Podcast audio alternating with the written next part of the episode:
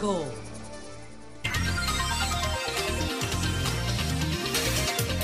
Son las 6:58 minutos. Buenos días, dominicanos, dominicanas, ciudadanos, ciudadanas del mundo. Julio Martínez Pozo. Los comentarios de los temas más importantes el programa de mayor influencia de la radio y la televisión nacionales. Hoy nos ocupamos, pues, de dos temas, básicamente. Vamos a hablar, desde luego, de todo este conflicto con, con Haití y eh, de las significaciones de el 11 de septiembre, hoy concentrándonos un poquito más en el que cumple 22 años, que fue el ataque a las Torres Gemelas y que eso ha representado, porque ayer hablamos un poco más de el 50 aniversario del derrocamiento de, de Allende. Quiero saludar que en el día de hoy, eh, pues, eh, Rodríguez, el doctor Nanfi Rodríguez, pone a circular una obra que es un diccionario constitucional. El primer diccionario constitucional dominicano se pone a circular en el día de hoy. Esto es importante porque en términos jurídicos las traducciones no son las traducciones comunes que podemos ir a buscar a cualquier diccionario. Entonces, eh, las cosas hay que eh, interpretarla tal y como son, tal y como son, porque hay términos, por ejemplo, que cualquiera cree saberlo.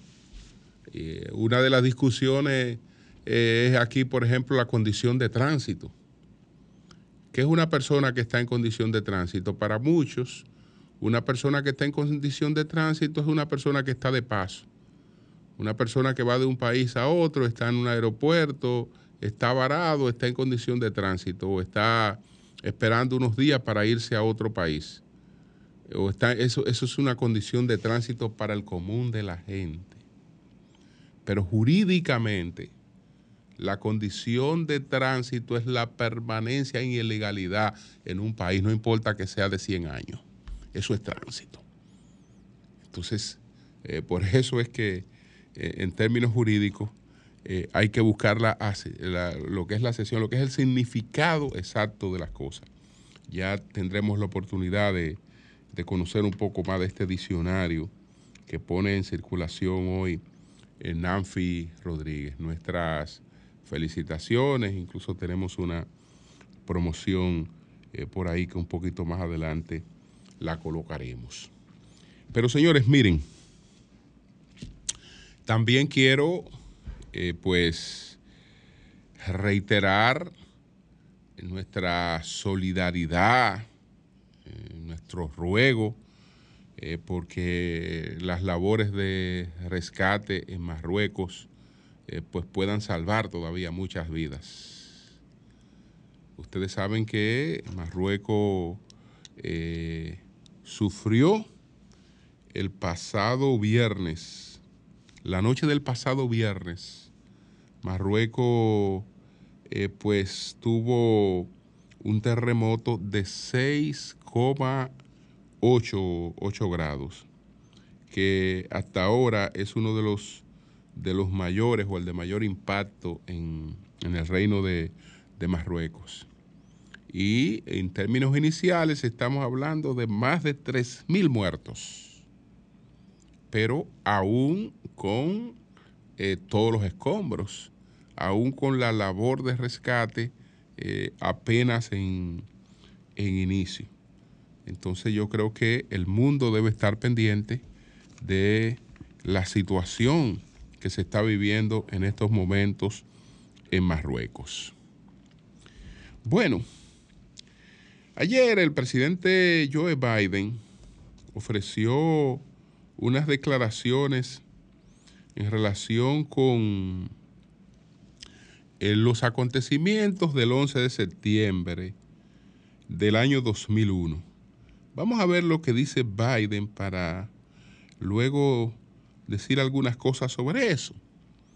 El presidente estadounidense Joe Biden subrayó que en e, el 22 aniversario de los ataques terroristas del 11 de septiembre, que la población del país ha demostrado que Estados Unidos nunca se doblega ni cede. La determinación de la población estadounidense ha demostrado que nunca cedemos, nunca nos doblegamos.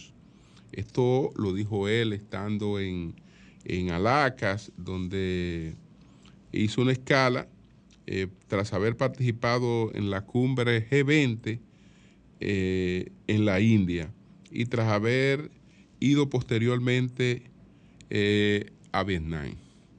Entonces, bueno, él dice que ese acontecimiento resalta el espíritu invencible de los Estados Unidos de América.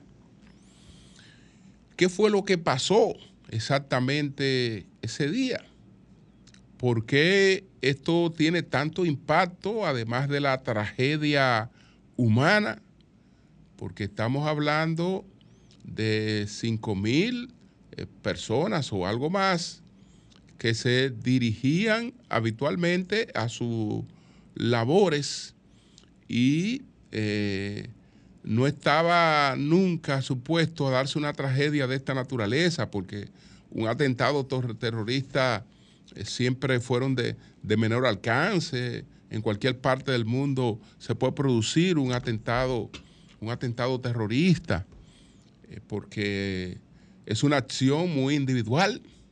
Después que un individuo decide que va a entregar su vida a alguna causa, pues eh, esto es difícil de, de, controlar, muy difícil de controlar, eh, ni siquiera con mecanismos tecnológicos que Estados Unidos lo tiene hoy todo a su disposición.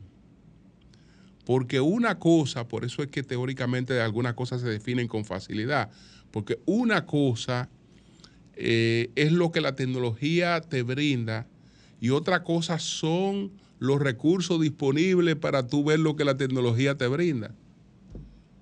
Nosotros podríamos tener todo el país vigilado, pero si no tenemos los recursos disponibles para atender lo que la tecnología nos brinda, para responder frente a lo que la tecnología nos brinda, eh, como quiera tenemos limitaciones. Y aún los países que tienen eso tienen limitaciones tienen limitaciones, eh, serias limitaciones. Entonces, eh, Estados Unidos recibe eh, miles de personas y escucha miles de conversaciones y ve en las redes miles de potenciales actos terroristas. Pero se cometen decenas de actos terroristas. Decenas, lo que quiere decir que dentro de los miles que tú ves, eh, te es difícil llegar a lo que, a lo que realmente se, se pueden ejecutar. Bueno, lo que, lo que, lo que ocurrió ese día se llevó, derrumbó una de las tesis políticas más populares, una de las tesis más populares, pero una de las más efímeras. Porque después de lo que ocurrió en el siglo XX, que el sistema liberal encabezado por los Estados Unidos, aquel sistema que se eh, basó en el cristianismo, impuesto como, como, como religión universal por los, por los romanos. Entonces, sobre, ese, sobre esa basamenta, el liberalismo eh, construyó una serie de cosas que potenciaron el, nacimiento de, la, de, las democracias liberales empujadas por las revoluciones eh, burguesas. Entonces, en el siglo, en el siglo XX, ese sistema mostró eh, ser invencible, tal y como lo destaca ahora el, el presidente Biden pero no frente a los ataques, sino frente a las cosas que habían ocurrido antes. Porque derrotó, derrotó eh, las dos más graves amenazas. A mediados de siglo había derrotado al nazismo, había derrotado la amenaza de Hitler, el nazismo y el fascismo, eh, para eh, citarlo en conjunto. Entonces, eh, quedaron en la sepultura. Y ese, ese, ese, ese enemigo quedó en el zafacón de la historia. Pero de las mismas cenizas de ese conflicto salió el conflicto de la Guerra Fría.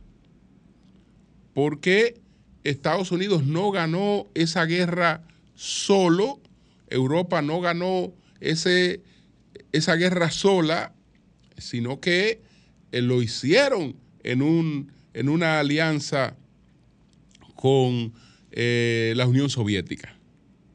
Una alianza con la Unión Soviética. Entonces, la Unión Soviética eh, pretendía la suplantación del capitalismo por el socialismo. Y a partir de los resultados de la Segunda Guerra Mundial, donde aparentemente resolvemos la mayor amenaza, se levanta el conflicto de la Guerra Fría y entonces ese conflicto queda aparentemente saldado eh, en el 1989, eh, ya cuando eh, simbólicamente se da el, el derribo del muro de Berlín, etcétera, etcétera. Entonces ahí es que se proclama que el fin de la historia. Ahí es que se proclama el fin de la historia y no a nadie, nadie tiene duda sobre el carácter invencible de la democracia liberal encarnada y representada por Estados Unidos y que Estados Unidos es una superpotencia mundial que no tiene sombra. Contra ese criterio, contra ese criterio es que, es que se levanta el atentado del 11 de septiembre, porque el atentado de ocurrido contra las Torres Gemelas, el, primero de el 11 de septiembre del año 2000, 2001, eh, lo que derriba es la idea de que ya Estados Unidos no tenía rivalidad. No, hay rivalidades. Y esas rivalidades ahora tienen un carácter distinto. Esas rivalidades tienen un carácter distinto. Y eh, no es verdad que no hay, que no hay nuevas amenazas y una serie de cosas. Y ese criterio de invencible, pues hay que, hay que queda, queda, queda totalmente cuestionado por esa, por esa, por esa situación. Entonces, eh, ese, ese, es uno de los elementos, esa es una de, las de, de, de, las, de las lecciones que ofrecen, que ofrecen estos ataques, que fíjense, todavía, todavía no tenemos traducido todo lo que eh, sería un enfrentamiento un, gran choque de civilizaciones. Porque ¿quién ataca a Estados Unidos? ¿De dónde vienen los que atacan las Torres Gemelas? Eh, son una derivación, son una derivación del mismo tronco. ¿Por qué? Porque a, quien ataca a la llamada civilización cristiana encarnada por los Estados Unidos eh, pues es prácticamente su, hermana. Es prácticamente su hermana porque ambas son hijas de una misma creencia. Ambas, ambas originan del Dios de los judíos. Ambas originan del Dios de los judíos, del Dios único de los judíos. Entonces, estamos hablando de que eh, son ramales distintos, los dos grandes ramales del Dios de los judíos. Es decir, estamos hablando que Estados Unidos es eh, que, que esos ataques se dan entre una misma familia, aunque la familia tenga diferencias distintas. El mundo de hoy, el mundo de hoy, el mundo que se va levantando hoy, tiene componentes más dispersos que lo que representaron esos ataques. ¿Por qué? Porque en esta, en, esta lista donde solo hemos hablado de monoteísmo, hay otras civilizaciones que no son monoteístas, pero que eh, vienen con un eh, nivel de desarrollo que hoy son realmente el, potencial eh, rival. Es el, caso de, es el caso de China. China no es, no es una civilización monoteísta. Es una civilización respetuosa de todas las creencias, pero, pero sobre todo el, confucianismo tiene una, un, gran impacto en, entre ellos que, que, apela realmente eh, a buscar no, no una creencia en Dios, sino a una creencia en, el propio ser, en una eh, eh, iluminación interna del propio ser para pautar su, conducta, su conducta en la vida. Entonces, tenemos por una parte el confucianismo que se levanta prácticamente en una posición de predominio que hoy nadie discute. Pero eh, tras el confucianismo, que también tiene mucho budismo, viene también el budismo. Viene el budismo porque hay otra civilización eh, que también viene en alza. No es monoteísta, es también representada, eh, es también pues respetuosa de todas las creencias, pero su característica básica es el budismo un budismo eh, también eh, relacionado en, ambos casos con, el taoísmo. Con el taoísmo. Entonces, aparte de estas, de, estas presencias monoteístas que conocemos, que sabemos que existían, porque sabemos que del judaísmo eh, nace el cristianismo, que del judaísmo nace el islam, aparte de esto y que, y, que creíamos que el mundo era ese, el mundo no es ese. El mundo es eso, más el budismo, más eh, el, el, confucianismo, más el taoísmo, que tienen unas características todas distintas de, de ver la vida y de ver las cosas. Y que nos impactan y nos seguirán impactando absolutamente a todo. Entonces, si algo nos da esa lección del 11 de, del 11 de septiembre del 2001, es a ver la vida en toda su diversidad. A ver la vida en toda su diversidad y que no hay hoy un predominio absoluto de nadie y que todas las culturas estamos impactadas e influenciadas de un modo o de otro. Bueno, pongo un punto para referirme a la situación con Haití. Ayer no estuve presente en la semanal del presidente Abinader, no pude asistir, agradezco la invitación, pero me ocupé de verla completa para eh, poderla comentar con, con propiedad. La vi completa desde que pude. Entonces quiero eh, referirme a las cosas que ahí se plantearon, pero antes dejar un marco claro para que tengamos una idea precisa, señores, del tipo de situaciones frente a las que nos encontramos. El tema, el conflicto fronterizo,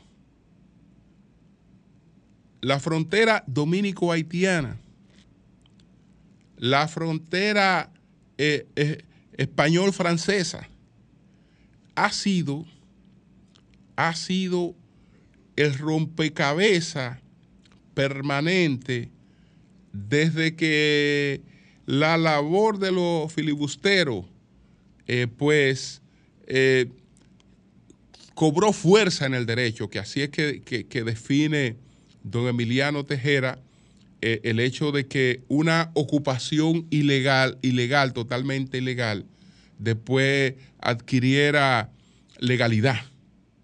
Y esa legalidad se adquirió cuando en el Tratado de Aranjuez de 1777 la isla quedó dividida en una parte francesa y en otra parte española. Es decir, una parte era España y otra parte era francesa. Señores, desde entonces, desde entonces no ha habido paz con ese tema. No ha habido una definición eh, clara sobre ese tema, no la hemos tenido. No la hemos tenido. Porque incluso ahora citamos el tratado de 1929.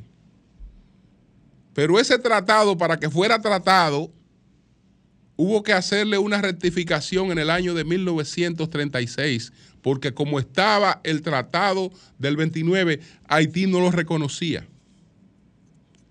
Pero así, así, así fue siempre. Así fue siempre. Porque eh, Haití, por ejemplo, nos, cuando nosotros hicimos la proclamación de la separación el, documento del 16 de, enero que hace la proclama de la separación de Haití, en ese documento se plantea que los límites entre ambos países fueron los límites establecidos en el Tratado de Aranjuez del día 3 de julio de 1777. Pero eso era un poema, eso era sencillamente una declaración de intenciones eso no era así.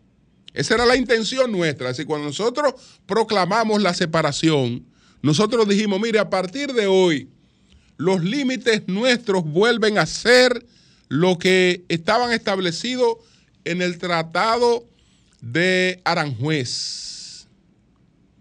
Pero ¿qué ocurrió? Algo que los haitianos llevaron a todos los foros internacionales y en lo que incluso parecía que tenía razón. Que después del Tratado de Aranjuez del 3 de junio de 1777 se produjo el Tratado de Basilea de 1795. Entonces, ¿qué alegaba Haití? Ok, había una parte española y había una parte francesa, el producto del Tratado de Aranjuez. Pero el Tratado de Basilea hizo a toda la isla francesa. Por lo tanto, Haití siempre dijo que en el campo jurídico, que en el campo del derecho, Basilea mató y enterró a Aranjuez. Que por lo tanto, todo el alegato dominicano que se ha basado en que la frontera es la misma trazada por Aranjuez, eh, queda anulado porque los efectos jurídicos de Aranjuez, al borrar la frontera y hacer la isla totalmente francesa, borraron realmente eh, lo que estaba establecido eh, con eh, lo que quedó establecido en Aranjuez. Señores, y así se mantuvieron a una a lo largo de todas las discusiones. A lo largo de todas las discusiones se mantuvieron a una. Ustedes saben que después que eh, Toussaint Louverture, que abolió la esclavitud, que vino eh, a tratar de ejecutar personalmente el Tratado de Aranjuez, él unificando la isla. Ustedes saben que, que Napoleón le envió un ejército encabezado por, por Leclerc, que ese ejército eh, fue realmente muy diezmado por la plaga de mosquitos, por una serie de cosas, no pudo eh, completar su, trabajo, es decir, no pudo aplastar la rebelión haitiana y sobre esa rebelión se proclamó la República de Haití. Entonces, la parte del ejército francés que vino a esa, a esa invasión y que todavía quedaba, se quedó del lado de lo que es hoy República Dominicana. Entonces, la isla estaba dividida en Haití y Francia hasta que vino la guerra de la reconquista, la guerra de la reconquista encabezada por Sánchez Ramírez en el, en el 1809. Entonces, ¿qué fue lo que hizo Sánchez Ramírez? Sánchez Ramírez desalojó a los franceses que estaban en lo que hoy es República Dominicana y volvió a declararnos españoles nos volvimos a declarar españoles. Pero aunque nos volvimos a declarar españoles, la frontera no era la de Aranjuez, porque eh, la parte haitiana había avanzado más hacia la parte española y ellos hablaban del delito posedetti. Eh, en, todos los, en todos los planos internacionales para el tema de la, de la negociación fronteriza. El caso es que después de la, de la, de la reconquista, después de la reconquista vino la independencia efímera de Núñez de Cáceres, que nos declaró independiente de España, lo que aprovechó Boyer para invadirnos durante 22 años lo aprovechó para invadirnos de 22 años y cuando proclamamos entonces la independencia o la separación del 27 de febrero de 1844, teníamos la misma situación que teníamos después de Basilea, que la frontera no había vuelto a ser jamás la frontera de Aranjuez. No había vuelto a ser la frontera de Aranjuez. Entonces, eh, bueno, eh, nos mantenemos eh, con la cuestión esta de la Primera República, pero ahí no se pudo definir. Nunca se pudo definir el, tema fronterizo en la Primera República, no se pudo definir el, tema fronterizo. No teníamos frontera prácticamente. La teníamos declarada en un documento, pero no teníamos frontera. No teníamos. Nuestra, nuestra primera reunión la primera reunión que se produce, el primer tratado que nosotros supuestamente discutimos con Haití fue en el 1867. Ocurrió lo mismo que dijo el presidente Abinader cuando se reunió con el presidente Mois y que nunca ha servido para nada reunirse con un presidente haitiano para llegar a un acuerdo. Porque el presidente dominicano y el presidente haitiano se reunieron, se pusieron de acuerdo y supuestamente sellamos un acuerdo en el 1867. Cuando ese acuerdo llegó al Congreso en Haití, lo hicieron pipián y hubo unos disturbios y quedó anulada la discusión de 1867 entre los presidentes de ambos países. Después volvimos a sentarnos en la mesa en el 1874 y lo mismo. Volvimos a sentarnos 80 mil veces más. Porque en el 83 también, en el 1800, y, nos sentamos 8 mil veces más. Y llegamos, y llegamos a un acuerdo, y cada vez que llegamos a un acuerdo, o el acuerdo se desvanecía en Haití, o Haití desconocía el acuerdo. Y no hubo ningún bendito acuerdo hasta que se produce el acuerdo de 1929, entre comillas, se produce el acuerdo de 1929, que es el que, que, el que citamos ahora y el que decimos que tenemos, el del 29. Pero ustedes saben qué decían los haitianos con el, con el artículo, con, con, con, ese tratado del 29 de, que, que, hicimos con el presidente Horacio Vázquez, nos sacaban la lengua. ¿Usted sabe por qué nos sacaban la lengua? Porque Haití decía, ustedes no tienen tratado con nosotros porque nosotros estábamos invadidos por Estados Unidos cuando se produjo ese tratado. Entonces no hubo un tratado entre dos estados soberanos. Haití no conoce, no conoce. Haití no reconoce el tratado del 29, porque no habían dos países que, que lo firmaron. Bueno, señores, teníamos el supuesto tratado del 29, que aunque tenía esa situación, el tratado del 29 estaba firmado por los dos países.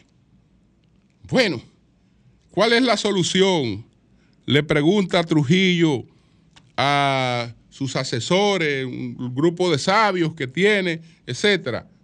Jefe, la solución es que volvamos a negociar con ellos. ¿Y qué quieren ellos? Ellos quieren dinero para trasladar a las comunidades que queden del lado dominicano. Ellos quieren que se les ceda eh, una parte de territorio, que se les ceda por aquí. Ellos quieren una serie de cosas y, y entendimiento y paz. Y paz. Bueno, para lograr ese tratado del 36 de ratificación, porque recuérdese que ya le dije que estamos bregando con este tema desde 1777. Y no, y no teníamos ningún bendito acuerdo suscrito con ellos, que el que creíamos que teníamos en el 29 no lo teníamos, porque ellos, ellos decían que no, que no teníamos nada. Entonces, ok, Trujillo crea todas las condiciones, todo lo que se le pidió, todo lo que se le pidió para que se pudiera firmar la, la, la rectificación del 36, lo cedió. Absolutamente todo. Incluso eh, condicionó la prensa dominicana para que la prensa dominicana no hablara mal de ese tratado. Incluso no se podía hablar mal de Haití en la prensa dominicana, porque todo estaba en sana armonía con los haitianos y con los interlocutores. Y entonces se firmó todo, se firmó todo y bien todo el mundo. Pero nada más faltaba un detalle. Después que se entregó todo y se había firmado todo, nada más, un, nada más faltaba un detalle que era el del cumplimiento. Entonces, cogieron el dinero, eh, nadie se ocupó de desalojar las comunidades eh, para que se, que se le iban a construir unos, unos, unos barrios en la parte haitiana, nadie se ocupó de hacer eso absolutamente, nadie era responsable, nadie era absolutamente nada. Hubo varios emplazamientos al gobierno haitiano que después que había firmado el, el, tratado no aparecía nadie que lo cumpliera. Entonces Trujillo se entendió burlado, totalmente burlado, y ahí vino la solución sangrienta del 37, que eh, lo que trató fue de establecer la frontera la frontera que tenemos hoy fue la que se estableció en esa solución sangrienta del 37. Porque no hubo de otra. Es decir, pacíficamente no se estableció, no pudo establecerse. Y se buscaron todos los mecanismos. Desde el, desde el, desde el 1777, todas las discusiones son en paz. Y en armonía, y en acuerdo, y en reuniones, y en convivencia pacífica. Hasta el 37 no hubo frontera. Hasta ahí no hubo frontera a pesar de todos los acuerdos con lo que se había arribado. Y entonces ese es el mal recuerdo que tenemos del 37, que al 37 se llegó después de todas esas cosas, lamentablemente. Ahora, dice el presidente, ya puse un punto ahí a la referencia histórica, vámonos a lo que él planteó en, en esta semanal. El presidente dice que el gobierno haitiano no está de acuerdo con lo que se está haciendo, pero que el gobierno haitiano no tiene la capacidad de reprimir eso, o eso es una irresponsabilidad del gobierno haitiano. es verdad que es un gobierno débil, pero no es verdad que no tenga la capacidad para reprimir eso, porque eso no lo están llevando a cabo las bandas que controlan Haití. Incluso el propio presidente dijo que es en la zona donde menos control tienen esas bandas. Donde menos control tienen esas bandas. Entonces, si no lo soluciona el gobierno haitiano, ¿quién lo va a solucionar? Vi lo que le preguntó Víctor Gómez Casanova al presidente y el presidente reaccionó de inmediato porque está descartada cualquier tipo de intervención nuestra. Si nosotros vamos a solucionar ese problema, ya, ya es una intervención y eso tiene otra connotación y eso está totalmente descartado. No, no, no. El que tiene que resolver eso, incluso se ha comprometido y después se, y después se lava la mano, porque así es que han hecho siempre. Porque cuando yo dije aquí que el gobierno haitiano lo iba a resolver fue porque el gobierno haitiano había, había, había asumido el compromiso de resolver eso.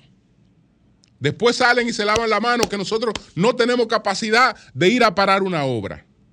¿Y cómo que no tienen capacidad de ir a parar, de ir a parar una obra? ¿Cómo lo van a recibir cuando vayan, cuando, cuando vayan a parar esa obra? Porque lo que están haciendo esas obras son inversores.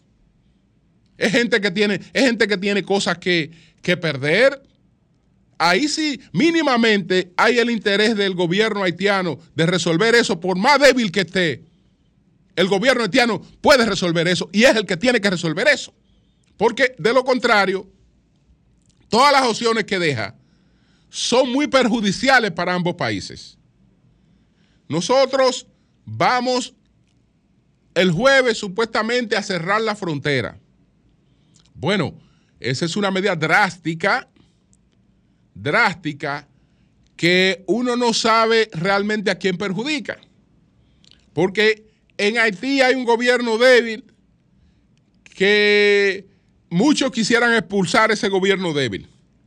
Una situación como esta incrementa la debilidad de ese gobierno.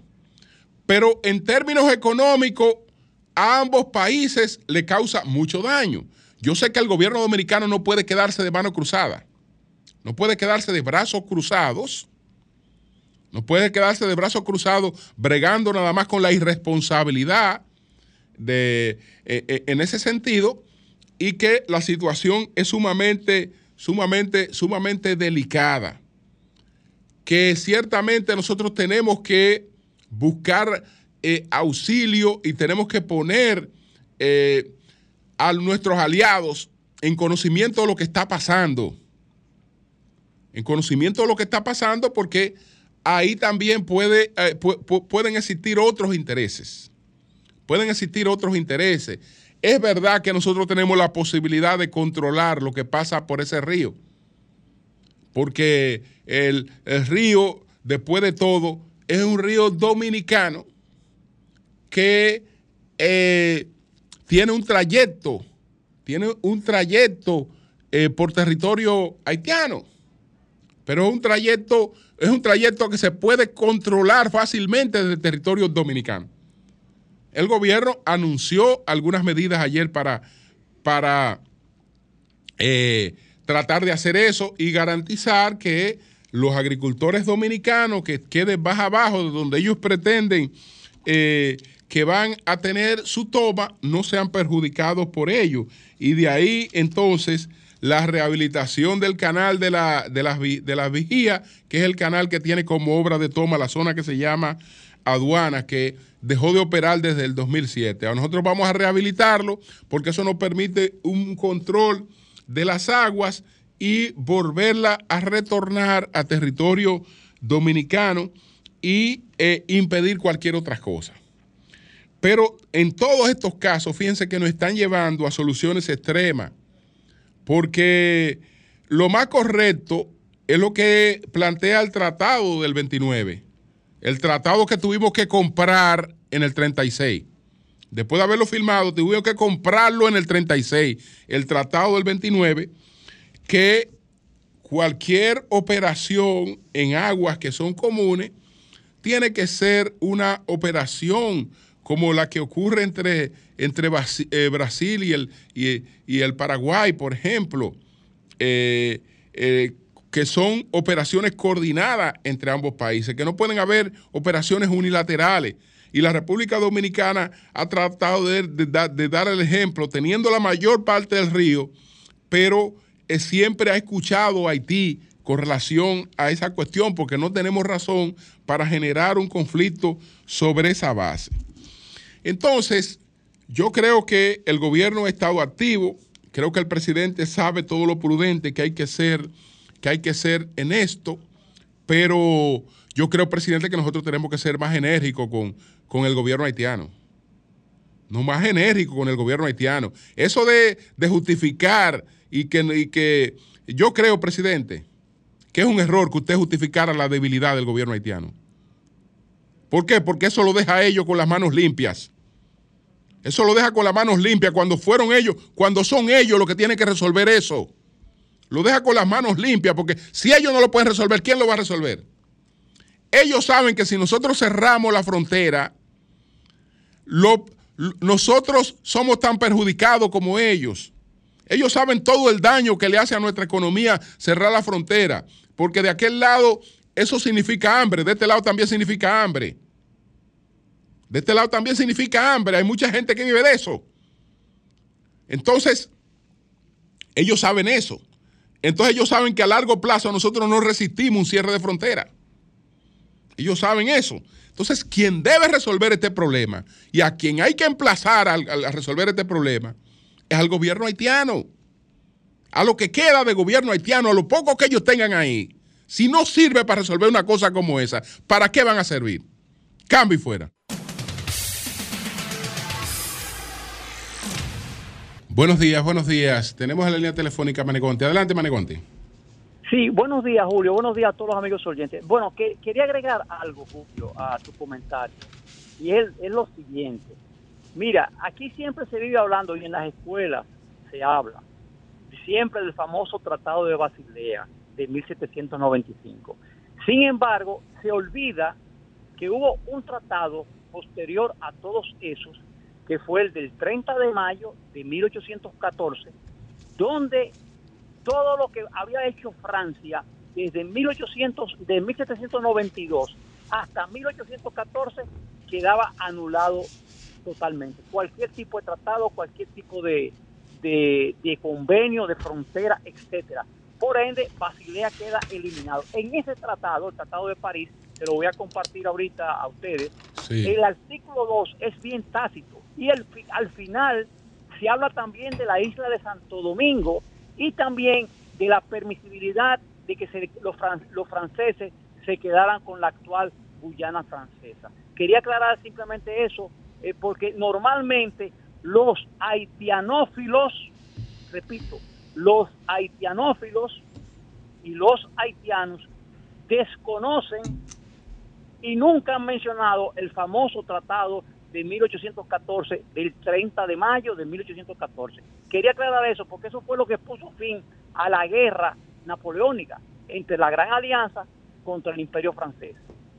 Bueno, entonces ahí quedó nula eh, Basilea.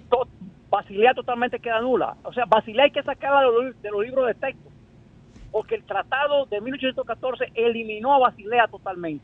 Y ese fue el, argumento de 1814, del tratado de 1814, fue el argumento que utilizaron los españoles cuando la anexión, que planteaban que había que volver a la frontera de Aranjuez. Yo le puedo compartir el, el, el, yo tengo el mapa, se lo voy a compartir, el mapa de la frontera como tal en 1803, antes de la independencia de Haití, y en 1820, cuando Haití eran dos países. Era el Imperio del Norte, que, dirigía Christopher, y la parte sur, que ya en ese momento, en 1820, dirigía Boyer, que había dirigido anteriormente Petión. Sí, le voy a compartir el mapa también. poco antes del inicio de la guerra de la restauración, España se había planteado restablecer la frontera de Aranjuez. Sí, en 1861, o sea, olvidemos la restauración, que eso fue el 63.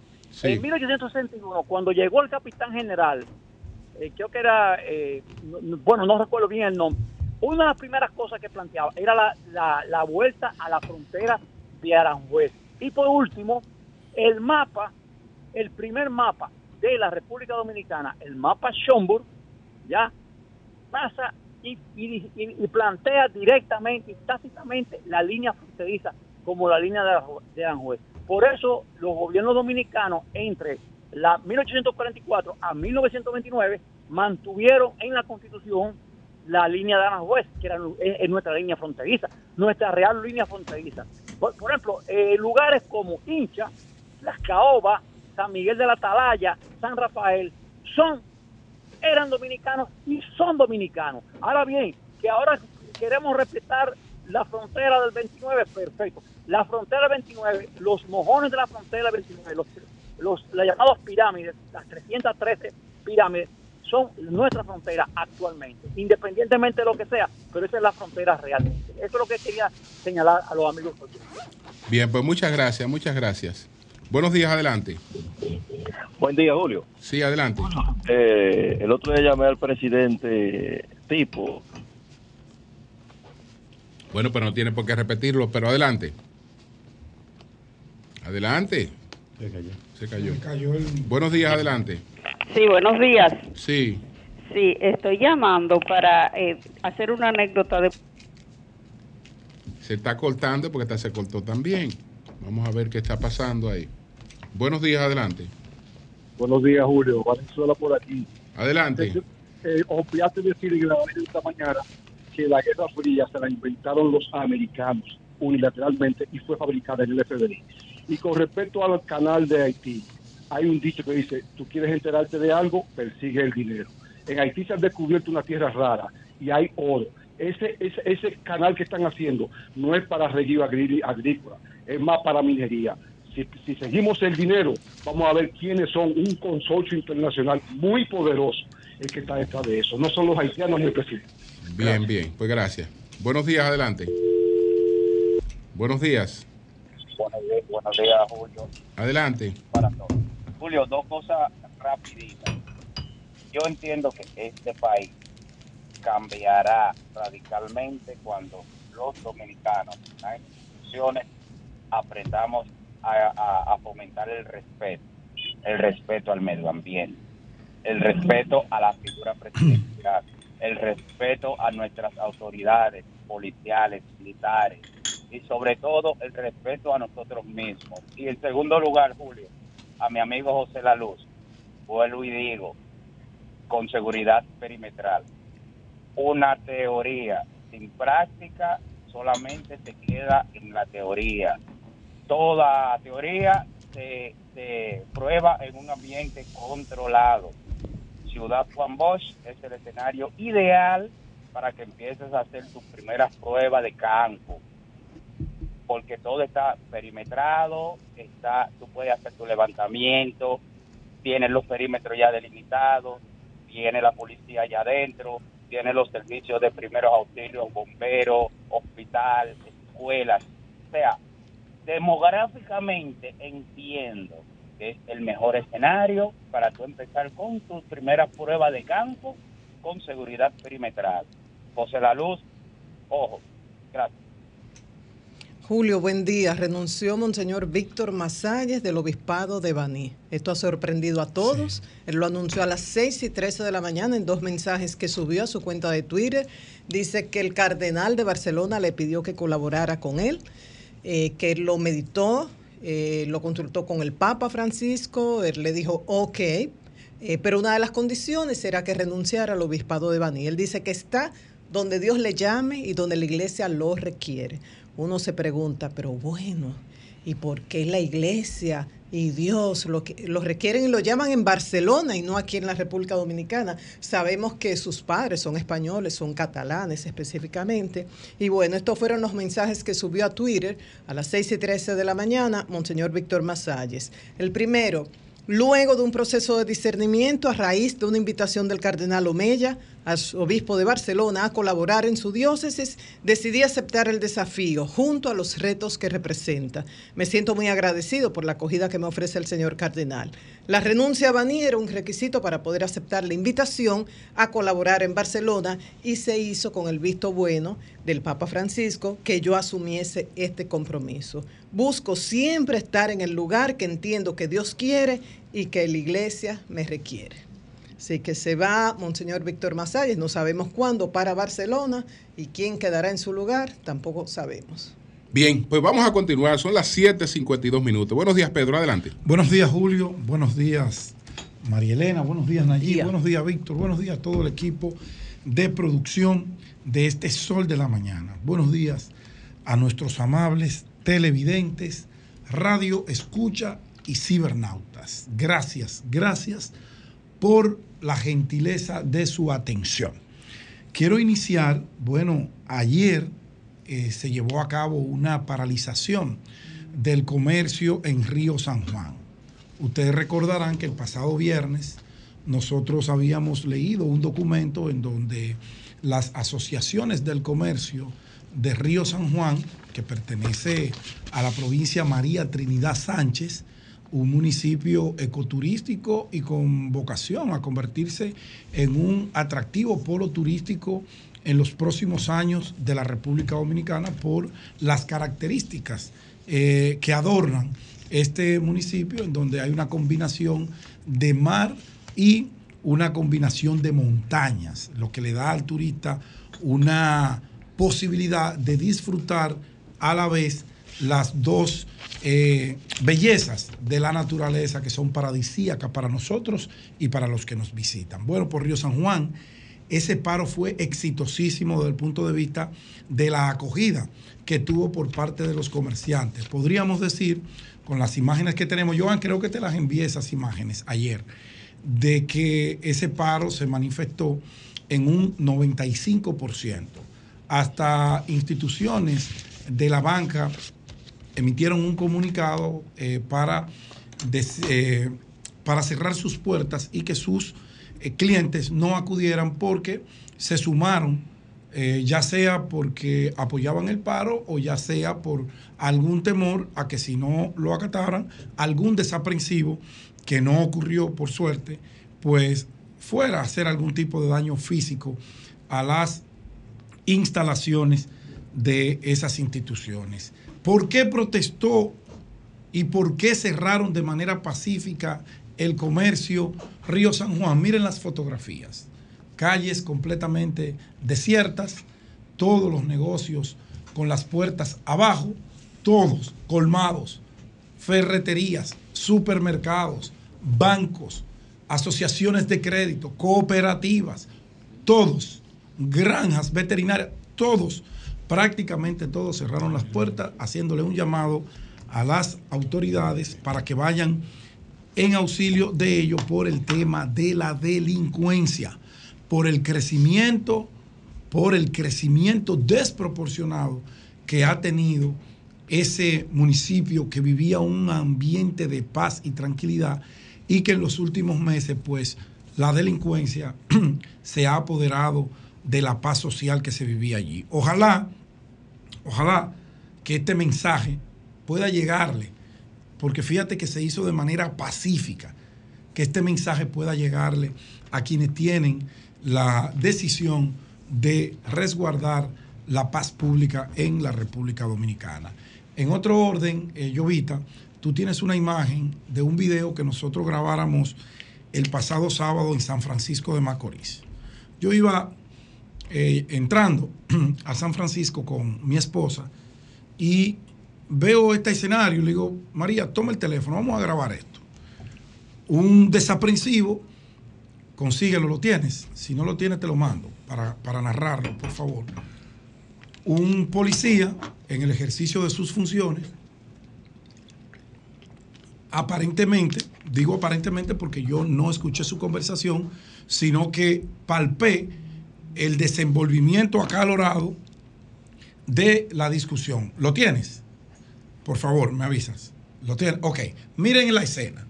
El policía lleva ratos tratando de poner bajo la obediencia a ese individuo que flagrantemente, abusivamente desafiaba a toda costa la autoridad de ese agente. Ese video lo grabamos nosotros, no es un video que anda circulando en redes. Yo detuve mi vehículo, lo grabé, fíjate que el policía toma, ante la insistencia y el desafío del individuo, el policía saque el arma, la guarda, yo me detengo y le digo, no fracases, porque en un momento él lo suelta, míralo ahí, lo deja tranquilo, se va el policía, pero el individuo busca una piedra y amenaza con lanzársela a la cabeza del policía. El policía vuelve y saca el arma, es cuando le decimos, no fracases, no te dejes dañar la carrera por ese imprudente. Yo le voceo de mi vehículo. Usa el protocolo. Coño, como que le despertó la palabra protocolo al policía. Usa el protocolo, somételo a la obediencia. él miró, quizás creyó que era un oficial que le estaba hablando. Él sometió al individuo a la obediencia.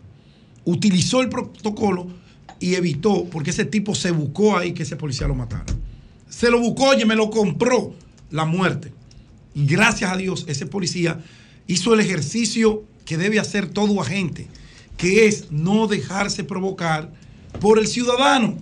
Si el ciudadano desafía, ya sea actuando en un hecho delictivo a la autoridad, la autoridad tiene que ponerlo bajo el dominio de la autoridad. Ese uniforme hay que respetarlo.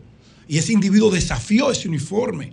Ese tipo se estaba comprando un plomazo de ese, de ese policía, creo que era un cabo, que actuó correctísimamente Finalmente, después de más de 10 minutos forcejeando con este desaprensivo, aplicó el protocolo. ¿Y cuál es el protocolo? Manos atrás y dos esposas. Tranquilo, no se mueve. Vamos al destacamento y allá investigamos qué fue lo que ocurrió. Pero usted no puede como autoridad irse a la trompada con un ciudadano. No, porque la autoridad es usted. Usted no puede permitir que el ciudadano le falte al respeto a ese uniforme. Así como nosotros los civiles exigimos respeto de la autoridad, que ese, militar, ese policía, ese policía lo aplicó en todo momento el respeto a la vida de ese ciudadano. Pero el ciudadano lo desafiaba. El ciudadano lo quería llevar a que tuviera obligatoriamente que manipular esa arma de fuego para desgracia de él. Sí, sí, parece que estaba endrogado, no sé qué tenía ese individuo eh, sobre su cabeza porque el policía actuó correctamente, muy correctamente y me detuve a grabar porque nosotros somos muy críticos de la Policía Nacional y de sus acciones. Entonces, como somos críticos ante lo malo, también debemos ser oportunos y defensores de lo correcto. Ese oficial, no creo que sea oficial, creo que era un cabo, según las insignias que llevaba, que no pude ver de lo, pero no tenía pinitos ni nada por el estilo, actuó correctamente. Y eso es lo que tienen que hacer la Policía Nacional, los guardias si el individuo, el ciudadano, le desafía, sométalo a la obediencia con el protocolo. Y el arresto tiene un protocolo que se le enseña en el curso básico de entrenamiento de un policía. Qué bueno, qué bueno que eso no llegó a mayores porque estuvo a punto ese desaprensivo de hacer fracasar a ese policía que estaba cumpliendo con su deber. Bueno, paso al tema central. ¿Qué es un mentiroso? ¿Qué es un mentiroso? Me detuve ayer a buscar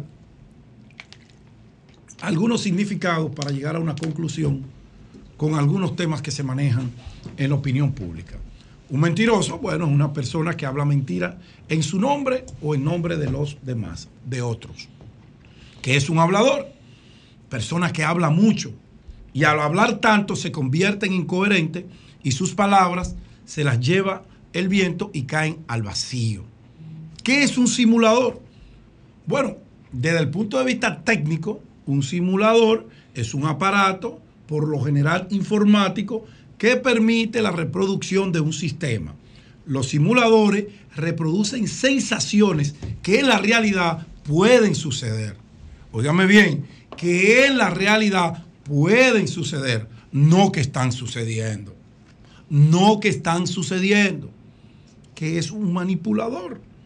Es aquella persona que ejerce influencia sobre el comportamiento de uno u otro para usarla en su beneficio propio. ¿Y a dónde tú quieres llegar Ejemplo. con todo eso? Presentar problemas que no existen para luego traerte la solución. Eso es una manipulación. Es el ejercicio del manipulador ya consumado. Yo genero una discusión con Víctor Gómez, que está muy tranquilo allí leyendo Twitter, ¿verdad? Genero el pleito, y después yo vengo entonces y que, que yo ando buscando la paz con Víctor, pero qué paz ni paz. Si Víctor está tranquilo, si Víctor no se está metiendo conmigo, yo manipulé una situación para provocar a Víctor y después yo entonces entrar como el bonachón, el bueno y todas esas cosas. Allí, no me haga preguntas ahora. Estoy leyendo, estoy leyendo No, conceptos. no, que, es que no sé, no sé a dónde vas con Pero no todos esos adjetivos. Pero, eh, pero no te desesperes porque yo estoy haciendo el introito para que la audiencia no se nos vaya. Mentiroso, hablador, Entonces ahí voy a tu manipulador. pregunta. Mentiroso, hablador, Cuidado. manipulador. Pedro, cuidado. No, no. No, porque yo estoy hablando, fíjate que hablo de personas y de instituciones que hablan en nombre suyo y también hablan por el colectivo. Son conceptos, están ahí en el diccionario de la RAE. Están ahí, yo no me los estoy inventando. Los escribí tal cual están escritos. No le he puesto nada. Simulador. ¿Por qué presento estos términos con su definición, sus definiciones? Bueno, para la- llegar a la conclusión de que con estos términos se conjuga el accionar del gobierno dominicano. Tan sencillo como eso. Con esos términos se conjuga el accionar del día a día del gobierno de la República Dominicana. De pies a cabeza y de cabeza a pies. Y me voy directo con esa terminología al tema haitiano.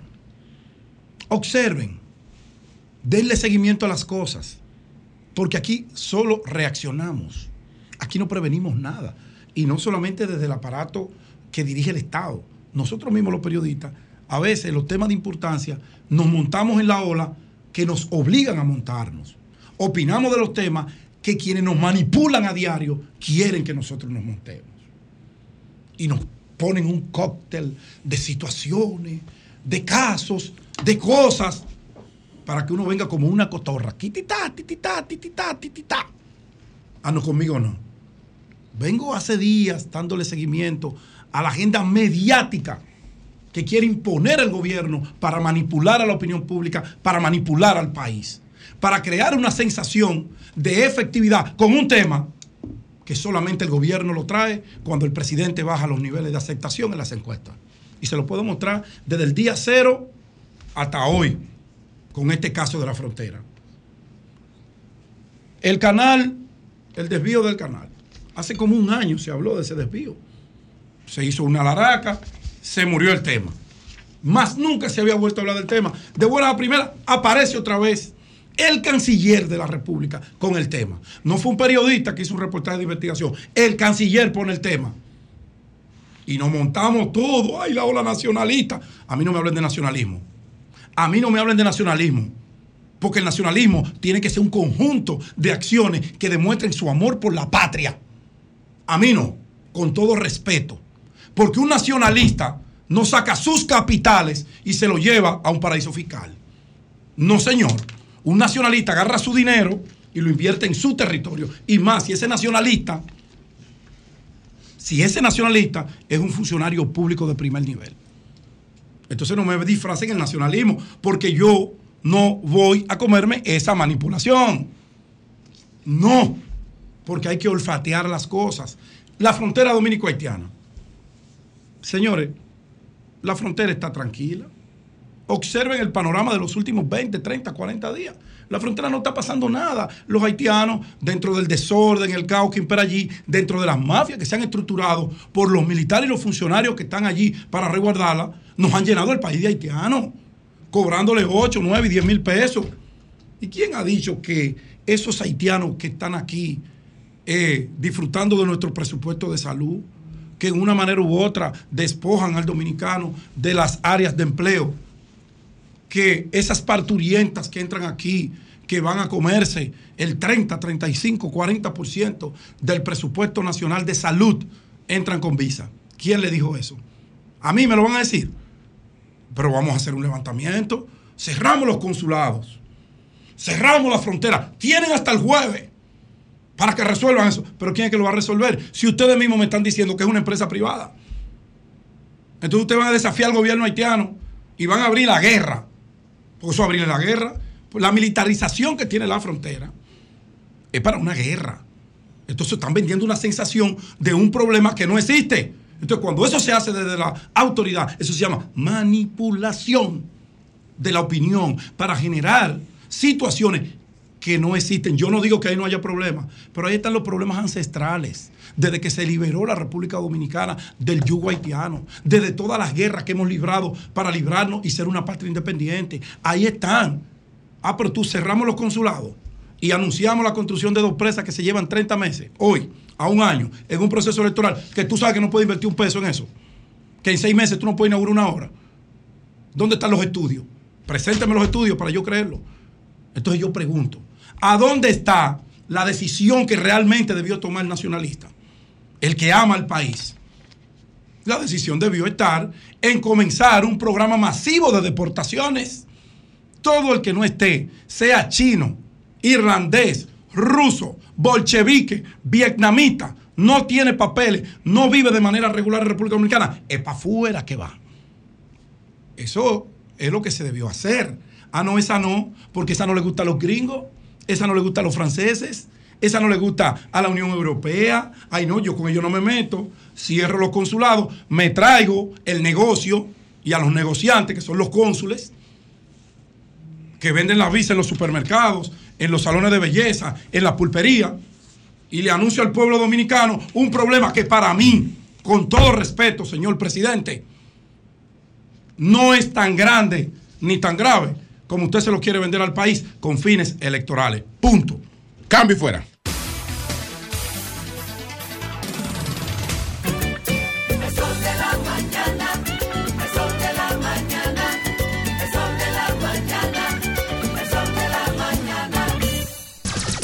Son 106.5. Bueno, con nosotros está el doctor Pedro Ureña, cardiólogo, no hay que decir que de los más prestigiosos, y un término que en la medicina tiene otra connotación, que es intervencionista. En política En y medicina es soberanía positivo.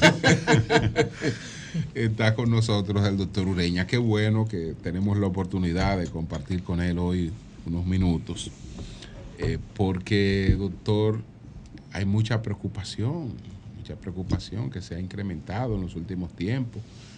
Pero desde que se produjo el fallecimiento de Julio Lugo, eh, pues el es pelotero, una persona atlética, siempre en condiciones de salud muy, muy cuidada. Surge, surgen en las conversaciones y ahora hemos tenido nuevos casos, incluso gente más joven, etcétera. Eh, y quisiéramos saber si, si está ocurriendo algo después del COVID para acá que, que esté creando estas, estas situaciones. Bueno, de nada, gracias por la invitación, Julio, y de verdad que siempre es un placer para mí poder compartir con ustedes en este medio eh, tan escuchado en el país. Fíjate, lo primero es que sí han habido muertes que han sido de personas conocidas y quizá eso le da una connotación mayor en la sociedad. Pero la realidad es que el término de muerte súbita no es algo nuevo, es algo que viene ocurriendo desde hace mucho tiempo. Y se habla mucho del término infarto cuando hablamos de estos pacientes, pero para decir que es un infarto hay ciertos criterios que deben cumplirse. Debe haber un diagnóstico, ya sea por electrocardiograma, por enzimas, o en el caso de una persona que fallezca, un post-mortem que determine si fue un infarto realmente, ya que existen muchas causas de muerte súbita. Existen problemas congénitos, existen problemas de arritmias, existen problemas de embolia pulmonar, es decir, hay una serie de factores que pueden llevar a que una persona muera de repente y no necesariamente es por infarto. Ahora bien, asumamos que sí, que fueron infartos los que ocurrieron en estos pacientes. La realidad es que esto no es algo nuevo. En las últimas tres décadas se ha visto un aumento progresivo en la población joven con enfermedad coronaria. Y de hecho esto es algo que está bien publicado y bien documentado en la literatura médica. Y lo que estamos viendo es básicamente un aumento de la incidencia de estos eventos, en gran parte porque estamos teniendo una población más joven mucho más enferma. una población joven con más tendencia a diabetes, con más tendencia a hipertensión. Estamos viendo realmente por primera vez una cantidad importantísima de adolescentes con problemas como hipertensión arterial, diabetes y colesterol elevado. ¿Y por qué? Mira, esto tiene que ver con varios, varios factores. Uno de ellos es cómo hemos evolucionado en la sociedad en términos de lo que los pacientes hacen. Hoy día un joven tiene mucho más acceso a una cantidad de calorías, eh, mucho más que lo que teníamos hace 20 años, por ejemplo. Hay mucho menos actividad física. Los pacientes jóvenes hoy día se pasan más tiempo en el televisor, en la computadora. Hay mucho menos actividad de deporte. Es decir, que hay muchos factores que están contribuyendo a esto. Indiscutiblemente también hay otros factores que ya afectan quizás una población de más edad, que es el estrés, el estilo de vida que estamos llevando. La mujer, por ejemplo, es un, factor que hoy día se le está dando mucha importancia por el aumento que estamos teniendo en los infartos en mujeres también jóvenes. Así que yo no te diría que esto es un fenómeno nuevo. Yo creo que suena más porque son personas conocidas y eso obviamente da un carácter, pero para ponerte un ejemplo, hace 14 años nosotros presentamos un trabajo en la Sociedad Dominicana de Cardiología donde investigamos lo que eran los infartos en personas en, la institución donde estábamos en ese entonces por los últimos dos años. Y aproximadamente un 20% de esos pacientes que habían sido sometidos a cateterismo cardíaco por infartos eran menores de 40 años. Y estamos hablando de hace 15 años. Así que esto no es algo nuevo. Yo creo que, como te digo, es algo que está teniendo más relevancia por las personas que le ha ocurrido, pero es algo que viene viéndose ya desde hace un tiempo. ¿Y el COVID o las vacunas han incidido en algo en la salud, en el sistema de defensa? ¿Usted ha visto algo nuevo en consulta? Vamos a hablar de dos, dos aspectos aquí. El COVID definitivamente tiene muchísimo que ver con la enfermedad cardiovascular. Y sí hay un aumento de infartos, hay un aumento significativo de miocarditis por el COVID-19. Y todavía estamos investigando cuáles son las secuelas del COVID a mediano y largo plazo. Con las vacunas, sin embargo, no hay ninguna relación con infartos. Específicamente con la vacuna de RNA, sí ha habido reportes de miocarditis, pero es una tasa muy baja afecta a una población muy particular, en general son pacientes jóvenes, lo afecta en los primeros 40 días, el caso más tardío que se ha visto al mes y medio, no dos años después, o sea que eso no tiene nada que ver. Y son condiciones muy particulares, o sea, no son infartos, es una inflamación del músculo cardíaco, que en el 90 de los casos es reversible. Y si tú te pones a ver los reportes, estamos hablando de 12 por cada millón de personas vacunadas, o sea que estamos hablando de una incidencia sumamente baja. Pero con el COVID definitivamente. Y en ese término de miocarditis, que es muy diferente al infarto, para que tengamos una idea, esa población de vacuna, que estamos hablando de personas jóvenes de 12 por cada millón, comparemos esto con aproximadamente 300 pacientes por cada millón, que es el COVID. Es decir, eso sí lo vimos mucho en la práctica.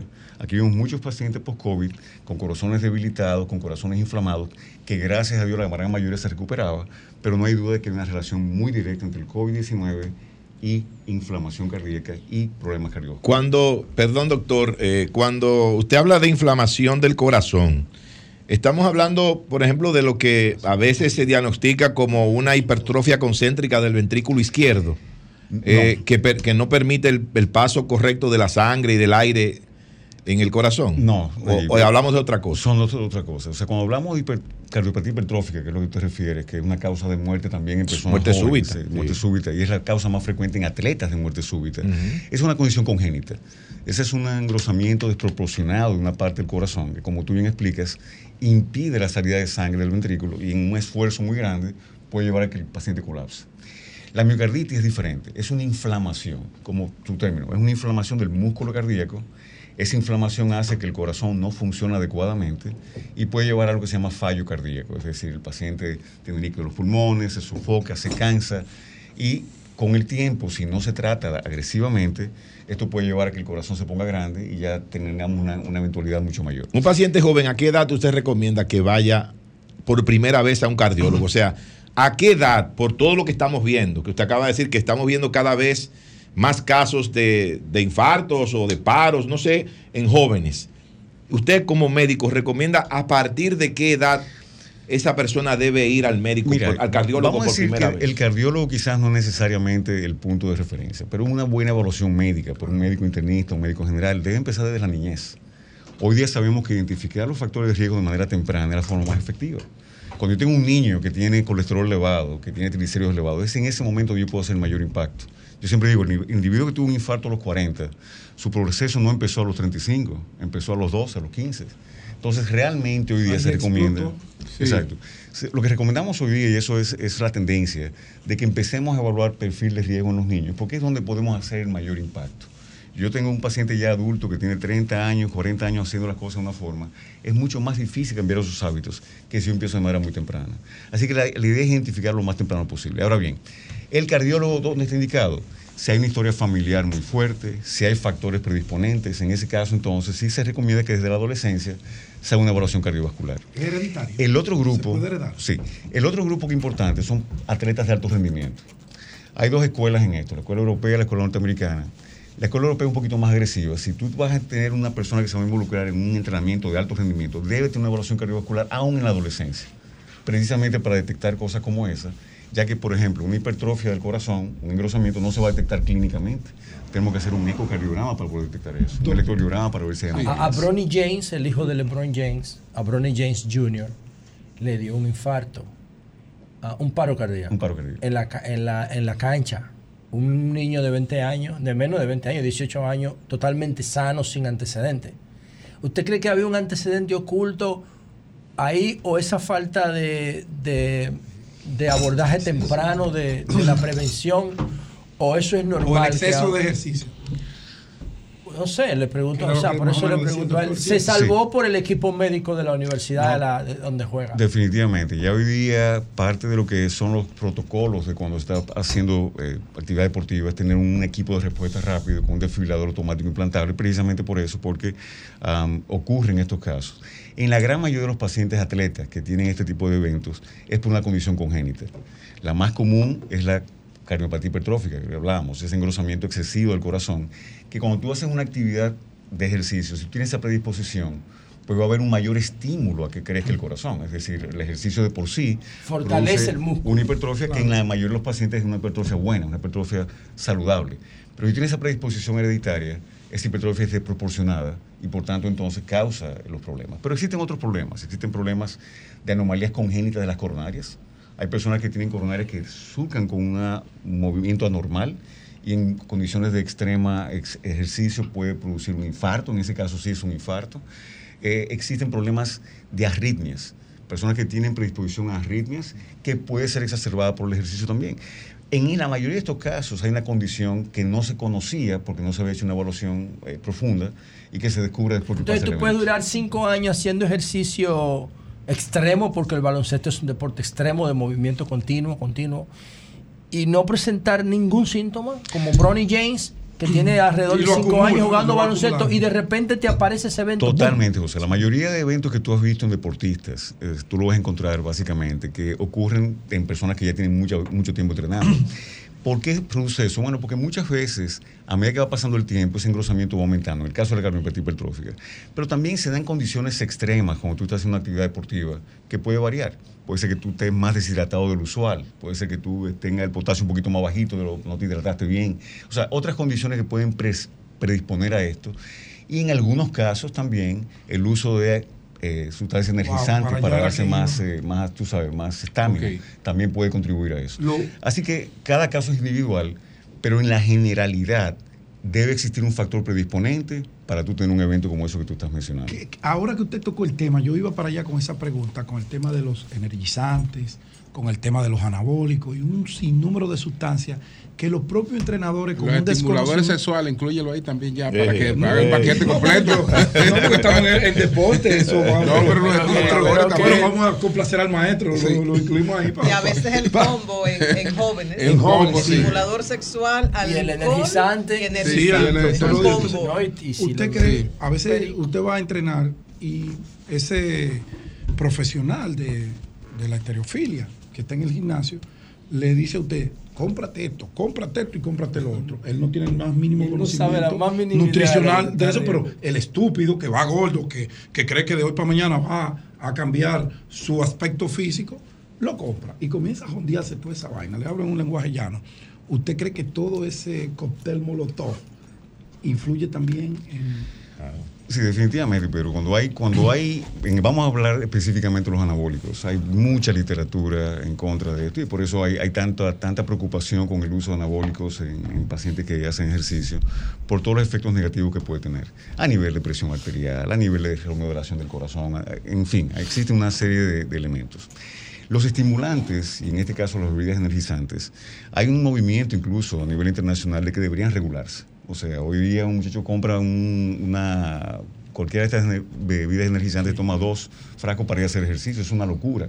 Porque ¿qué es lo que tienen estas bebidas energizantes? Estimulantes muy grandes, es decir, altas dosis de cafeína, en algunos casos tiene guaraná que tiene el mismo equivalente, un aminoácido que también es estimulante, y lo que esto hace es que te produce un aumento de la frecuencia cardíaca, un aumento de la hipertensión, y cuando tú haces ese ejercicio, precisamente tú estás en una situación donde ya tú estás estimulándote de por sí. Ese exceso de estimulación en una condición X puede producir una arritmia cardíaca que puede llevar a la muerte súbita. En términos de los estimulantes sexuales, ya vamos para, con- eh, Sí, para- para- para ya la persona Los estimulantes sexuales realmente, si el paciente no tiene una condición No, cardiovascular previa, no hay ningún problema. Ahora bien, Ninguno si hay predisposición a problemas coronarios o algunas arritmias, sí algunos estimulantes sexuales pueden pre- predisponer a esto. Y es por eso que sí, se recomienda que una persona que vaya a empezar a utilizar estimulantes sexuales debe tener una evaluación cardiovascular previa y no debe no debería dar- me- prescribirse Pero el estimulante sexual, receta. doctor, no es un vasodilatador. Es un vasodilatador. Pero Que de hecho fue, fue inicialmente el, el- Viagra era un proyecto de, de- de- del, de la- del área cardíaca. ¿no? Así es. Eh, la forma como lo utilizamos hoy día en medicina, incluso en una entidad que se llama hipertensión pulmonar, es de su uso común. O sea que sí tiene un efecto positivo, tiene un efecto positivo a nivel de la próstata, es decir, que sí hay efectos positivos. Pero, Pero en personas que tienen predisposición a una entidad que se llama, por ejemplo, QT largo, algunos estimulantes sexuales pueden producir una prolongación mayor de eso y llevar a arritmias. Ya. Si tú tienes una condición cardíaca de base. que tienen que, el- perdón, no, en la palabra. Arritmias. No, no, primero cu- QT largo. QT, QT largo. QT largo. Eh, en caso de que tú tengas una condición coronaria, por Yo voy a anotarlo. el estimulante sexo, yo digo siempre, Nayib está asustado. El, el sexo es un ejercicio como cualquier otro. Así es. Si tú tienes una predisposición cardíaca y Intenso. tú te usas un estimulante sexual, tú vas a hacer un performance mucho mayor y por tanto puede precipitar un problema. Así no es el estimulante, es la condición de base del paciente lo que va a realmente llevar. Así que sí se recomienda una evaluación previa al uso y sobre todo como lo tenemos nosotros en nuestro país, que no hay ninguna regulación para eso. Tú sencillamente vas, lo compras como si fuera un colmado. Los jóvenes están utilizando mucho el tema de los estimulantes sexuales con Sí. total desconocimiento de lo que significa para lo que ellos dicen popularmente, para dar una pena. No, por el empoderamiento de la mujer Sí. también. O sea, ya la mujer no quiere un sexo Ay, pero No, no, reproductivo, pero- quiere un sexo No placentero. esa- ese término tú. Sí, no, Aunque lo digan ellos, no lo Adelante, utilicen, Eh, doctor. Mira tú, Primero, saber si hay alguna evidencia científica que soporte, que sustente y que respalde el impacto de las vacunas de COVID en, en paros cardíacos, infartos. Él se refirió a eso, no. que no. ese tema. Lo descartó. Sí. perfecto. Segundo, Sí. ¿qué es lo que daña el endotelio? La, la película que separa la sangre de, de la arteria. ¿Qué es lo que inflama eso? ¿Qué es lo que lo, lo, lo pone poroso? ¿Los carbohidratos y el azúcar o las grasas? ¿Y cómo debemos nosotros prevenir eh, ese tipo de, de alimento y de, y de prevenir el sedentarismo para no tener que ir donde ustedes? Ok. Muy bien, el endotelio es el órgano Eh, más... perdón, ir donde Sí. ustedes como pacientes, Sí, sí, no, porque preventivamente deberíamos ir todos. Mira, el endotelio realmente es el órgano quizás más extenso que tenemos en el organismo, más que incluso la misma piel, y es la barrera que regula lo que es la homeostasis, es decir, todo lo que tiene que ver con la contracción y dilatación de las arterias tiene que ver con el endotelio. Así que un endotelio saludable nos defiende incluso del endurecimiento de las arterias. ¿Qué daña el endotelio? Todos los factores que producen inflamación. Vamos a empezar con eso. Y sabemos hoy día que los procesos inflamatorios, y ahí vienen las infecciones. Sabemos hoy día que los pacientes con infección tienden más tendencia a problemas cardiovasculares, y es precisamente porque hay un daño en el endotelio. En cuanto a la dieta, tanto los azúcares como las grasas, cuando pasan el límite que deben tener, pues dañan el endotelio.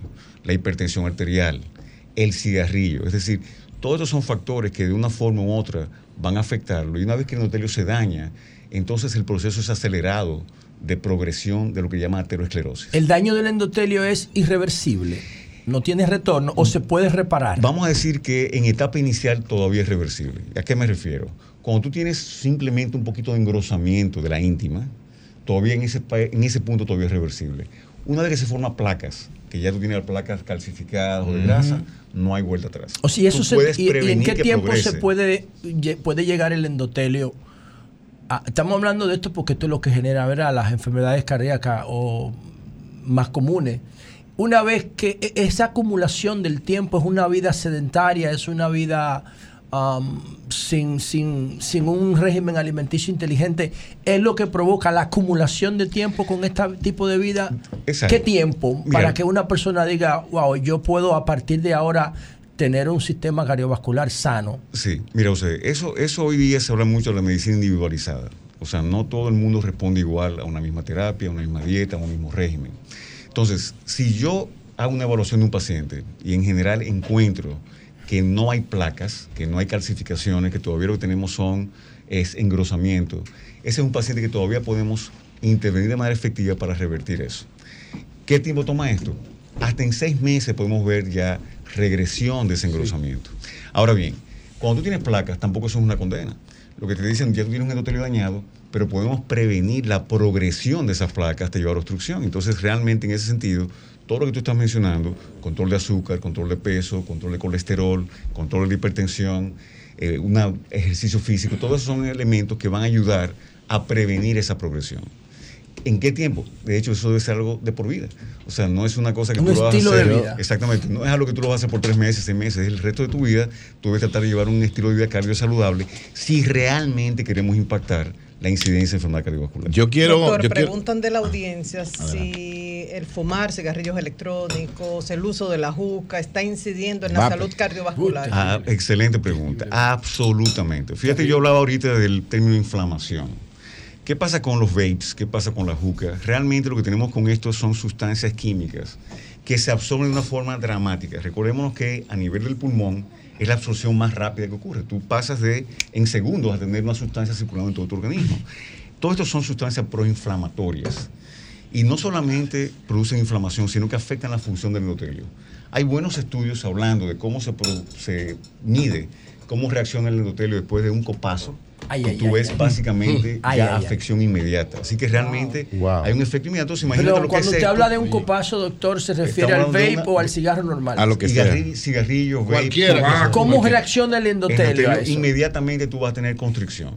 ¿Qué pasa con esto? Imagínate esto entonces, tú usándolo de manera diaria. El día entero, días, doctor, el vape. Años. ¿Cuál es el impacto que tiene? Tremendamente negativo. Eso estamos hablando a nivel cardiovascular. Vamos a, a sacar lo que es la parte pulmonar, que también es muy afectada. Yo quiero eh, Sí, brevemente preguntarle al doctor, y es como saliéndome un poquito del tema, pero aprovechar su presencia aquí en el sol de la mañana. El doctor practica motocross eh, y recorre diferentes partes del país. Le, le va a recordar una experiencia negativa. Yo sé No, no, no, no, no. Yo lo que quiero preguntarle es si últimamente él ha estado ah, eh, recorriendo No, la no. zona por- fronteriza. Ya no, ya no. A propósito, a propósito, perdón, a propósito de- del problema que tenemos ahora en estos días en esa zona. Y de lo que Ay, Me gustaría saber si, ha estado por ahí. le han mandado al doctor. Últimamente no, te soy honesto, tengo ya más de un año que no, no voy por esa zona. Antes le cogió miedo. Eh, no, realmente no. No, de eso, cuidarse, hemos vuelto, hemos vuelto varias veces Ah, después de eso, pero en este último año no hemos vuelto. Doctor, realmente creo que ahora mismo quizás no es lo ideal, no es lo ideal. Doctor, mire, doctor, brevemente, brevemente, eh, brevemente, breve porque la, la gente se preocupa mucho por la, la, el, el- el discurso y la práctica. Y Ay, hay una sí, pregunta para usted en ese sentido. Pero antes de esa pregunta, si los puros, me dice Andrés Martínez que le pregunte. Ya pero vi gente ha si los eso. tabacos, el tabaco, O sea, no- lo no- no los cigarrillos ni no los el vape, electrónicos. que Ajá. no el vape si- ni el cigarro No, tradicional no, el chatarra, puro sino tabaco, los tabacos, esos el que fuman los que van a los cigar club. Dicen que es menos. No, Sí. ¿qué diga el doctor? Primero, doctor, Primero, yo doctor, dice yo el yo compadre. conozco Julio, pacientes- Julio, eh, Conozco varios pacientes del doctor y todos también.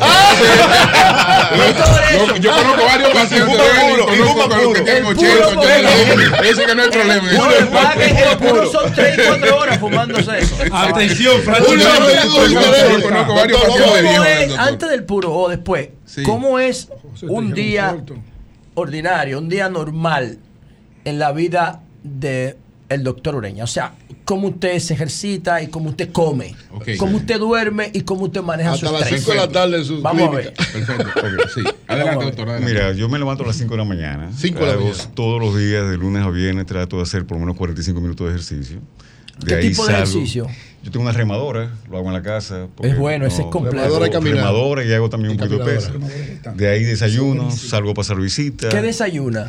Usualmente muy saludable. Trato de, yo trato de practicar. No, pero para que la gente escuche, ¿no? Una persona tan influyente como Clara usted de el huevo, salud. por ejemplo, un revoltillo de clara de huevo con Mire. patata, eso fue esta mañana. Ya. Eh, otro día puede ser pan integral con atún. Eh, otro día, o sea, hay diferentes, tú sabes, desayunos que tú puedes utilizar. ¿Usted no le cabeza tiene miedo al pan? José, Si es pero pan integral bien negro, no, realmente bien negro. no- O sea, estamos ¿Y hablando la de pan. cantidad de ese pan?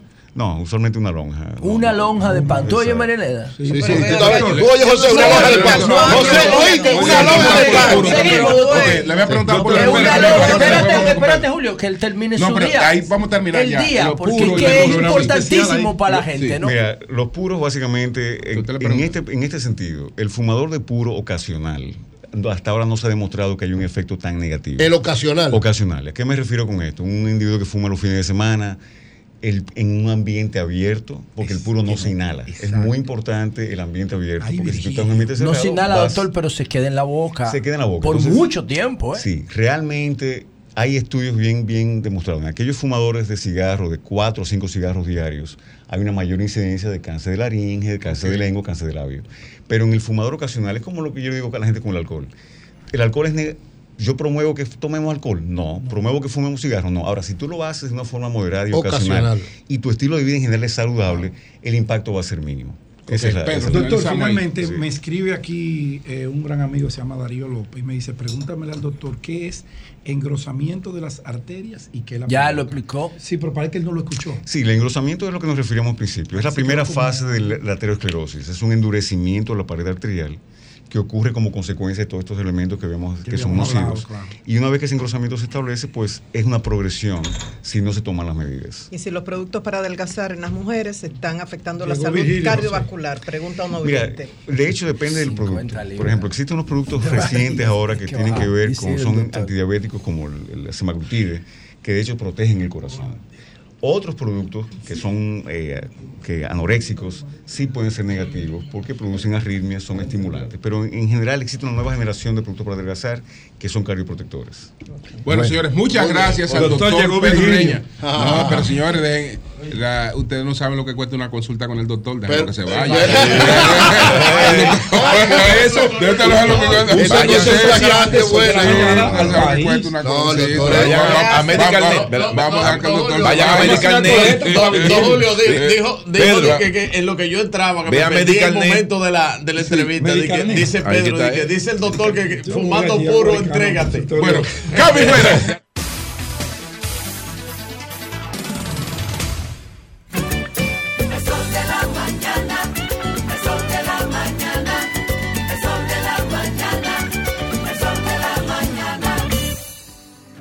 Con Leasing Popular das un salto inteligente para que tu negocio avance.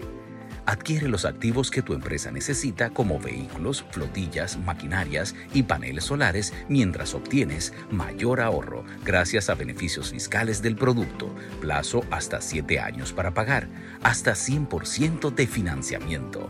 Banco Popular, a tu lado siempre. Amor, ¿qué hay de comer? No lo vas a creer. Algo diferente, auténtico y muy sabroso. Un sancocho de salami. Mmm, está delicioso. Cuéntanos cómo preparas tu salami usando el hashtag auténtico como Sosúa y participa por un año de salami Sosúa gratis. Sosúa, alimenta tu lado auténtico. En la farmacia Medicar GBC continúa el 20% de descuento en todos los medicamentos, pago en efectivo o tarjeta, y estamos abiertos los domingos. Somos GBC, la farmacia de todos los dominicanos. Sol 106.5, la más interactiva. Una emisora RCC Miria. La visión de más de siete décadas afianza sus raíces y evoluciona. Un nuevo rostro, dinámico, moderno, apuesta a las nuevas generaciones.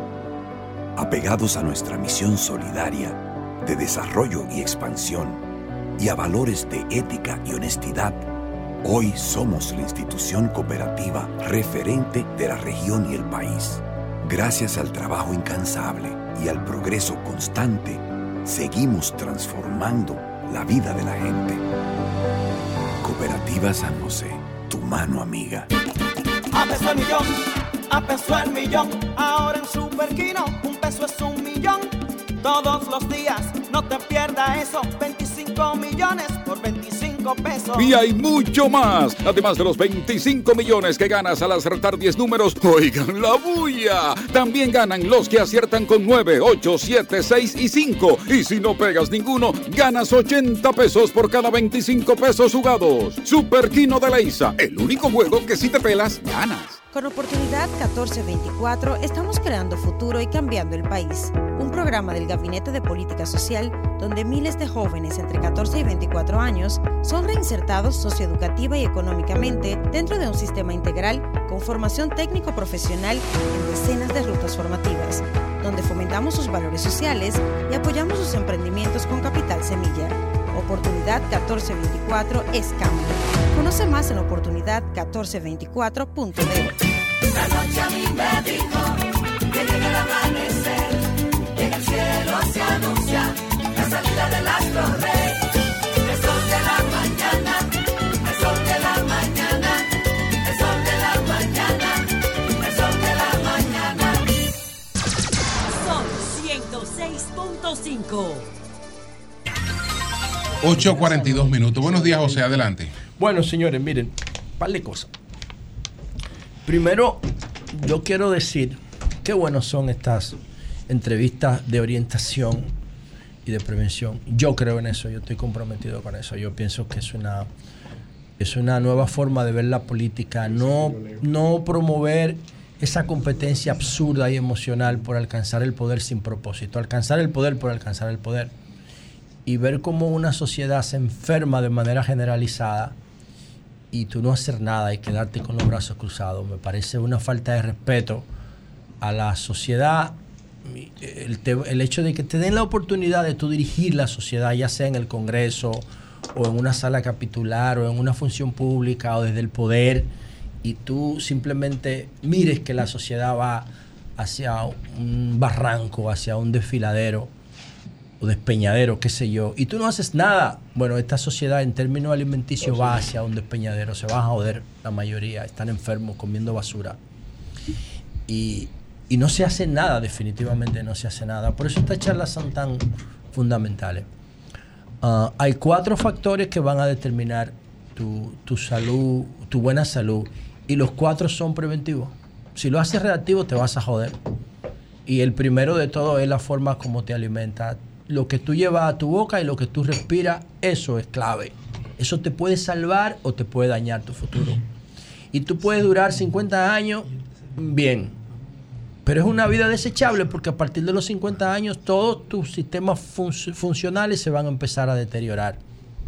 Y vas a empezar a tener enfermedades crónicas, autoinmunes, producto de un estilo de vida sedentario y de una alimentación chatarra. Entonces, son cuatro factores fundamentales. El primero es la alimentación, el segundo es el, el ejercicio físico controlado, tener una vida física activa, porque la sociedad moderna nos invita al sedentarismo, está, la mayoría de las cosas están resueltas para nosotros, y miren cómo estamos aquí trabajando y sentados. Eso estimula el sedentarismo. El tercer elemento es el sueño. Hay que dormir ocho horas, sí o sí. Sí o sí, ocho horas. Porque en ese tiempo es que el cuerpo repara. Es que se da el proceso de reparación fundamental para nuestro sistema celular. Y el cuarto elemento es el manejo del estrés. Si puede irse de una ciudad como esta, caótica, implanificada, con un desorden crónico de tránsito y transporte, váyase. Váyase, usted se queda aquí si usted está compitiendo por, por ganarse la vida. Si se puede ganar la vida fuera de este desorden, váyase. Porque esta es una ciudad que todos los días se va a volver más caótica, porque todos los incentivos del entorno es para que usted viole la ley, no es para que usted la cumpla. Entonces, hay que salirse de aquí en la medida de las posibilidades. Dicho esto, señores, yo quiero referirme brevemente al tema del dengue y al tema de, de la política y de lo del presidente Abinader bailando subido en el palo de, de mi amigo Peñasuazo. Primero lo del dengue. Yo pienso que al gobierno, uno de los factores fundamentales que tiene que tener un gobierno que busca la reelección es el, factor suerte.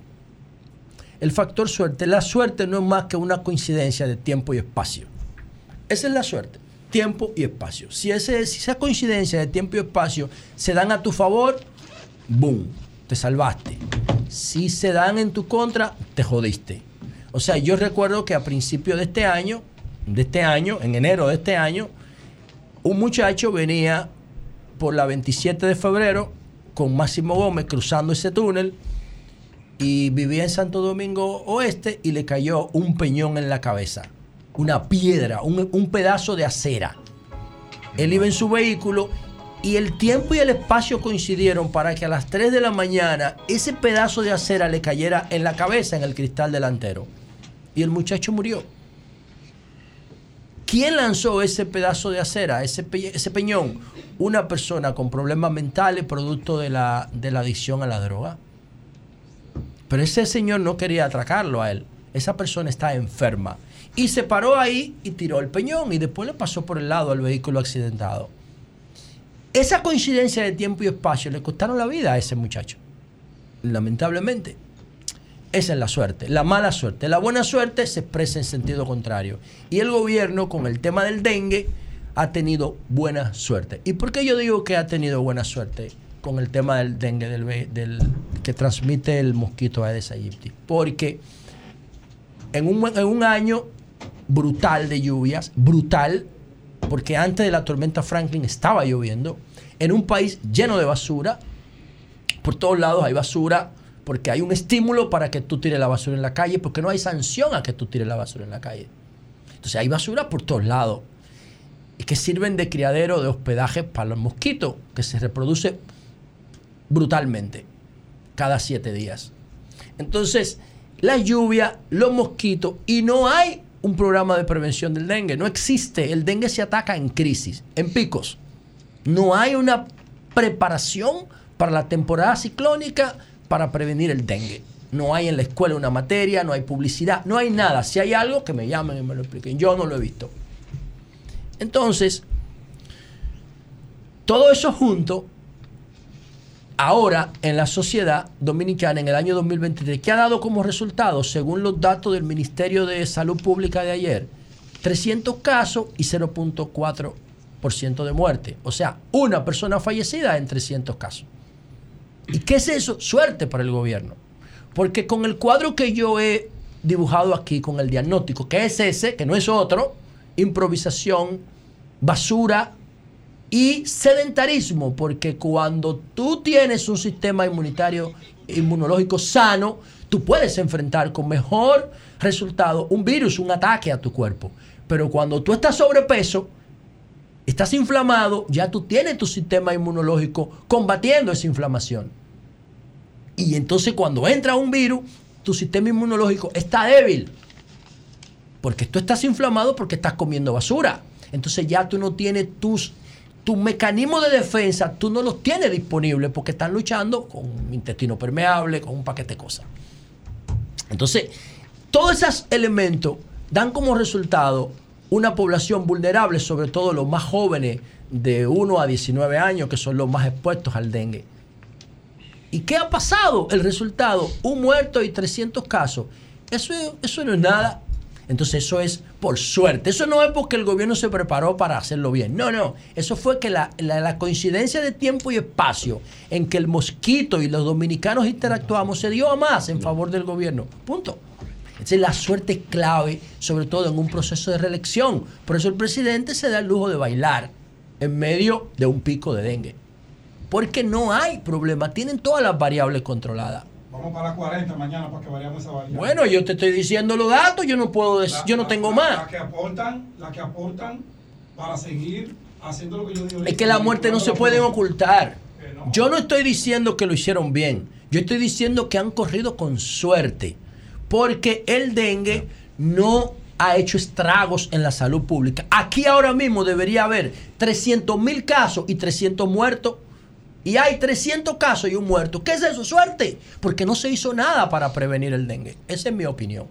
Segundo, miren,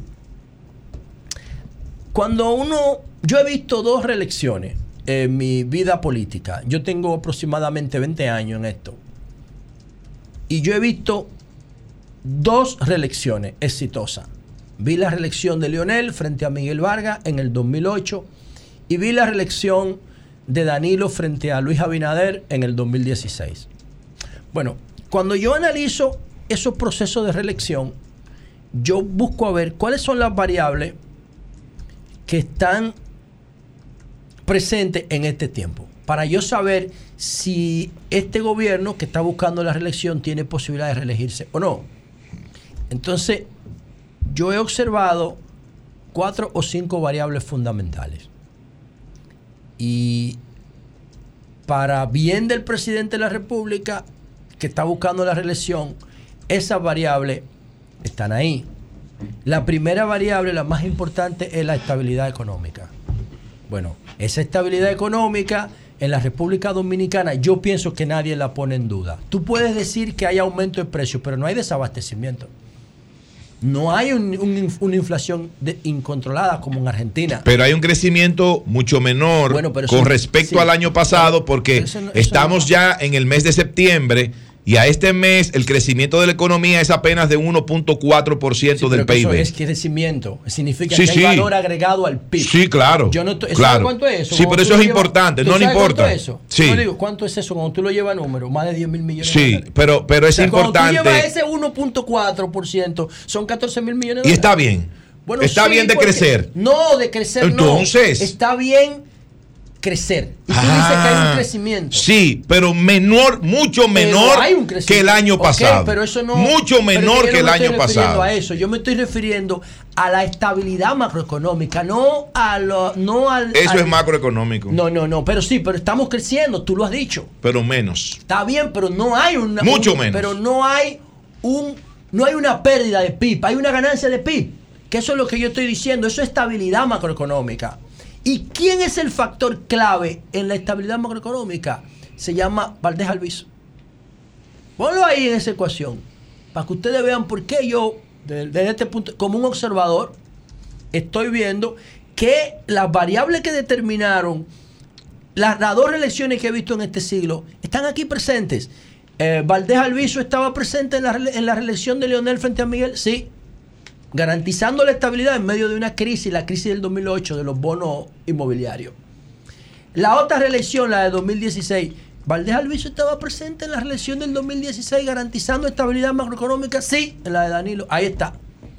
Donde Valdés Alviso no estaba presente fue en la crisis de Van Inter del 2003, en el intento de reelección de Hipólito.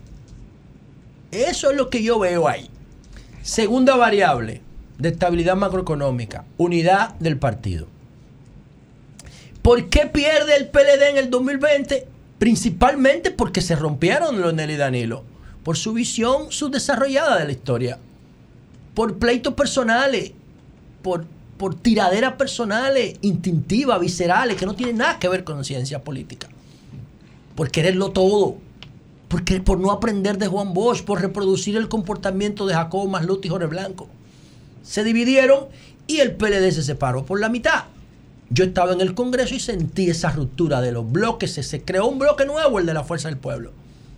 Ese fue el primer elemento. Y el segundo elemento, el tema de, de la pandemia y el desgaste de 16 años consecutivos en el poder. Contribuyeron todo y por ahí, por ese medio de apertura, de ruptura, pasó Luis. ¡Fu! Y se metió. Entonces, el PLD dividido, ¿está dividido? Sí, sigue dividido.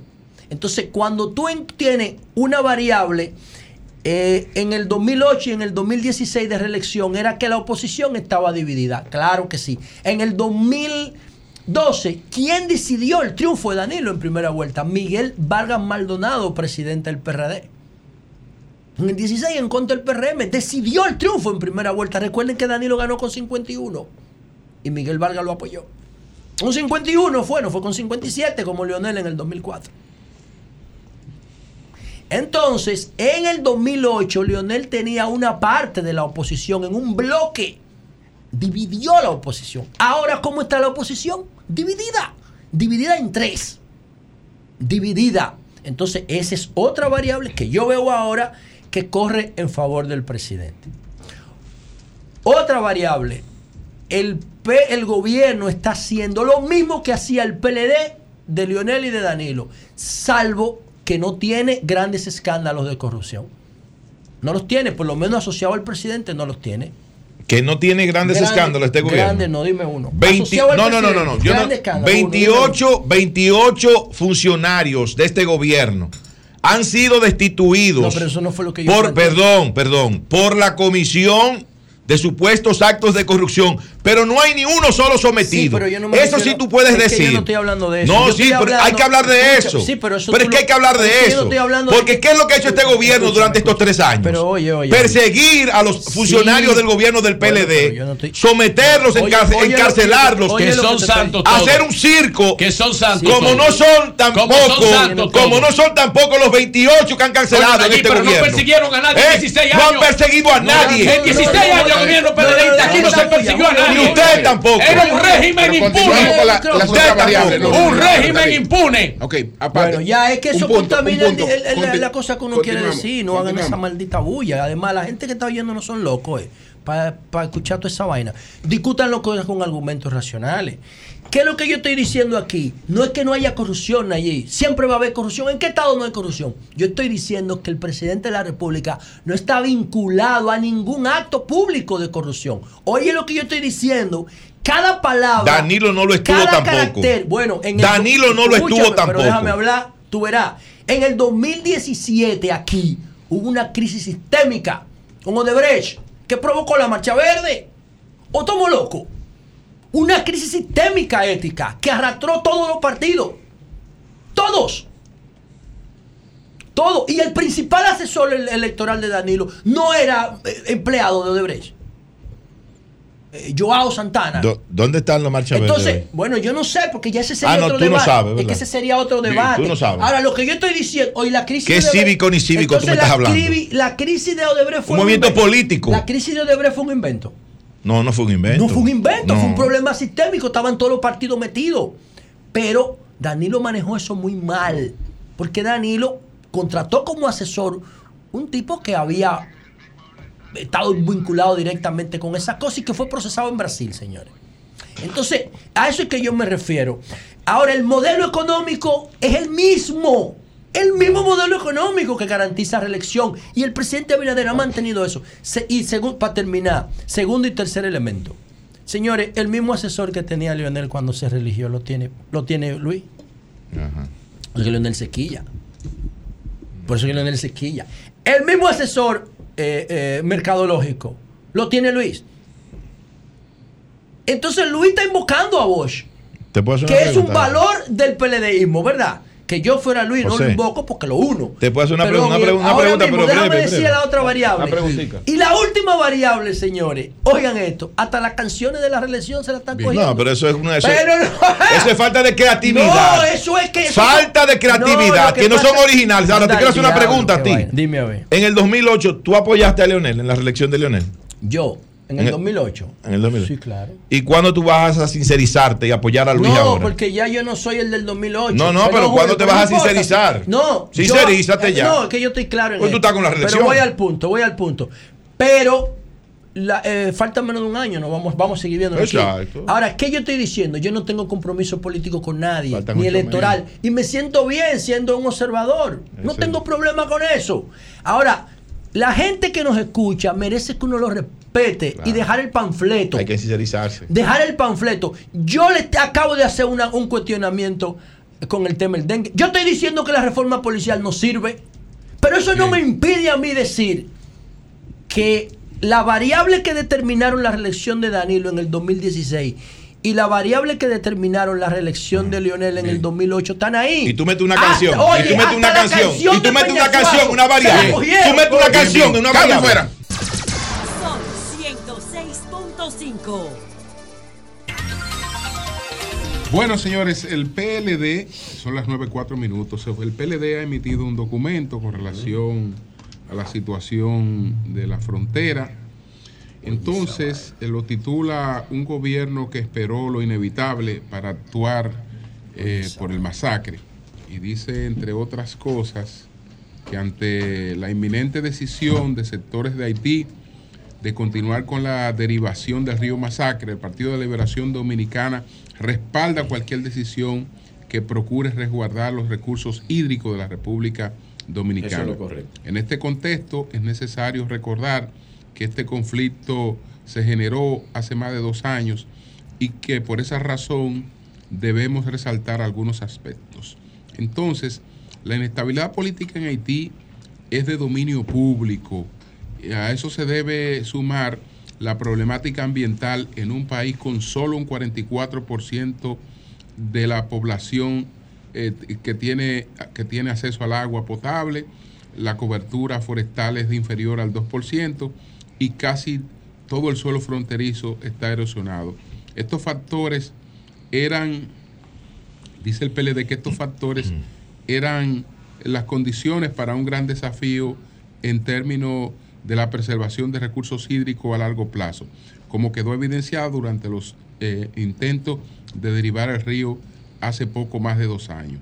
Después de la reunión de la Comisión Bilateral en mayo de 2021, donde se acordó detener la construcción del canal y también se establecieron acciones estratégicas a corto plazo, mediano y largo plazo, que el gobierno dominicano debía iniciar para garantizar la sostenibilidad del recurso agua con el propósito de anticipar la escasez, la reducción o la disminución del caudal del río Masacre. Y por ahí sigue este documento del Partido de la Liberación Dominicana. Es Río de Son- Jabón, no sigan usando ese término. Son las 9, 5 minutos. Marilena, buenos días, adelante. Gracias, Julio. Muy buenos días a todos. Creo que lo peor que puede pasar con el tema de Haití y República Dominicana es politizarlo, utilizarlo como tema de campaña. Y esto es válido para autoridades como oposición. Basta ya. La- la única expresión que sale de uno ante las presiones que ha recibido la República Dominicana en los últimos años desde Haití.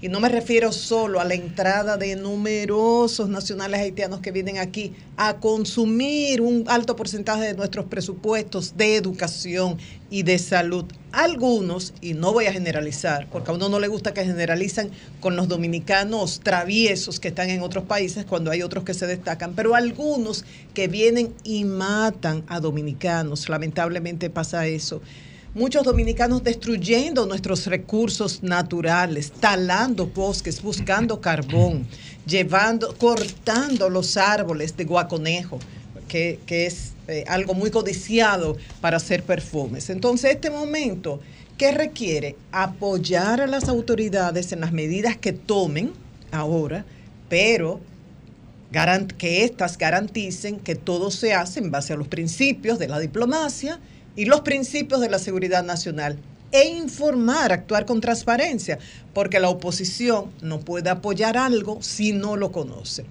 Me van a decir que soy ingenua, me van a decir que es utópico, pero un momento como este requiere la unión de oposición y gobierno, que el gobierno llame a la oposición, comparta esas informaciones que se tienen privilegiadas de la situación para ganarse el apoyo de la oposición. Es lo que manda el sentido común. Yo creo, perdón, eh, María Elena, que lo que debe hacer el gobierno en este momento es gobernar. Es hacer lo que ellos tienen que hacer en una situación como esta que tiene la República Dominicana con Haití. Eso, ese, eso de que, ah, que la oposición, que venga. No, pero Yo creo- ustedes están en el gobierno. Yo Hagan lo que tengan que hacer. Que con relación a Haití pasa como cuando uno tiene que tomar un medicamento que tiene efectos secundarios, que hay que poner riesgos, beneficios sobre la balanza. Siempre hay un riesgo. Y para tomar una buena decisión, un buen paciente responsable escucha a uno y a varios médicos, escucha a familiares, consulta, busca información y luego se lanza. El problema lo, es... Lo mismo lo tiene que hacer el médico. Si quieres, déjame desarrollar mi tema, Pero, porfa. pero breve, breve nada más. El problema es que ese médico, que en este caso es el gobierno, llama a la oposición para escucharlo, para que haga sus planteamientos y al, al final ellos hacen lo que ellos quieren. Yo entiendo que en este momento eso es lo que no debe pasar, que se vean como contrarios, porque así no vamos a llegar a, ni- a ninguna situación.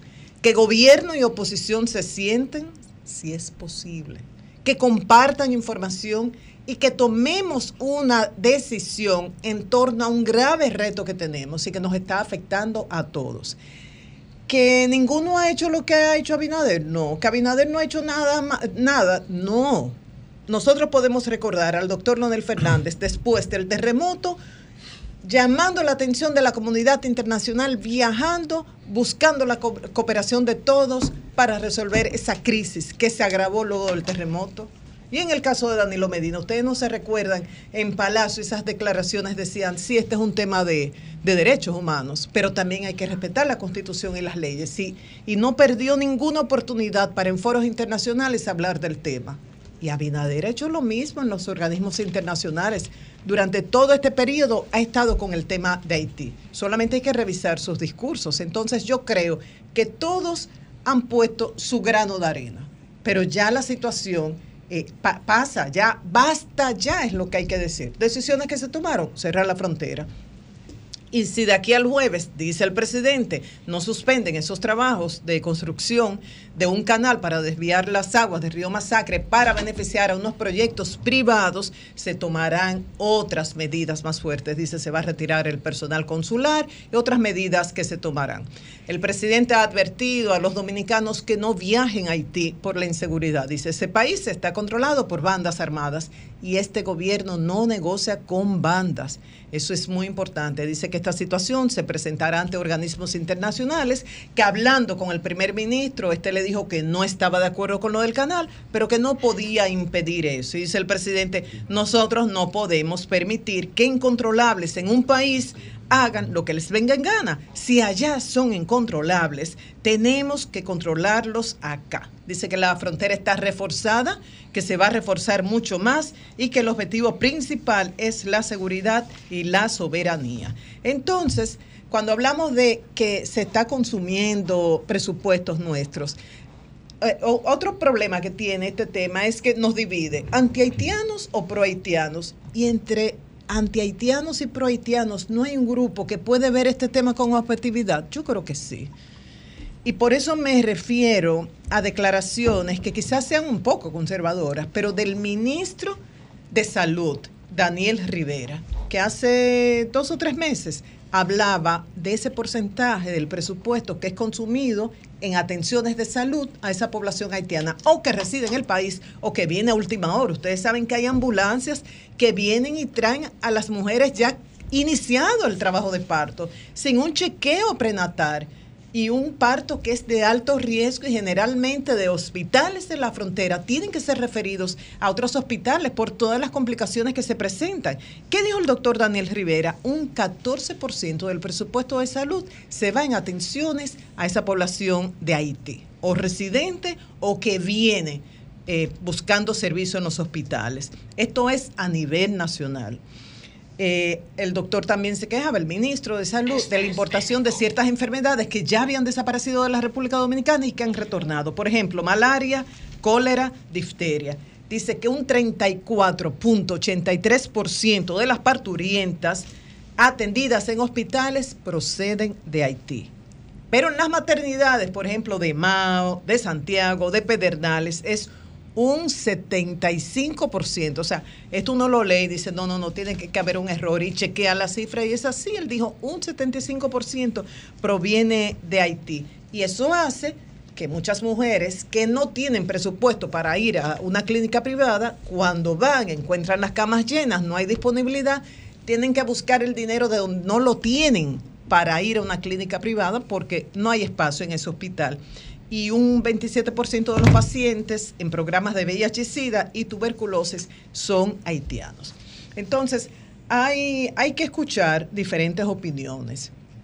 Yo les invito a que lean la entrevista que se le hizo al padre Osvaldo Concepción, al le llaman Chocolate, director del centro Montalvo en Dajabón. Él está en contra del cierre de la frontera. Dice que esto hará muchísimo daño no solamente a la población de Dajabón, sino a todo el país. Dice, ahí en Dajabón hay doñitas que viven de vender hielo a los haitianos. Dice que falta investigación profunda sobre ese asesinato de los, de los cuatro miembros de una familia. Dice, hace falta información. No se sabe si se hizo una investigación seria, si se conoce realmente el móvil del crimen. Dice, claro, ya hay unos muertos, tanto las víctimas como de la familia como los presuntos implicados, ¿no? Que fueron abatidos en, por la policía. Dice también que hay mucha desinformación sobre el canal y habla de intereses de mineras extranjeras por aprovechar las aguas de ese río. Entonces, entiendo la posición del padre, pero al padre vamos a decirle también que cuando uno dice basta ya, uno toma en cuenta el dolor de mucha gente. Hay varios casos. Uno puede decir, ah, los asesinatos, las muertes de dominicanos en manos de haitianos, que son hechos aislados. No importa si son hechos aislados o que el dolor de esa gente permanece. Y yo quiero terminar, Jovita, con eh, unos minutos de la hija de esa pareja que fue asesinada recientemente en Dajabón. Y entonces así, tanto ese padre como todos nosotros podemos entender por qué es que muchos dicen, basta ya. Vamos a ver, Jovita. Nosotros queremos justicia, porque no fue animales que mataron, fue a mi familia. Y yo quiero que toda la gente de la comunidad sepa que si aquí hay gente que son cómplices de la cosa mala, también se van a sean dominicanos. Pero lo que queremos fuera de aquí son los haitianos, porque no podemos permitir que vengan a nuestra propia casa a matarnos. Mi familia era gente seria, humilde y trabajador. Mi hermano estaba lleno de sueños y metas que cumplir. Mi hermano iba a empezar la universidad en enero, iba a estudiar veterinaria y por culpa de su asesino no va a poder hacer su vida ni realizar su sueño que tanto quería. Padre Chocolate, usted que vive en Dajabón, yo entiendo cuando usted dice se, des- se distorsiona, se desinforma en torno a lo que se vive en la frontera. Dice, en Dajabón hay un clima de interdependencia, de colaboración mutua entre el pueblo haitiano y el pueblo dominicano que reside e interactúa en esa zona. Es cierto, pero en Dajabón también hay mucho dolor por casos como este, el asesinato de los cuatro miembros de esa familia ocurrido recientemente, que todavía se, eh, hace falta información sobre ese crimen, es cierto, pero por razones como esas es que uno dice, basta ya. Cambio fuera.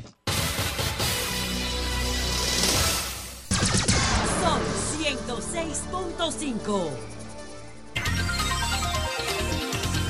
Las 9.20 minutos. Buenos días, Nayí. Adelante. Gracias, don Julio Martínez Pozo. Muy buenos días a todo el país y por supuesto a este equipazo del sol de la mañana.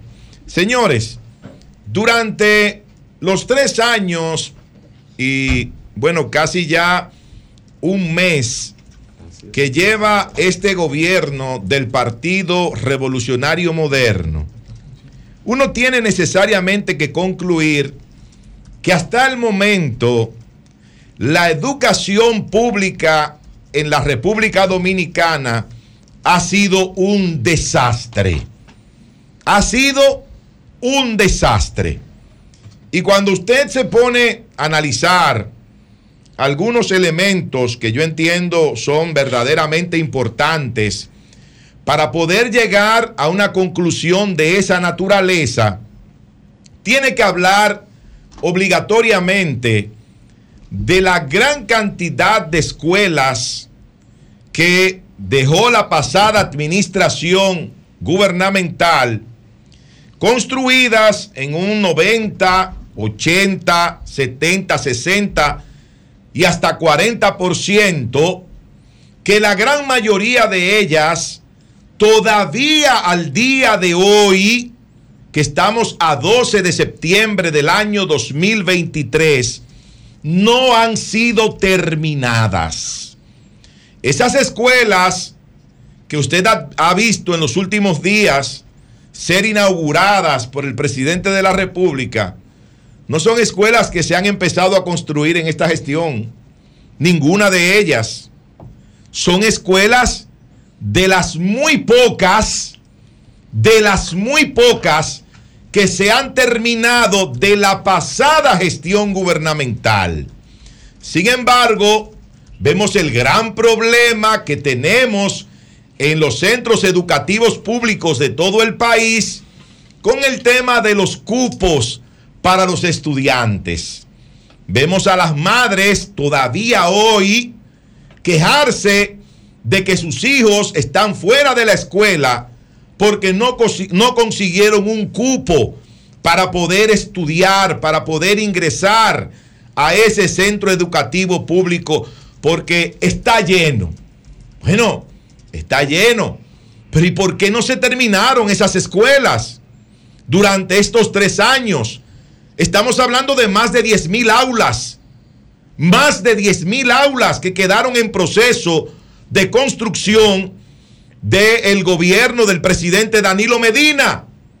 Que si desde el principio este gobierno del Partido Revolucionario Moderno se hubiera puesto en eso y a resolver los llamados nudos legales que tienen esos proyectos de construcción de escuelas, hace tiempo que si no hubiésemos concluido con todas, por lo menos una gran parte de ellas ya estaría funcionando y tendríamos menos problemas para poder acoger a los estudiantes en la República Dominicana. ¿Qué ha provocado todo esto?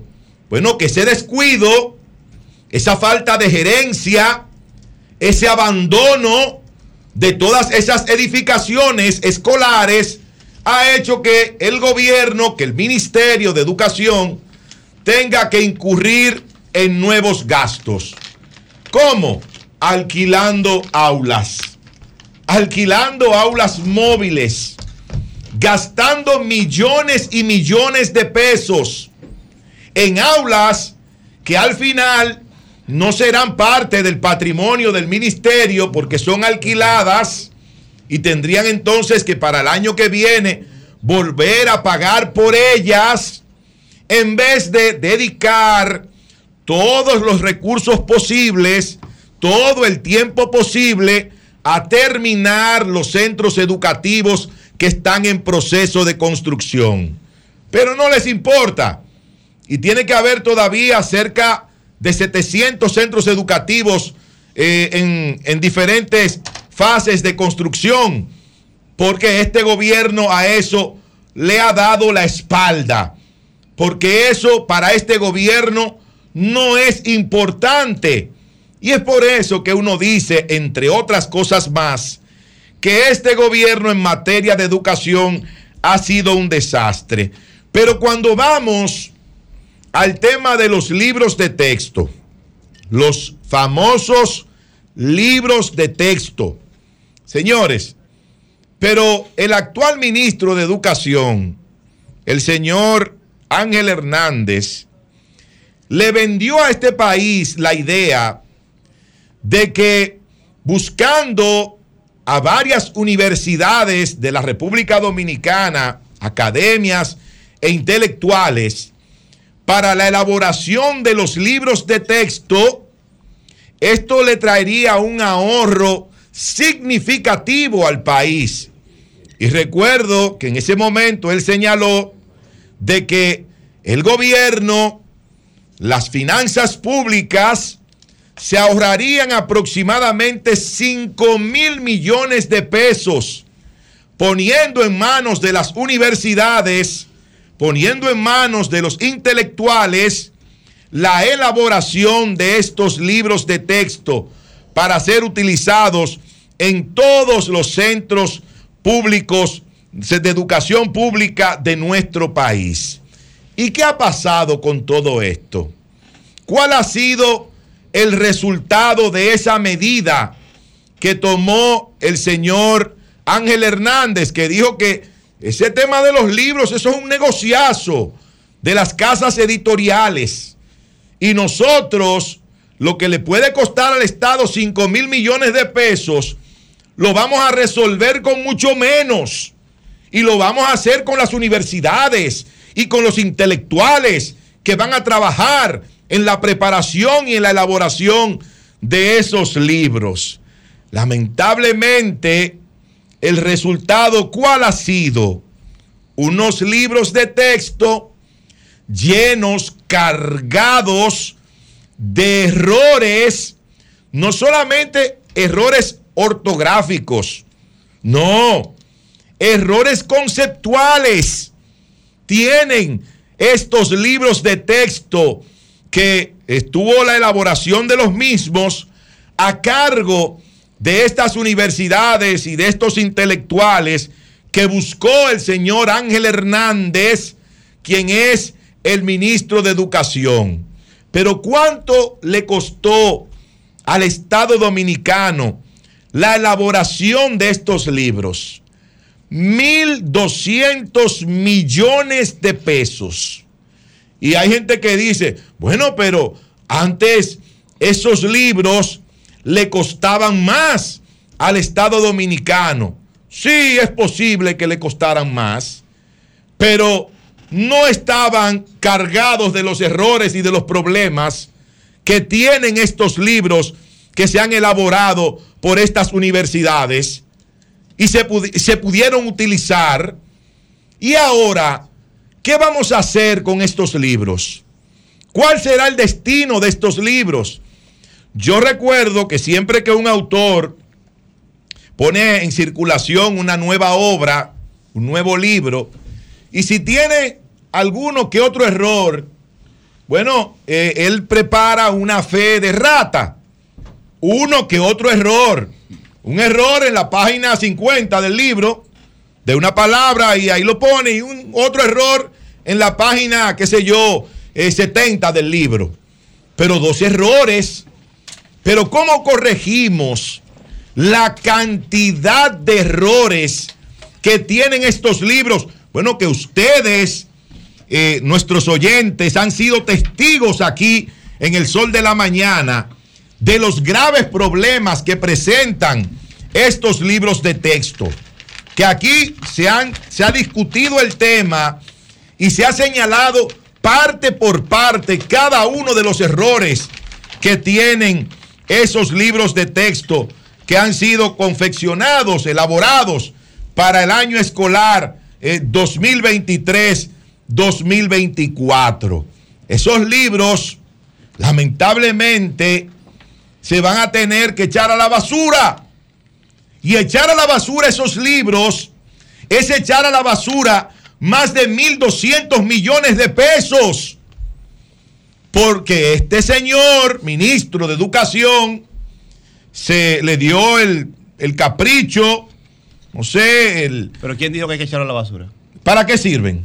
O algunos tienen errores, se le hace su fe de rata, los profesores saben cuáles. Pero una fe de rata, ¿de cuántas páginas tú vas a hacer? De un libro, hacer un libro Hacer un libro aparte de fe de rata. Se le hace señalamiento cuando si el error no es conceptual en la mayoría de los libros y es tipográfico. tiene 20 errores en cada página. No, tiene errores conceptuales y errores en cada tipográfico. Lo mismo aquí lo que lo trajo Juan Colón. Bueno, yo lo, yo lo acabo de decir que los errores no son solamente ortográficos, sino conceptuales. Entonces, con esos libros cargados de errores ortográficos y conceptuales, no podemos educar a nuestros niños. Lamentablemente, ese dinero es un dinero perdido por un capricho del ministro de Educación, el señor Ángel Hernández, que yo creo, y es una posición muy particular nuestra, el señor Ángel Hernández, óiganme bien lo que les digo, como ministro de Educación ha demostrado ser un incompetente No eso. y debe ser destituido lo antes posible por el presidente de la República. Cambio fuera. Bueno, señores, son las 9, son las 9.36 minutos. Buenos días, Virgilio, adelante. Oh, hablando es que uno se entiende. Gracias a todos los que nos escuchan Trate de hacerlo a bien. través de este Sol de la mañana de Sol 106.5, RCC Media, la catedral de la opinión en la República Dominicana. Hoy es martes. Me ha sorprendido esa rabieta de Masalle. Estoy No, pero no la rabieta. Martes. explicó, Julio, pero no diga eso. Esa Espera, ra- espera. Algo pasó. No inicies. Esa rabieta. Ah, no, algo no, pasó maestro, No retire eso ¿Con inmediatamente. quién, porque- escúchame, Virgilio, ¿con quién estará disgustado Masaya? Porque eso va más allá de la iglesia. Pero hice para ¿Tú crees que hubo presión política? No, algo pasó. No, no presión política, pero un Algo disgusto pasó. más allá de la iglesia. Porque él dijo que como prerequisito en la diócesis de Barcelona le dijeron que tenía que renunciar a la diócesis diócesis. Diócesis. Ese Sí, pero, está raro. pero a ese- oye, conociendo a Masaya. Que no- no fue que él quiso, Pero Pedro, se lo Pedro, oye, los que conocemos a Masaya de cómo actúa, Masaya es un tipo firme. El verdadero en las cosas. representante de la iglesia. No, oye, católica. algo pasó. Pero una pregunta. Firme. Algo pasó con él. Frontal. Buscó, él buscó esa posición o es la iglesia como tal que le ofrece a él ir- irse a Barcelona. No, no, a, a nadie le, po- le- le van a proponer dejar una diócesis. Una diócesis como la para, de Baní. para la- para la iglesia, la de Barcelona no, no es más importante que la de Baní. Ninguna diócesis, ninguna diócesis, es más importante que otra. Entonces, para él le dice de ayudante de un obispo para Barcelona.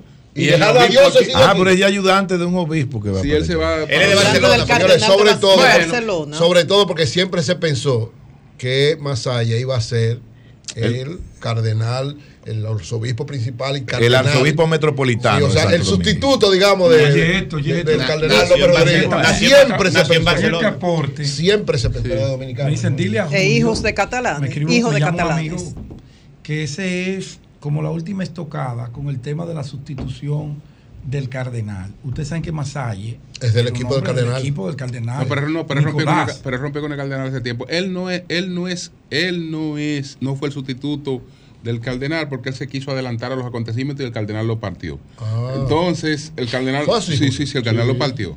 No él,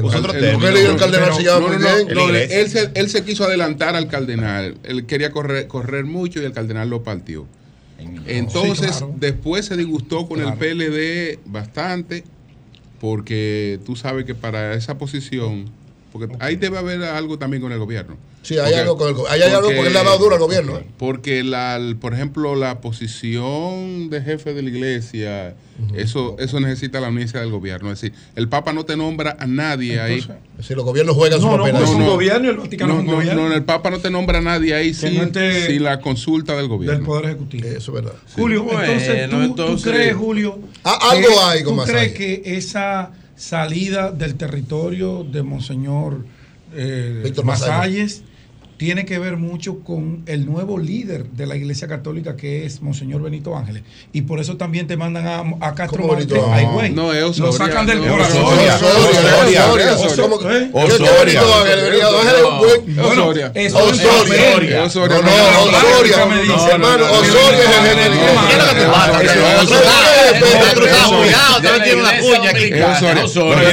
Tienes razón, tienes de razón. Ah. Y después de ahí, el que tiene- las condiciones para sustituir a Osoria es Monseñor. Pero hay que ver Pero con- Castro Marte. hay que ver con quién, con quién se incomodó, porque él se incomodó con la iglesia. Él está incómodo Más con la iglesia. en las condiciones. tiene una- debe estar más incómodo más allá. Yo no sé qué le pasó a él. ahí. Según tu planteamiento, es como un exilio que lo han enviado. No, él, él. Él se ha ido. Él, Ese- es una ese rabieta de él. es él, ¿Tú crees ese. que es una rabieta? Ah, pero ven acá. Ah, adelante, Virgilio. Sí. Bueno, No se- volvemos no otra se vez. una Atención, Virgilio, tú atención. nunca has ido a la iglesia. Atención, pero- atención. Julio, pero- Julio, Voy a empezar de nuevo. no podría haber sido- Tú no puedes meterte No, en no podría haber sido, es soy católico. No No, te no, pero- en esto. No, No, no, no, Julio. esa bola. Señores. Masaya es mi amigo. No, no, no, Yo soy no. amigo de Masaya. Además, no, no, no. Él es cristiano igual que yo. Estamos. Es verdad. eh, Somos cristianos en el fondo. y Pero seguimos a Cristo. No, a mí me gusta la superficie, a los Cristo, fondos yo no Y. Masaya, señores, Masaya es brillante. Eso es no me- de lo mejor que tiene la iglesia. Pero Julio lo de lo mejor.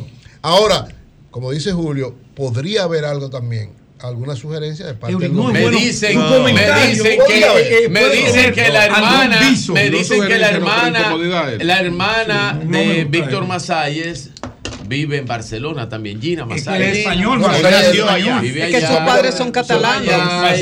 Siente afinidad. Sí, pero por eso él no se va a ir para allá. Por su tierra. No, pero por eso no. Por eso Él dijo que el Papa autorizó ese Estaba, extra- estaba extrayendo la comida y el- la crema catalana. Bien, hablando que uno se entiende. Gracias Sí. a todos los que Bueno, nos escuchan a través de este sol de la mañana de Sol 106.5 RCC Media, la Catedral de la Opinión en la República Dominicana. Me bautizaron, me confirmaron. Vamos a ver. Eh, o sea que tengo todas las bendiciones. Son los sacramentos. Cuando y los sacramentos te de la casaste iglesia. también por la iglesia. Y- no, no, por la iglesia no. Ah, ya. Ok. Él no Entonces, con ninguna religión. entonces nada. confirmaron. Miren, no cree en el matrimonio. Miren, miren, algo que les voy a decir y lo que yo pienso, y ayer estuve en la semanal del presidente Luis Abinader vi allá ahí junto en Palacio. Cabral, muy contento los En dos. Palacio Así y es. estaba Víctor Gómez Casanova. Víctor Gómez también. Ay, Estaba allá. o sea que Eury ya también. No, No, yo- yo estaba No, no, no, no. No, yo estaba. Yo voy a hablar de eso ahorita, pues yo estaba porque me invitaron. Me falta Está llevar, fuerte. me Pero falta no llevarme quieres a la que luz. eh, eh, pero ya, Mi amigo, ya lo No, no. agenciaré. La luz va sin ningún problema. ¿eh? Ya lo agenciaré. Tranquilo, A ¿eh? José La Luz. La luz no. Eso no es difícil. ¿Qué? Miren, ¿Que va señores. para dónde? No me agenciaré. Pero a tú no puedes ir donde tú estás, ya tú llegaste. No, pero me aconsejaré a José la próxima vez. Miren, lo que estamos hablando del tema haitiano y en una opinión muy personal, lo que se está evitando desde el punto de vista de la República Dominicana es una desgracia. Es sangre, pero no sangre dominicana. Bien explicaba el maestro don Julio esta mañana, después de una larga negociación a través de la historia, cómo terminó el hecho y cómo terminó la negociación por delimitación para delimitar y lograr la delimitación de la frontera. Eso era en un Haití que era un estado a un cuarto de construcción.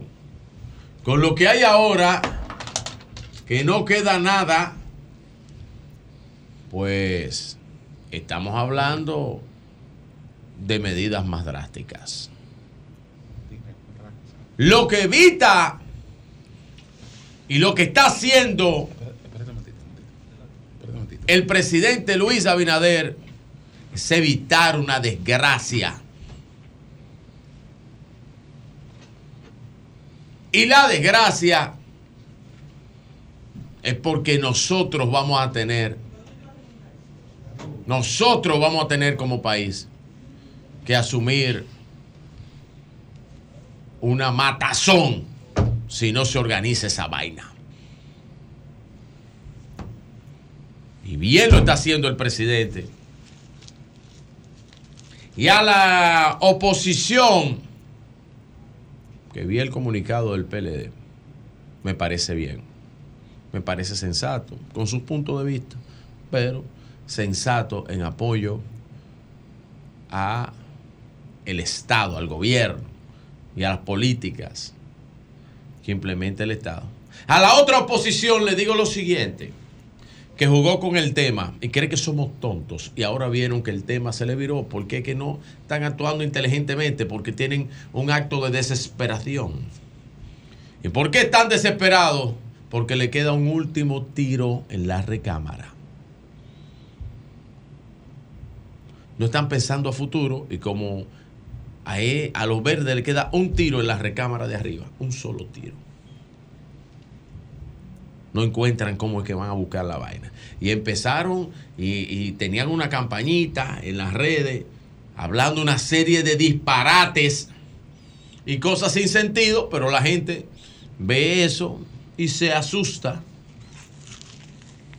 No sabiendo que el problema, lo que nosotros estamos tratando por la vía diplomática y trabajándolo a través de la comunidad internacional, es para evitar una maldita desgracia que nosotros tengamos que hacer ahí. Pero eso que dice puede llamar Estado, porque no es Estado, puede con la República Dominicana. Por favor, quítense eso de la cabeza, lo que nos están escuchando. No hay forma. Pero queremos hacerlo de la forma pacífica y sin intervenir y sin tener que ver. Porque lo otro tiene implicaciones en un mundo como este. Eso tiene implicaciones. Virgilio, ahora, Virgilio, perdón. Ah, ahora, para que esté claro, no le tiembla el pulso al presidente. Para que estén claros, no le tiembla el pulso al presidente para esa vaina. Virgilio, estamos rodeados. ¿eh? Eh, ve- ve- vete a las torres de este país, eh, a las más costosas, los Eh. más eh, lujosos apartamentos. Para que te óyeme, para que te des cuenta, para que te des cuenta quién, es el guardián. Esa ¿Quién es el campañita, guardián ahí? Esos que están aquí, los que quieren vivir, salieron huyendo de allá para poder desarrollarse aquí y lo que quieren es estar tranquilos aquí. No es lo mismo, no vendan eso. No vendan eso. Y mientras más venden la campaña de inestabilidad haitiana vendida por la oposición, más se une el pueblo a su gobierno y a su presidente. No hables de matanza entonces, ¿oíste? No más se une, no hables de eso. más se une. No, yo estoy hablando, ¿por qué la solución diplomática? ¿Y por qué buscar las formas internacionales? Eso es lo que yo estoy hablando. Para evitar que el presidente ayer anunció varias medidas. Ustedes saben que habló de la suspensión definitiva de todos esos individuos que están involucrados en el asunto y en las bandas y en todo este proceso de inestabilidad. También ya hablaba de, la de, de, eh, detener la emisión de visados haitianos por el momento. Eh, eh, esto hasta un nuevo aviso. También el presidente dijo que si el conflicto no se resuelve antes del jueves 13, habrá un cierre total de la frontera para el comercio terrestre, marino y aéreo. Él sabe que esto va a causar una situación difícil para los productores y exportadores, pero aclara, lo principal es la seguridad del pueblo dominicano. Eh, también habla de eh, la reactivación de la toma que está por aduana ahí en el río Dajabón para garantizar el abastecimiento de agua eh, en la, eh, para los productores dominicanos eh, que están en esa zona. También habló de iniciar el proceso de la construcción de la presa de Don Miguel. Esta como una solución definitiva a futuro para el diseño final que le faltan aproximadamente 60 días. Sea que el presidente no solamente está pensando en la solución inmediata, está pensando en la solución a futuro. Porque el problema de la frontera también ha sido un problema de futuro. Cuando yo hablaba de la verja perimetral, hablaba de que aquí las pirámides, o sea, donde teníamos las marcas limítrofes, se habían borrado, muchas de ellas no existían por el tiempo que tenían ahí. Y aquí habían veces que no se sabía si tú estabas en terreno dominicano o en terreno haitiano. Era importante delimitar el terreno entre unos y otros. Y era una solución mediano plazo. Esta solución es a largo plazo, pero es una solución que hay que hacer porque hay que empezar a pensar en nosotros y en la frontera. La construcción llevaría unos 30 meses y su, y su costo sería eh, de 2.700 eh, millones. Solicitar una reunión de la mesa hídrica binacional para acordar una solución definitiva, la cual también es un proceso establecido Porque aquí hay mucha gente, ah, que hay que hacer... una-". Todo es un proceso. Esto es un mundo que funciona así.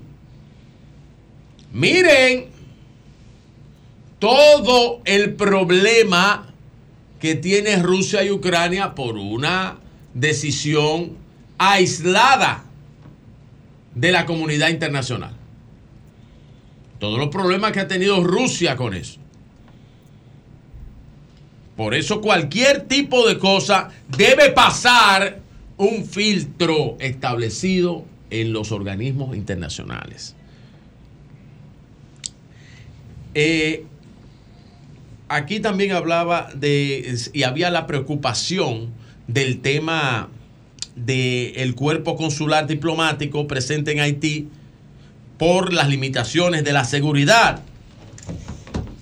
Eh, el presidente dijo que el embajador, el buen amigo Farouk Miguel, que estaba ahí presente, estaba ahí en la, va a permanecer allá.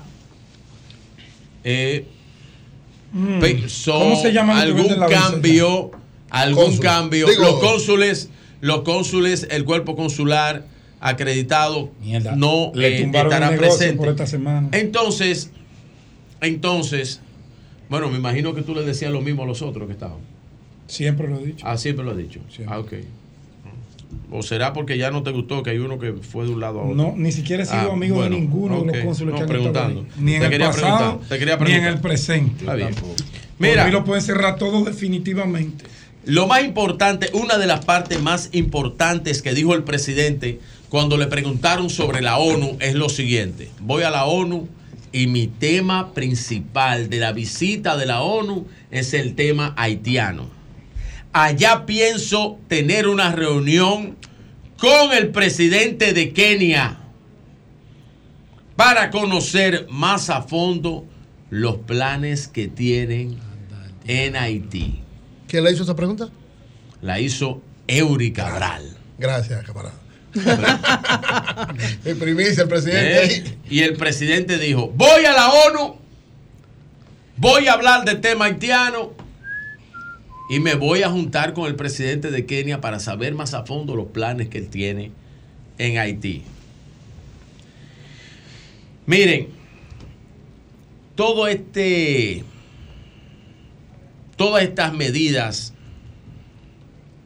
que es muy posible, atención, mucha atención a los comerciantes que ahorita andan gritando. El interés nacionalista va por encima la seguridad nacional. El Estado dominicano está por encima del comercio. Hay que buscar medidas para garantizar la seguridad de los propios ciudadanos. Si el cierre de la frontera es necesario, no queda de otra. Porque lo contrario, porque lo contrario, no hacer lo que está haciendo, maestro Don Julio, sería que pase como se llama el río. ¿Sabe cómo se llama? Dajabón. El masacre.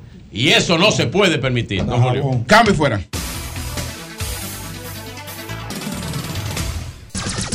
Son 106.5. Eury Cabral. Gracias al Dios Todopoderoso Jesús. Mi Señor Salvador y Guía, como Te siempre. voy a poner en oraciones. Inicio con la palabra de Dios, Salmo 42, 11. ¿Por qué me voy a inquietar? ¿Por qué está- tiene que estar triste mi corazón? Tengo mi esperanza en Dios. Lo alabaré porque Él es mi Salvador y es mi Dios. Yo estoy preocupado contigo, Siempre. camarada, y, y oré por ti en la noche. ¿Por qué? Porque vi mucha alegría Voy a hablar en el lugar donde tú te encontrabas. En el palacio. Que hace tres años tú saliste de allí, no habías vuelto a ir. Fuiste ayer acompañado del señor Virgilio Félix y la alegría brotaba de tu cuerpo. Y yo, Nayí yo, Estamos Parece que tienes las rodillas peladas. La yo estoy muerto del insomnio. Orando por Debo decirte, Orando porque yo no debo decirte ser, que sí. es la Wow. cuarta ocasión en que voy a Palacio, invitado a actividades del presidente. cuarta ocasión. Pues yo le pregunté a mi socio aquí, No, una- no. le hice una pregunta y me confirmó que sí. Agradezco a Homero Figueroa. Homero, me ha dado un trato muy especial. cada vez que el presidente hace alguna actividad que tiene que ver con líderes de opinión o con comunicadores, me invita. Claro. He ido en cuatro ocasiones, ayer, ayer fue la cuarta ocasión, porque me invitaron la semana pasada, pero estaba en el interior y no pude ir. Y entonces ayer me encontré con... Estaba que te reías solo. ahí. me encontré con varios amigos, varios amigos de mucho tiempo, el ministro de la presidencia, Ay, mira, Joel Santos. mira no, allí. No, no, Joel es mi Allí. amigo. Claro, Joel es mi amigo.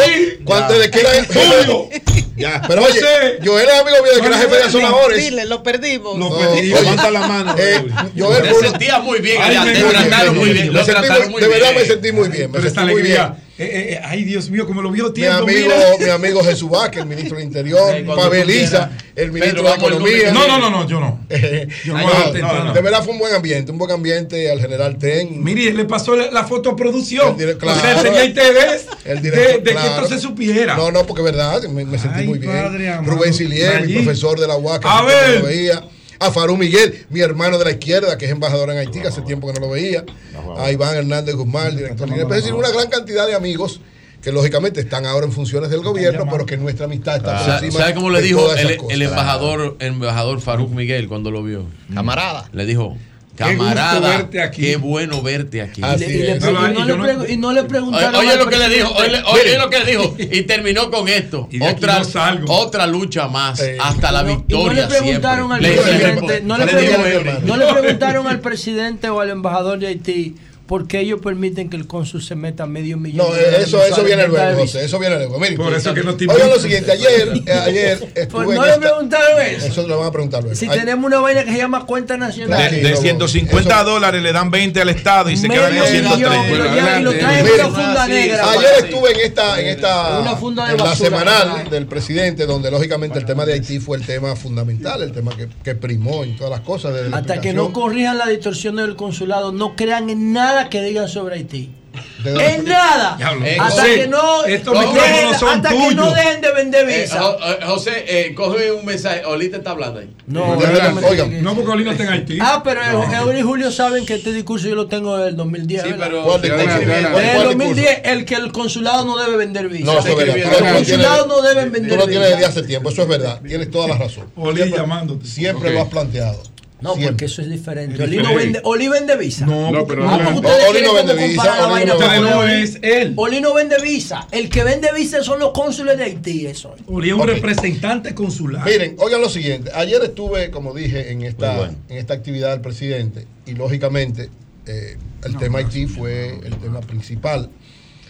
Y el presidente dio la explicación que ya se ha hecho. Yo le hice dos preguntas al presidente. Una tuvo que ver con Haití, donde precisamente como él va a las Naciones Unidas el próximo, la próxima semana, le pregunté si lógicamente él va a seguir con el tema y la respuesta que dio, tal y como decía Virgilio, es que citando a Rubén Silier, el vicecanciller, dice, como dice Rubén Silier, República Dominicana nunca se puede cansar de hablar de Haití en ningún escenario internacional. Así mismo lo planteó, de esa misma manera lo planteó el presidente.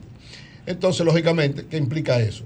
Que él, uno de los temas fundamentales que va a tratar en su intervención en las Naciones Unidas el próximo, el próximo, la próxima semana, es eso incluso fue más lejos. Pero esa pregunta, perdón, Eury, también se, lejos, se la hubiese respondido también Mauricio. Usted le hubiera preguntado a No, Mauricio fue- él- cuál es la estrategia, la línea, y él le hubiera dicho Él, lo él fue mismo. un poquito más lejos, el presidente fue un poquito Ah, más lejos porque dijo lo siguiente, que se va a reunir con el presidente Kenny. Dijo, claro, no, yo no voy a, a, a- a- República Dominicana no va a intervenir en nada de eso, pero tiene que estar informada de qué va a acontecer. Y tiene lógica esa respuesta del presidente porque evidentemente cualquier cosa que sucede en Haití, aunque nosotros no seamos parte, República Dominicana tiene que saberlo. Tú- tú sabes- tiene que conocerlo. ¿Tú sabes a quién Tiene vimos que a- dominar lo que está pasando. Eh, Eury, ¿tú sabes quién vimos en la semanal y estaba contenta? ¿Quién? Muy contenta, estaba al lado de ti. ¿Quién? La buena amiga, genial. Yanna Tavares. Así Yarna estaba junto con nosotros ahí, sí. Miren, entonces, pues yo no- creo que esta, la, posición que está teniendo el presidente es lógica, pero yo siempre digo que hay que tener un poquito de cuidado. Él lo decía, él decía que lo fundamental es tratar de manejar las cosas con el mayor cuidado. En un momento, cuando le preguntaron, bueno, pues podría intervenir el ejército, incluso habló el comandante del ejército, que también lo saludé al general Fernández Onofre. Eh, Ah, ese sí es duro. Ese buenísimo, duro. Ese sí es brillante. duro. Hizo una exposición muy, Wow. muy precisa. Dijo, bueno, nuestras Mejor fuerzas, oficial que tiene la- nuestras la- fuerzas la están preparadas, nosotros estamos garantizando todo lo que sea. Y ahí dijo algo que a mí me pareció muy, muy importante. Dijo, estamos preparados, lo mejor sería no tener que hacer nada. Exacto, es lo que yo digo. Claro, muy bien, o sea, muy bien. O sea, el, el gobierno tiene un discurso, y en eso hay que decir, el presidente ha sabido manejar y todos los funcionarios que estaban presentes supieron manejar muy bien la forma y cómo plantearon. El caso de Farud Miguel, el embajador en Haití, en un momento alguien preguntó sobre un caso de un dominicano que fue secuestrado en Haití y que estaban pidiendo un... un- un- El que se mete ahí a su Sí, propia un- seguridad. no, entonces el presidente, di- bueno, primero Farud aclaró que inmediatamente se puso, cada vez que pasa algo como esto, se pone de acuerdo con la policía de Haití para ver qué es lo que está pasando y qué podría hacerse, y dijo que ya estaba liberado ese dominicano. Y el presidente dijo, bueno, lógicamente nosotros tenemos que salvaguardar y cuidar a los nacionales dominicanos, pero también nuestros nacionales tienen que tener algún nivel de cuidado sabiendo lo que implica Haití. En ese territorio no hay seguridad, No hay seguridad, para nadie. Para Entonces, nadie. En, torno a esta situación, miren, en torno a esta situación, evidentemente, presidente, si es una empresa privada, el gobierno no está de acuerdo, y eso sí llama la atención. Y Julio era preciso en torno a eso, que es la preocupación de todo el mundo. Es decir, como una empresa privada, aunque lógicamente esta parte norte es muy diferente a la parte sur, pero como una empresa privada puede estar haciendo todo esto sin ningún control, no solo del gobierno, de alguien con el que se pueda hablar, porque el gobierno dominicano lo que, lo que no puede hacer es, lógicamente, que afecte nada que tenga que ver con el territorio nacional, en eso todos estamos de acuerdo. Pero llama la atención esto porque evidentemente lo poco que pueda hacerse, yo creo que ahí lo que el presidente o las autoridades dominicanas podrían de alguna manera influenciar es que cuando se tome la decisión que se tome por Haití, casos como estos no vuelvan a suceder con nosotros. Es decir, que de alguna manera en, la- en el caso de las fronteras haya ciertos niveles de cuidado de quienes vayan a, hacer lo que vayan a hacer en Haití para evitarnos esta situación a nosotros. Porque evidentemente, ¿qué es lo que está pasando? No es una guerra. Pues mucha gente cree que vamos a invadir Haití. No, no vamos a invadir Haití, eso no es verdad. Ni va a haber problema con Haití de ninguna naturaleza. Con Haití estamos hablando. Puede ser que haya con una banda, puede ser que haya con una empresa privada, pero con Haití no va a haber problema. Con Haití nosotros no tenemos problemas. Entre los dos gobiernos, el poco gobierno que hay allá que no tiene control, pero bueno, las autoridades que de alguna manera representan, con ellos no hay problema, al contrario. Hay coordinación en muchas cosas, lo que pasa es que ellos no tienen control. Pero es precisamente, eh, Julio, eh, perdón, Eury, el gobierno dominicano quien de alguna manera ha estado magnificando la situación. Sí, pero por eso digo, pero yo te voy a ¿Ve? decir una cosa. eh, eh, Cuidado Nayib, con eso. No, te voy a decir una cosa. Yo prefiero que magnifiquen la paz y no que vayamos a guerra. Yo prefiero que el presidente magnifique y haga todo. ¿Guerra lo- de qué, hermano? No, no, ¿Y qué- pero no. cómo de Pero? ¿cuál ¿Qué situación aquí ¿Qué? para No, pero, pero, ¿Qué guerra? Eso es lo que el gobierno quiere vender. Que No, no, lo que yo digo es. No, lo que yo estoy Ustedes diciendo. están es- construyendo un jodido escenario ¿qué para vender a diablo? que hay un problema que no existe. Por un canal. No, No, pero no, perdón, señores, no si ese- perdón, el gobierno haití no ¿Cuál tiene oye, de 300 Pedro, años, el gobierno de Haití no tiene control. Si esta empresa insiste en que quiera hacer eso, el gobierno dominicano no- Militariza su frontera y No, punto. no, el gobierno- Desmonte la corrupción que hay en la frontera, punto. El gobierno dominicano no lo puede Y permitir. esa Entonces, permitir Ahora vamos Antes, para África. yo lo que no de quisiera, yo lo que no Y quisiera, porque las implicaciones internacionales que tiene, que Hay el que gobierno dominicano tenga que actuar de manera agresiva en contra de esa empresa, porque no sería en contra de esa empresa, sería contra Haití. Entonces, Eso es lo que yo no quisiera. Porque además no hay que crear ninguna situación. Manejarla. O sea, de que una se está creando, Se- ¿verdad? Sí, se está creando. Ahí, se está creando, ¿verdad? No, pero no la está creando desde aquí, ¿no? No, no. La está creando, el gobierno está creando una actitud que lógicamente que podría llevar a otra cosa. Eso es lo que él no quiere. y eso es lo que no queremos Claro. ninguno. Pedro. Entonces, que lo siga manejando con su. El presidente decía cautela, cuidado. Ya, ya, ya. Y yo estoy de acuerdo con él en eso. Ojalá esto no llegue a ningún otro ¿Qué nivel y ya. ¿Qué es lo que tú? Que perdieron a. Uriel. Por otro lado, no, yo estoy muy claro, incluso le hice al presidente, oye esto, le hice al presidente otra pregunta. A propósito de una situación que evidentemente generó la semana pasada una gran discusión, sobre todo una actitud de, de preocupación por parte de quienes profesamos la fe cristiana en República Dominicana. Le pregunté al presidente qué pensaba él, él nombró a la Procuradora General de la República, es una funcionaria nombrada por él, y la Procuradora informó que en el caso de la comunidad LGTB ahora cuando vayan a plantear un problema, lo van a tratar con el género que ellos quieran. Yo le decía que, hay que respetar a la comunidad LGTB, sus derechos civiles, sus deberes políticos, como personas hay que respetarlo, pero ellos no pueden determinar cómo deben ser las políticas públicas. Y, y él le respondió que este Ministerio Público es independiente. No, entonces él me dijo, él me dijo lo que ha dicho el caso de la corrupción, lo dijo Ajá. aquí también. Ajá. Yo no me sentí satisfecho, pero no me iba a poner a discutir con el presidente, porque evidentemente no se trata de una decisión de la Procuraduría, es una política del gobierno. No, no, no. No, pero, escúchame, No. escúchame. Oye, yo no quise porque yo no me voy a poner a discutir. No yo del invitado gobierno, eso no y no voy a generar una situación difícil al presidente. Ahora, no me venga, presidente, con el cuento de que eso es la Procuraduría. No, es una política pública. Y una política pública depende del presidente, no de la Procuradora. No, tú la estás, tú, estás, tú estás haciendo un amarre demasiado Sí, sí, complicado. sí, Bueno, está bien. sí, sí, sí. Ciertamente el presidente designa a la procuradora, Sí, pero, pero hay no un consejo, según la constitución, un consejo mire, mi del hermano, oiga, Público eso, oye que está compuesto por diferentes Si tú- actores. Ahí se define la Pero política perdón, pública entonces, el presidente como tal, si el Claro que presi- sí. si el pre- No, pero que ya eso te- A mí la impresión que me dio es que el presidente está de acuerdo. Porque No, si no, no, tuve- no- no, eh, no, pero no, escúchame, no, no, pero no, es, mi impresión. Así como tú viste como yo valoré bien cabello. ahorita lo de Haití, permíteme entonces plantear mi criterio sobre esto. Es decir, una política pública no la determina la Procuraduría. No lo General de la puede. República, No la le puede ¿Cómo se determinar. No, no, ¿Cómo se no. Estamos hablando ¿Cómo de se una, hace la política pública? una política pública, la decía el gobierno en sentido general. Es decir, ¿qué tenía que hacer la Procuradora? Que yo creo que lo hizo, ¿eh? Particularmente yo creo que lo hizo. Yo particular, yo conozco a Miriam Germán muy bien. Yo creo que la procuradora, antes de hacer eso público, consultó al presidente de la República. Yo estoy convencido de eso. Yo no creo que lo haya consultado. No creo que lo haya consultado. que No creo. O consultó a alguien. Y- No, que además es un tema administrativo. Y el No, eso no es un presidente, problema el presidente te respondió sinceramente procedimental. Eso pudo dar a los pre, a los no.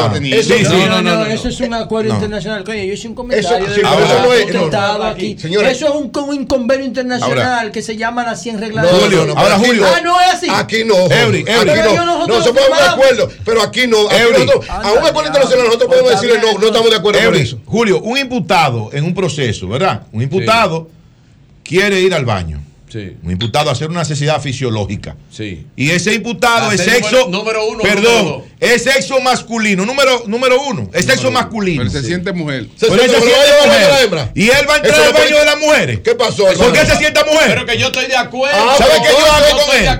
con No me hagas decir lo que para yo hago. Mí, eso, para mí, para mí eso es, eso fue un disparate. Pero bueno, para mí. oye, pero el presidente. De eso se trata lo que ella dijo. Que Yo- el presidente de no eso se tiene trata. nada Yo- que ver con está eso. bien, yo lo que quisiera, ayer hice la pregunta y la hice Porque si yo ahora mismo me Pero quiero sentir un perro. claro, Pero él- yo hice la pregunta ahí. porque yo él, quisiera. se, él, ¿Te se él se manejó bien. No, él se manejó bien porque él ha dicho que en, en no, la. no, en- no, y adem- no, él se manejó bien porque el tema es polémico. Claro. Porque él, él se manejó de manera que el tema no le haga daño. Claro, no se lo quitó de encima, Se- lógico, se fue lógico. Se quitó el tema, Sí, el tema se. Yo lo hice Pero quiere que el presidente diga lo que No, no, quiere yo lo que quiero es que el gobierno, no. Presidente, porque no es el presidente nada más. Yo quiero que el gobierno completo tenga una reflexión sobre eso, porque eso no es una política nada más de procuraduría, es una política pública, a propósito de la, de la ideología de género. Entonces, lo hice ahí y aproveché ese espacio, que aunque todo estaba en Haití, quise plantearse, se lo dije al presidente, y lógicamente él se manejó eh, correctamente, porque no iba a generar una Y tú polémica. quieres seguir insistiendo que sea el No, yo voy a seguir insistiendo en la medida que yo defienda lo que creo. En la medida que yo, Y en todos los escenarios No, donde claro, puede estar, diga lo, voy a estar quiera, planteando. Entonces, derecho. esperemos a ver, ojalá que haya conciencia en el gobierno de eso. Mire, por otro lado, informar, Tú tienes razón, pero poca. exacto, como tú, ¿verdad? Escasa, Como en la mayoría de las cosas tuyas. Ok, adelante. Miren, finalmente, ayer, ayer eh, la Asociación de Cronistas de Arte informó que los premios soberanos del 2024 se van a celebrar el martes 12 de marzo, Sí. que por cierto cumplimos nosotros 12 años, eh, 12, Sí, 14 12 de marzo, años, digo 12 años. No, O sea, no, más de 12. Pero 12 fue, el- fue en el 2012 y estamos en el 24. El No, 12 estamos de en el marzo. 23. Estamos en el 23. No, pero el año que viene. O sea, el 12 de marzo del 24, nosotros cumplimos 12 años el programa. Y van a hacer los premios soberanos ese mismo día. ahorita en lo suyo. Eh, eh, yo estoy en lo mismo. Es que Eury hoy, hoy llenó la cabina de confusión. No, de confusión no, de, precisión. Miren, entonces, Eh, ¿qué, qué fue lo importante de la, inf- de la información? Y el primero, se mantienen los premios soberanos. Y segundo, se hizo una alianza estratégica. cervecería. No, cervecería es patrocinador. Lo único que ahora, como No yo informé cuando se hizo el acuerdo, ahora Acroarte tiene la responsabilidad en la preparación de la producción. Por eso es un acuerdo estratégico con César Suárez Jr., con la empresa de César Suárez Jr., que tradicionalmente le ha dado apoyo a Croarte en todas las cosas que hace desde hace muchísimos años, y que ahora, como Acroarte va a tener la responsabilidad principal de la producción. Recuérdense, antes todo era cervecería en producción. Ahora, en nominación y en premio era Acroarte. Ahora Acroarte va a seguir siendo nominación y premio, las asambleas y todo, de todo lo que somos miembros, pero al mismo tiempo en la producción va a estar en la dirección de la producción junto con quien se decida que lo, Entonces, que lo ya haga. la gente no se tiene que parar ahí y decirle gracias a la cervecería. y Sí, sí, sí, porque la cervecería sigue siendo uno de los principales digo patrocinadores. Entonces, ¿qué es lo importante de esto? Que es una nueva Si etapa se de los premios soberanos. le va a quitar los no, premios. los urbanos que hagan su premio. Es una nueva etapa. Eh, Wanda Sánchez, que ahora dirige a Croarte junto con el equipo. Mira, ahí que está el Caribe ella. ya escribiendo sobre el gordo oro y la, y la joyería. Mire, entonces, ¿qué es lo Y importante de esto? Santana Barberchó, el Caribe ya. ¿Qué es lo Eh, impor- Cuídense que el Está movimiento urbano le va a quitar Que los ahí. premios. a eso. Lo importante es que ahora los premios soberanos entran en una nueva etapa, una etapa importante, interesante, que lo va a seguir consolidando. Acroarte también asume esa nueva etapa que implica el premio y lógicamente todo lo que implica. Hay un renglón para, para el este- actor del año, ¿verdad? Sí, sí. Pero no, no, no ponga que ya tú quieres poner el presidente. y el ba- y el- y el- y el bailarín del año. Yo estoy pues, preguntando. No, no, pero bailarín. No, bail- Miren, ¿Que baila entonces, ¿qué es lo importante mal? de esto? Perdón, ¿qué es lo importante de esto? Que este gremio que, re- que representa a la crónica de espectáculos de la República Dominicana. Mire, Yo no he hablado de Soy nadie. el presidente de una Julio, Julio, yo he mencionado No, nombres. no, Yo no. Mira, el presidente baila ochentoso, de- eh. de- déjeme. Pero ¿Tú. Baila ochentoso. Así que no, se baila chulo. Ochentoso. Acroarte, yo he dicho, he dicho baila bien. Pero yo no lo que baila bien, baila bien. que baila bien, doña Raquel también. Doña Raquel baila mejor dice que él, baila bueno, ya. Doña Raquel yo baila mejor diciendo que que bien y mal. Miren, Tiene que por ser un eso. estilo Oye, ochentoso, no es así. Tres gremios importantes. Tú que baila merengue. Baila muy bien. El presidente baila muy bien. ¿Y Raquel tu baila estilo mejor. cuál es? Yo no sé, yo no bailo No, nada. Yo Tres. bailo, eh, tú Miren, sabes. hay tres gremios en República Dominicana. ¿Cómo que ella ¿Cómo sabe? que No suben videos José sabe bailar bien. Le pregunte Tres gremios en. República Tres Dominicana. gremios, sí. Tres gremios en República Dominicana que han, se han implantado en la cultura de la República Dominicana y en el sentir de los dominicanos. Tres gremios por diversas razones. La- el Colegio Médico por lo que representa en términos de salud.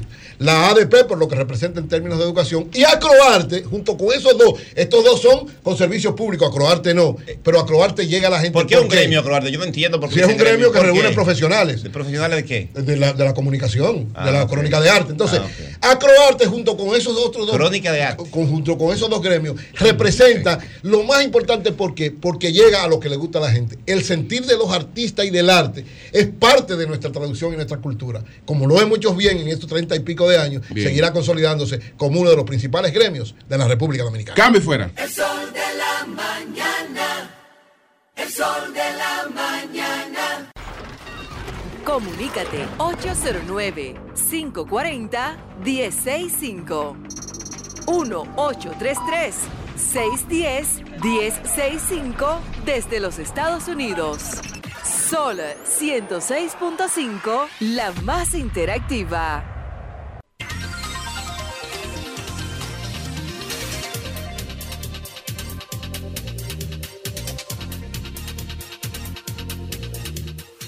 Mismo, el mismo. Días, buenos días. Buenos, buenos- buenos días, Julio. Julio, mira, Buenos días, adelante. Buen día, Julio. Sí. Yo no entiendo por qué que nuestro líder y guía no arranca para Haití para mediar por, por- en esa situación. Porque necesitamos un mediador como, como, como nuestro líder. ¿Como quién? ¿Y cuál es Como nuestro nuestro líder? ¿Quién es tu líder? ¿Leonel? Claro. Leonel es un tremendo mediador, eso es verdad, eso sí es El verdad. gran líder de esta nación es él, Debe de arrancar para allá. Yo no entiendo por qué independientemente de los casos. Oye, No, porque es el presidente de la. República que le corresponde eso. No importa, pero eh, y es que tiene impedimento entrar a Haití. Bien. Buenos días, La última vez que fue lo querían matar. Buenos días. Buenos días, buenos días, Julio, y a todo el equipo. Ad- adelante. Papo Fernández de este. Ah, Adelante, Papo, muy importante, ¿verdad? Sí. Mira, mientras el tema de que estamos tratando en estos días, Tú fuiste director de frontera, ¿verdad?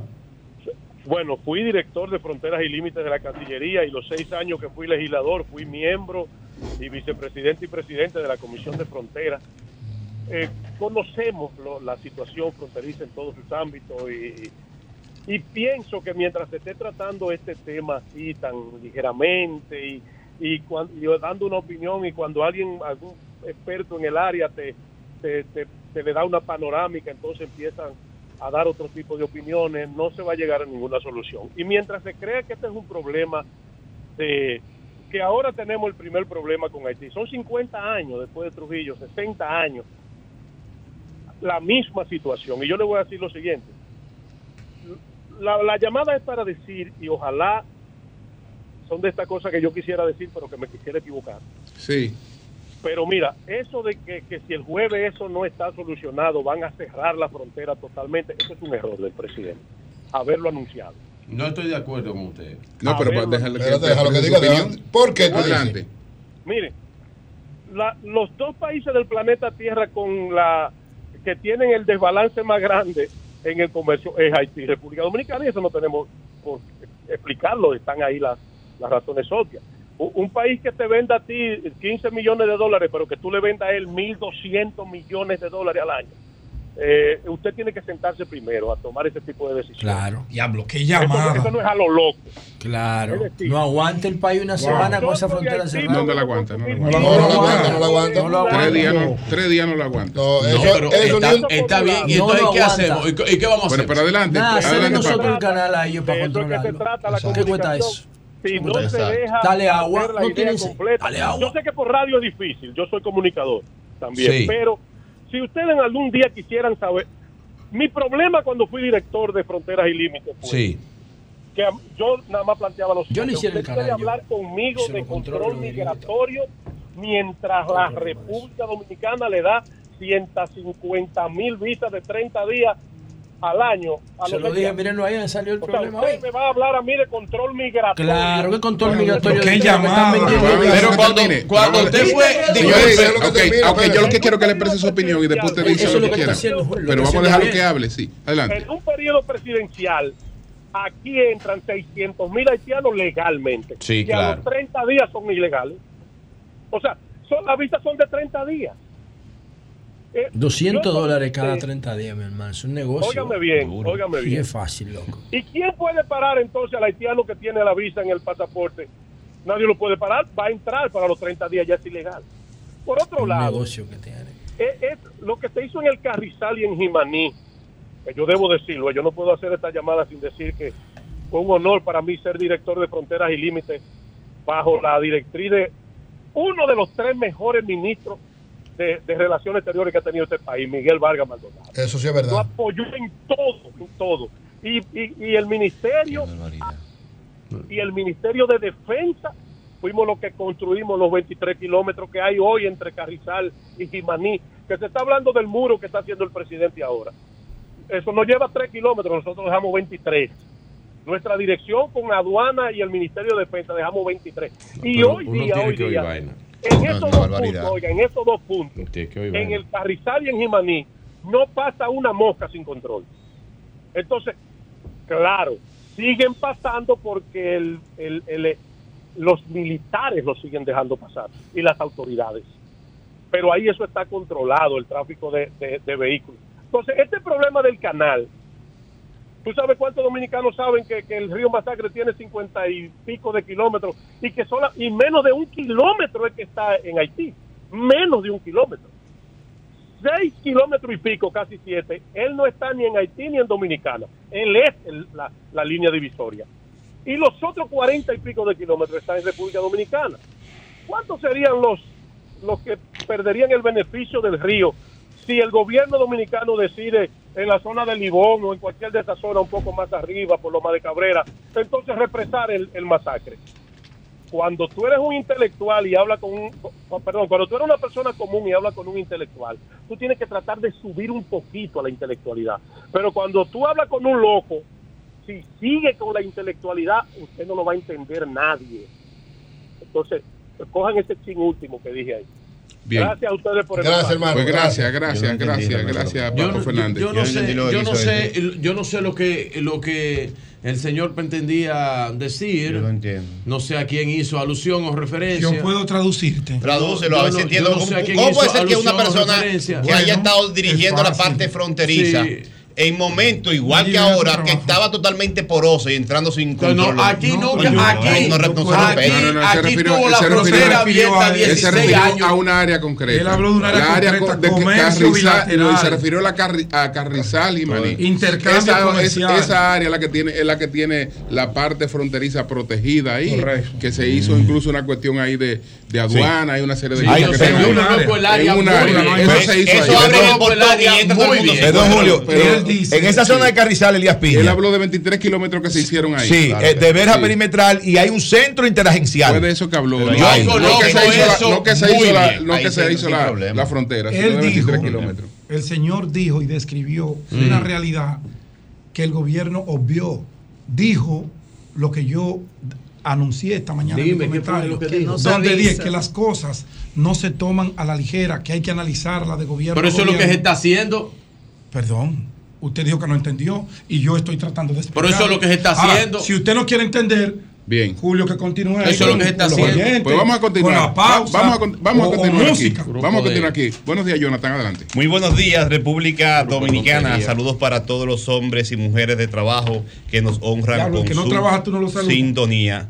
Hombres y mujeres de trabajo, tú sabes qué quiero decir con la gente que que, trabaja, que desempleado tiene el trabajo como su principal Ah, bueno. eh, mecanismo de vida, aunque no Aunque tenga no tengan uno, empleo. aunque no tengan uno en ese, en ese, Aunque no tengan empleo. exactamente. Porque el trabajo es permanente. Bueno, la el talento sin probidad es un azote, decía Simón Bolívar. Las capacidades técnicas en la política sin una visión clara, un norte de defensa y promoción del bien común, no es otra cosa también que un azote. Incluso en la política los técnicos se contratan y es la política la que dirige desde una visión ideológica, un pensamiento, unos valores, como lo que tenía el profesor Juan Bosch o lo que tenía José Francisco Peña Gómez, los que dirigen la política, los que dirigen la política y dirigen incluso a los técnicos. Desde que llegué a este programa, le estoy llamando la atención a los dirigentes del Partido de la Liberación Dominicana y sus afines que están en- también en otros partidos, de que ha sido un error histórico eh, señalar o asumir la visión de que solamente ellos pueden dirigir este país y que nadie más tiene capacidades. Ciertamente, y en el análisis político histórico que hago, eh, identifico que el PLD le lleva ventaja, le ha llevado ventaja históricamente a los demás partidos políticos porque la formación en los círculos de estudio les dio herramientas a los PLDistas de un trabajo político organizado, con método y con una visión. Eso no existe ya. Eso está bien, pero dije la base, el origen, el origen. Eso te da ventaja frente a otro grupo que no tenga métodos, frente a otro eh, grupo que no tenga formas de trabajo laborales en la política o en cualquier ámbito, tú tienes ventaja. Porque incluso la gran ventaja de los seres humanos frente a otros seres vivos es su capacidad organizativa. Eso es lo que dice la oye el ciencia. dato, oye el dato. En el PLD había, el PLD es una locura organizacional. Claro. En el PLD había una secretaría de método. Oigan eso. Una secretaría de activismo y método.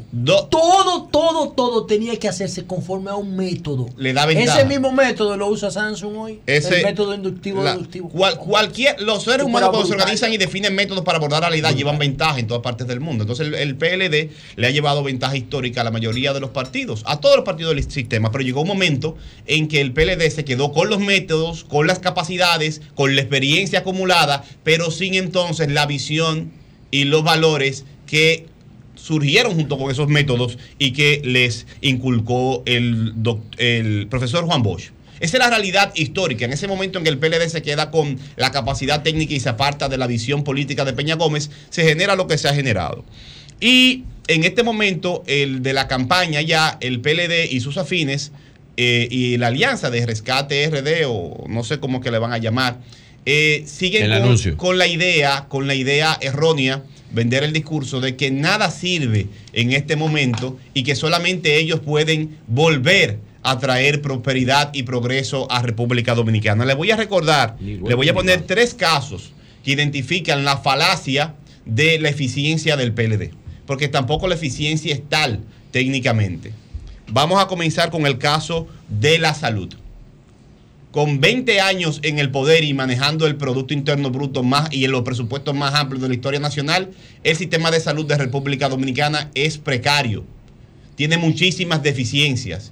Y el sector privado que se ha desarrollado con la ley de seguridad social también tiene muchísimas deficiencias. Pero vamos a ver, hay deficiencias en toda América Latina. Ahora bien, es en ese gobierno de los eficientes, de los super desarrollistas de República Dominicana, donde un proyecto para remozar 51 hospitales se convierte, Cincuen- 56. 56 hospitales se convierte, según las acusaciones del PEPCA, en fuente de enriquecimiento ilícito en vez de servicio para la población. Según el caso Pulpo, Don Medical Supply eh, se le atribuye al hermano del expresidente Danilo Medina, que había recibido durante la gestión de Pagán, Francisco Pagán, más de 2.500 millones de pesos. Y lo que dice el expediente es que incluso buscaban unos equipamientos, inauguraban un hospital con esos equipamientos y lo trasladaban en otro horario a otro es e inauguraban varios Eso es falso. equipamientos. Eso es falso. Y en este expediente, la acusación contra Pagán, la acusación contra Pagán no es una acusación simple. Pagán reconoce parte de las acusaciones de utilizar lo más sagrado que pueda haber, el recurso de la salud, para fines de beneficios particulares. Y todavía el caso está en los tribunales. Eso no es rescatar un país. Es todo lo contrario. Esa es la aplicación de Simón Bolívar cuando advierte que el talento, la capacidad de los grandes ilustrados, sin probidad, es un azote. Sin embargo, de esos, de esos tú- tú me comentabas, 56, déjame terminar, estoy terminando. 53 hospitales de esos son los que están funcionando Claro. desde la pasada administración Claro, gubernamental claro. de Danilo Dios Medina. a qué costo, según el mismo Pagán. Ciérralos. Sabrá, no, que no se puede cerrar. Ah. y ese es el problema. Son importantes, Porque lo que se está discutiendo no es que tú hagas una obra, es que cuánto le costó al pueblo. Y cuántas veces tú, eh, una misma camilla, se la contabilizaste al pueblo 10, 5, 56 veces. Y voy a poner otro caso, el caso de la educación, que ahora está en el tapete. Eh, aquí vemos ilustres de los rescatadores, los rescatistas de República Dominicana hablando de educación. Manejaron el mayor, gracias a la movilización ciudadana que se expresó reclamando mayor inversión para la educación, manejaron la mayor cantidad de recursos de la historia dominicana que se ha invertido en la educación. Pero ¿para qué usaron ese dinero? Para imprimir libros con o sin falta ortográfica para beneficiar a la población. Todos los indicadores de salud de República Dominicana se quedaron en el suelo. Estudiantes ¿De salud o de educación? de educación. Eh, los estudiantes yendo a, la- a las escuelas sin aprender siquiera a leer. La marginalidad peor que nunca a niveles de educación. Y le pongo el caso específico, ahora que estamos hablando de este tema. Utilizaron la construcción de planteles para casos de corrupción, para hacer rico equi- a compañeros del partido. Y tuvo a un ingeniero frustrado porque le estaban cobrando coimas para poder pagarle la obra y él quería terminar su obra y cobrar su dinero. Se suicidó en la OISOE. La historia no fue así, Jonathan. No Se fue así. suicidó historia. en la OISOE. No fue así. Y así muchísimas denuncias de utilización de los recursos de la educación, no para imprimir un libro con una falta ortográfica, es para enriquecer a particulares, a un grupito, en detrimento de la misma educación. Y la educación, según todas las estadísticas, los niveles de educación de los jóvenes dominicanos, por el suelo. Imposible de desmentir eso. No son libros con una falta ortográfica, No, son libros- libros llenos de errores, de errores ortográficos y conceptuales. es que Son el- libros el llenos. de- 200 millones de pesos. 1200 de, millones. Fa- de Falco RD agarró todos los recursos públicos y dejó un país lleno de estudiantes analfabetos en el, nivel eh, eh, primario. Y además dejaron como herencia de esa eficiencia que tenían 855 centros educativos sin terminar porque tenían problemas legales. Para hacer dinero, aprobaban construcción de escuelas hasta en lagunas. Vayan a Villa Liberación para que vean en Villa Liberación cómo se atrevieron a construir una escuela pública encima de una plan- planta de tratamiento. Solamente para cobrar el dinero de la construcción. Y según reporta Acento, 62 escuelas en proyectos de construcción que no habían sido empezadas porque no tenían terreno y ya habían sido adjudicadas. 41 escuelas que se entregaron, se le entregó el avance a los responsables y no habían comenzado a construir nada. 34 proyectos paralizados porque se encuentran en medio de leyes judiciales.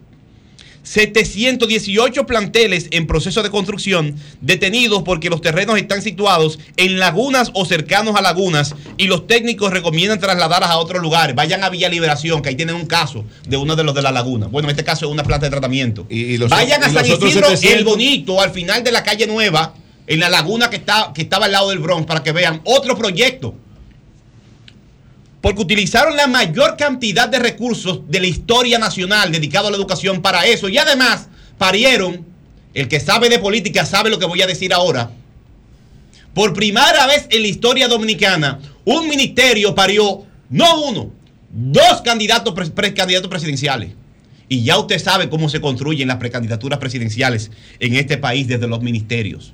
Dos precandidatos presidenciales, dos por uno, en un solo, en un solo periodo. Y del sector eléctrico, no voy a abundar mucho, porque este rescate RD o de Falco RD, no sé cómo llamarle. eh, habla- se llama Alianza Opositora Rescate RD. Bueno. Sí, que bastante nerviosismo ha despertado en el gobierno. Bien. Eh, miren, para mí las EDES en esta gestión tienen muchísimas fallas y el, el- el- el responsable de De Norte es una persona que ni siquiera eh, su comportamiento público merece que uno ni siquiera le, le preste mucha, mucha seriedad a lo que dice y a lo que hace. Yo no tengo ningún tipo de, de validación del el caso de que tengamos los apagones y las deficiencias en la EDE. Se me quedó una de las láminas. Dice el ministro de Energía que las EDES son responsables por los Grave, grave el tema de los apagones. Ahora, Habría que ver, ¿no? ¿Qué sí, dicen ellos? Sí, ha- habría que ver. Tengo los registros. Cuando Danilo Medina fue a dar el discurso, luego de se expresó después de la cancelación de las elecciones en el 2020, el país estaba sumergido en los apagones, según la prensa. E Incluso sus- su pronunciamiento estaba afectado por los apagones de República Dominicana. A pesar de haber hecho una de las mayores inversiones, Punta Catalina, que todos la defendemos, pero con un pequeño señalamiento de una empresa china de sobrevaluación en cerca de mil millones de dólares. Bien. Y además de que la gran eficiencia de Defalco RD, que habla de la energía eléctrica, tiene un caso pendiente en la justicia de unos cuantos milloncitos, cerca de 20 mil millones en un caso de corrupción donde le tienen embargadas las cuentas al cuñado del pres- el expresidente de, de la República.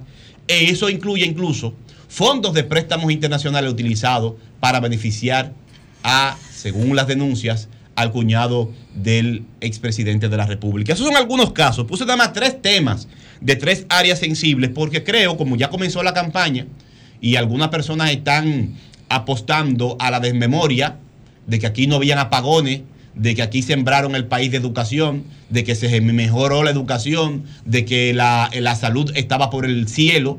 Ahí están los datos. Y esa va a ser la principal herramienta en República Dominicana para enfrentar e impedir que De Falco RD vuelva a tener el poder de gobierno en República Dominicana. Cambio y fuera. Bueno, Julio, eh, tengo una deuda con un grupo de choferes, Pues transportistas, que me han estado escribiendo por IG para que le haga el favor de hacerle el llamado, y no es un favor, es mi deber, a el Intran. Ellos se quejan de que hay un acoso, una persecución con los transportistas de pasajeros de Santo Domingo a Bávaro y Punta Cana. Ellos dicen que les incautan los vehículos de manera indiscriminada, sin ningún motivo, le desmontan los pasajeros en las vías y luego... ¿Dónde le- está ocurriendo eso? Eso es una, la ruta de Santo Domingo a Bávaro y Punta Cana. Ellos, al parecer, son transportistas de excursiones, de grupos que le contratan y van allá. Ellos están organizados, según lo que me han contado, pero su gran queja es que para recuperar uno de esos vehículos, cuando cae en manos del Intran, lo mínimo que han tenido que pagar es 50 mil pesos de multa. ¿Cómo? 50 mil pesos de multa. Ellos están muy desesperados porque dicen, "Mm, ya tenemos miedo a dirigirnos a cumplir con nuestro trabajo porque es que nos esperan como si fuéramos delincuentes, nos desmontan los pasajeros, nos incautan el vehículo y después Vamos a averiguar con el 50.000 Intran tablas a ver qué es lo que pasa con para esa gente. recuperar Una, vehículo. una información, Ojalá Julio. Hugo le preste Mira, me, atención me- oigan denuncia. esto, me están reportando otra jipeta con personas quemadas dentro Ay, en la carretera mía. Miren, una información. Donde se escapó el tipo de área la pluma. Varios militares del ejército dominicano resultaron heridos luego de que el conductor de un buggy en el que se transportaban perdiera el control y se volcaran en, la, en una franja ahí de la localidad de Sánchez de la provincia de Dajabón. Ahí en la frontera el, el buggy cayó a una zanja Qué mal. y lamentablemente resultaron heridos. Eh, algunos de los militares que andaban ahí están siendo atendidos. Bien. Buenos días, adelante. Buenos días. Buenos días, buenos días Julio, buenos días Sol de la Mañana, Dani González. Adelante, Dani. New York. Sí. Julio, eh, el joven que acabó de hablar, el comentario, ¿cómo es el nombre de él? Jonathan Liriano, de Sí. San Isidro el Bonito. Jonathan, Jonathan, ¿dónde tú vivías? Eh, cuando en República Dominicana la luz no se iba. Jonathan, ¿dónde tú vivías cuando el ministro de Educación del PRM ah, desfalcó más con más de 30 mil millones a la educación? Jonathan, ¿dónde tú estabas cuando Robinson Díaz, la vacuna, las inyecciones eran a 3 pesos y la valoró a 27? Jonathan, tú no existías, por eso... Yo vivía, gracias. yo vivía Gracias. aquí, yo vivía aquí. Gracias. En el, en el mismo país, Dani, que tú no vives, que tú andas para allá, para Brooklyn, tú huyendo con el tema de aquí. no, déjate, en el mismo país que la, no, que la no, no, corrupción tú no Bueno, decías para nada de otro mí, gobierno. todos los comentarios de los oyentes son buenos y válidos. Bueno, todos. está bien. Buenos Claro días, sí. adelante. Buenos Buen día, días. Jonathan, buen día. Sí. A los paladines de la, de la buena administración pública también se le olvidó el tema de los textos integrados. Ay, mi madre. Sí, porque- De los textos integrados. Pero Melanio estaba aquí ayer, tú debiste no. llamar. Déjalo que yo, yo voy a hablar de eso en mi próximo comentario los de los textos no. Defendiendo que un grupito se haga Los multimillonario textos con los integrados no.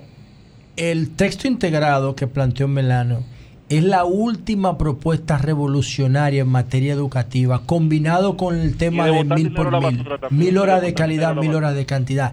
Después de eso, en materia educativa, aquí no se ha presentado nada que valga la Lo pena. que presentaron ahora, ¿qué es para ti, José? Es que ellos no han presentado. Bueno, pues buenos No, lo- días. lo- lo- Buenos días. muy bien que se, se adelantó a la época. Buenos días. Pero ve acá, un, so- un solo texto por curso, Bueno, señores. bueno, actualizable cada año. Buenos días. Gratuito. Buenos días, en línea. Julio. Tú estás loco, man. Buenos días. tiene que hacerlo Luis. ¿eh? Buenos días, ¿se escucha ahí? Yo fuera Abinader Sí, le escuchamos. Adelante. Sí, Pedro, Sí. eh, Julio. Miren, señores, yo creo que aquí debemos de montar la politiquería y hacer un gran plan estratégico por, por un mejor país. Creemos que el presidente Luis Abinader está haciendo un esfuerzo, pero la politiquería de muchos puede ser que no avance como quiere el país. En este tema del dengue, en, te- en todo este tema educativo, como dice José, lo que hay es que estar en la comunidad educando. Aquí este país necesita la integración de todos y menos politiquería y menos señalamiento de De dedos. acuerdo. Bien, pues gracias a ti. Buenos días, adelante. Buenos días, le habla el Meloso de Santo Domingo Norte. Meloso, adelante. Yomel. Con respeto a la luz, por acá en Santo Domingo A Norte. la energía eléctrica. Sí. Exactamente, la energía La eléctrica. luz es La luz compañera. sola en este país. Sí. Eh, sí, eh, sí, sí, tiene razón. Es con respecto a la energía eléctrica. Por Cuando acá algo que no te han, han entrado unos un operativo poniéndonos los, los, los, los transformadores porque estaban sobrecargados. Esa era una de las formas de las situaciones que se presentaban aquí con respecto a que se dañaba mucho la luz porque estaba sobrepoblado la zona del Licey. ¿Se me entiende? Ok. Entonces que por lo menos por acá se está solares y me estoy burlando, man. Sí, se está. Bueno, pues gracias a ti, gracias a ti. Buenos días, adelante. Mira, déjame ver cómo van mis paneles hoy. Buenos días. Me encanta verlo. buenos días. Adelante. Jonathan, ¿y dónde Jonathan, tú estás que no ve la basura mi que hay en el panel. residencial Amalia? Bueno, señores, estamos a una persona hablando. Ya, Jonathan, ¿dónde está? Que no ve la basura que hay en el parque de residencial Amalia y en el área verde de residencial Amalia que pasan la basura y no la recogen. Pasa el camión, gracias. vamos a revisar qué está pasando. Gracias por la Gracias. denuncia. Buenos Estamos días, adelante. servirle. Buenos días.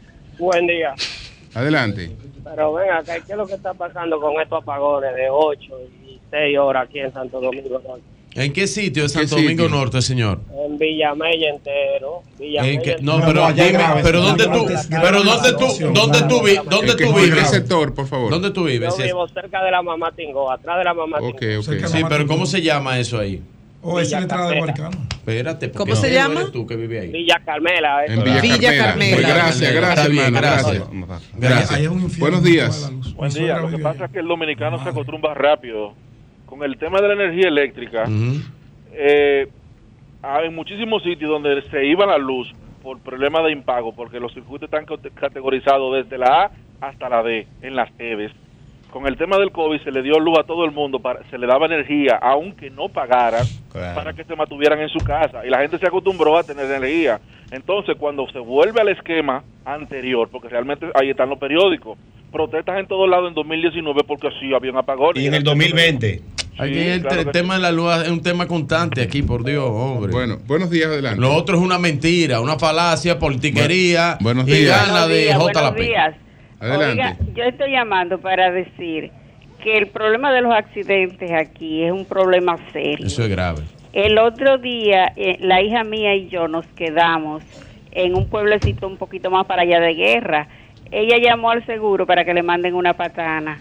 El jovencito que mandaron a- a- a- a- en la patana grúa, tenía 20 años.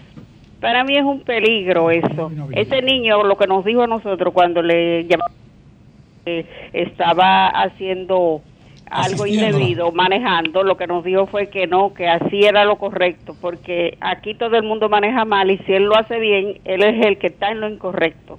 Entonces, yo creo que aquí darle una patana a un muchacho de 20 años es un peligro. Además, todos esos eh, eh, sindicalistas, entre comillas, que tienen a todos, porque son asesinos al volar Bueno. guagua, deben darle, sacar un acápite de todo eso que ellos se ganan y educar a su gente para que aquí haya menos accidentes, porque estamos, estamos feos en ese aspecto. Ayer, ayer Bien. el presidente en la semanal también respondió una pregunta sobre el accidente, el último accidente que pasó en Higüey y el, presi- el accidente de tránsito y el presidente habló otra vez y dijo, bueno, el cúmulo eh, de años eh, sin revisión técnico vehicular, oye José La Luz, sin la revisión técnico vehicular. Pero él lo está haciendo. es algo Está bien. Y él lo que es la bueno pero se Pero está está haciendo se la está gente- implementando. pero ¿Qué se va a hacer porque se empezó Ah, se a va a hacer hacer. Mierda, 10 meses determina un bueno, periodo pero, gubernamental. bueno, pero Por se va a favor. hacer. No, es que no le que faltan declarar 10, es que, le- es que- es que favor. no le faltan 10 meses. Bueno, descríbame lo que es realidad y lo que es es que no le faltan, bueno, no le faltan 10 meses, le faltan 10 meses y Es 4 años. importante esto, eh. ah. Le quedan atención 10 a la audiencia del programa. Atención mañana. persona que sufra una lesión o la pérdida de un familiar por un accidente de tránsito cuyo vehículo no haya sido fiscalizado por el Estado, tiene el derecho, según la Constitución, de demandar al Estado por los daños que le provoque el accidente. No ¿eh? le gana uno a las Bien. empresas y le Todo- sí, sí, sí, sí, claro. El Estado que juegue su rol. No, no, yo no me refiero a eso. Yo me Yo sé, refiero a que una persona tiene el derecho, Derecho. porque Sí. el- la- el- el- la- los funcionarios tienen que cumplir con su Es responsabilidad. verdad, y yo estoy de acuerdo contigo, pero tú sabes que no, ni caso le hacen. No le hacen caso a la sentencia del Tribunal Constitucional. funciona. Bueno. Imagínate un simple ciudadano que vaya a demandar ese derecho. Y el, Adelante. el tiempo que tomaría No, eso te, desgasta, María. Adelante. Y don Julio y el staff. Sí. Eh, mucho gusto. Mi nombre es Carlos Muñoz. Yo soy profesor de hidráulica en una universidad y nosotros le enseñamos a los estudiantes a diseñar canales de riego. Sí. La intervención de lo que se está haciendo del lado haitiano en la cuenca del río Masacre no podríamos llamarlo propiamente como un canal, sino una especie de derivación de agua y, con- y tiene muchas dificultades. Lo primero es que no tiene una auténtica obra de toma. Sea, el nivel de agua del agua del, del río Masacre está por debajo eh, el fondo de lo que sería el canal. Por eso ahora he visto que los haitianos están intentando enterrar una serie de tuberías de alcantarilla para ver si ellos consiguen el nivel de agua que requieren. Pero eso Quédate en línea con el número de él, por favor, que lo voy a llamar. Sí, adelante. De Sí. él, que lo voy Aló, a llamar aló. para hacer una Sí, sí, entrevista. sí. Sí. Entonces, le decía que ahí debería construirse un derivador, o sea, lo que nosotros le llamamos un muro de contención para subir el nivel de, de agua y poder alimentar el canal. Una pregunta, señor. ¿Usted no cree que el Estado Dominicano debería hacerle ese canal a los haitianos para proveerle de agua en momentos de ¿Y necesidad? por qué, lo- y por qué el Estado Dominicano? ¿Por qué no? ¿Pero por qué el Estado ¿Pero Dominicano? por qué no? ¿Por qué corre Pero por ¿por qué el el Estado dinero de Dominicano? nosotros, José? nosotros, controlamos los eh, eso no- criterios. es que eso no está, no ¿Por está, qué no? eso no está ni Digo siquiera en yo, debate. porque si nosotros, si bien. nosotros hacemos el canal, ellos no lo van a Primero es una Controlamos los injerencia. No, parámetros. no, no. ¿Cuál es Eh, el problema? José, primero es ¿Por una injerencia Bueno, de nosotros. el, el río cruza por su territorio. Pero lo no, es que el río- es que el río es de lo nosotros. Bueno. El Buenos río días. cumple- Bueno- corre, corre buen- por su territorio. Buenos Más días, adelante. Buenos días. Corre por su territorio. Buenos días. Pedro, ¿por qué se llama masacre ese río? Es porque ellos quisieron reeditar el Porque se tema llama de la masacre. matanza Bu- del 30 buenos días, buenos días. realmente se llama Dajabón. Río Y se Dajabón. pasa a pie. Ese río de jabón. No, ese. Freddy prestó el castillo. Buen día. Buenos días. Obra. Sí. yo pienso en materia de, de- de tránsito que todo lo que ustedes y yo que andamos en la calle vemos que es ¿Qué pasó? Se fue, se fue. Que se fue. no no no yo no yo estoy Ah, aquí Ah, diga, termina que Sí. todo lo que nos quedamos ahí. Se le está. Bueno, Ese es Juan Manuel. pero lo tenemos aquí. Ahora lo tenemos aquí o era otra persona. ¿Era el que hablaba? No, Ah, ahora está en línea. no le doy. Ah, Ah, no, pues ahí está otra persona. ahí. No es él, es el profesor Ah, Juan Manuel Rosa. Juan Manuel Rosario. Sí. sí Juan Manuel, ¿cómo estás? Bien bien cómo está usted Julio Bien, bien. Juan Manuel Rosario es viceministro de Gestión Migratoria y Naturalización del Ministerio de Interior y Policía. Entonces, eh, Juan, Juan Manuel, explícanos, explícanos realmente cómo manejar esto desde el punto de vista jurídico con, con Haití. Eh, ¿qué, qué- qué parte en concreto? Porque tenemos, por ejemplo, yo, eh, yo puse, eh, publiqué unas estadísticas sobre el plan de regularización, sobre el asunto de los bienes inmuebles en la República Dominicana, eh, la auditoría, el plan de migración y también ten- tenemos el problema actual que es relacionado con la frontera. ¿Cuál tema específico? Estamos hablando del tema de la frontera y del conflicto que estamos enfrentando. Ok. No, mire, yo eh, estoy de acuerdo con la medida que tomó el presidente de la República, no por la por mi función como funcionario, sino porque nosotros tenemos una realidad en la República Dominicana desde el punto de vista migratorio y desde el punto de vista de la vulneración de la, de la, de- del perímetro de la frontera. Y cuando hablo de, la, de la vulnerabilidad, siempre trato de hacer un, un esfuerzo para que no se politice la situación, porque hay cosas que vienen desde atrás. Y si yo lo manejo desde la perspectiva de que pasó en, otro, en otros momentos de- del gobierno dominicano, se puede dar la impresión de que es que yo estoy dándole seguimiento a una posición política. Y no es así porque sería una irresponsabilidad, porque yo tengo la el criterio de que aquí en la República Dominicana se ha instaurado una tecnoestructura que gravita por encima de todos los partidos y que tiene la misma línea con relación al manejo de la soberanía y la política migratoria de la República Dominicana. Grave. En ese sentido, yo he dicho que nosotros cuando llegamos al ministerio encontramos 476 asentamientos de extranjeros ilegales en el territorio nacional. 476. ¿A qué le llama asentamiento?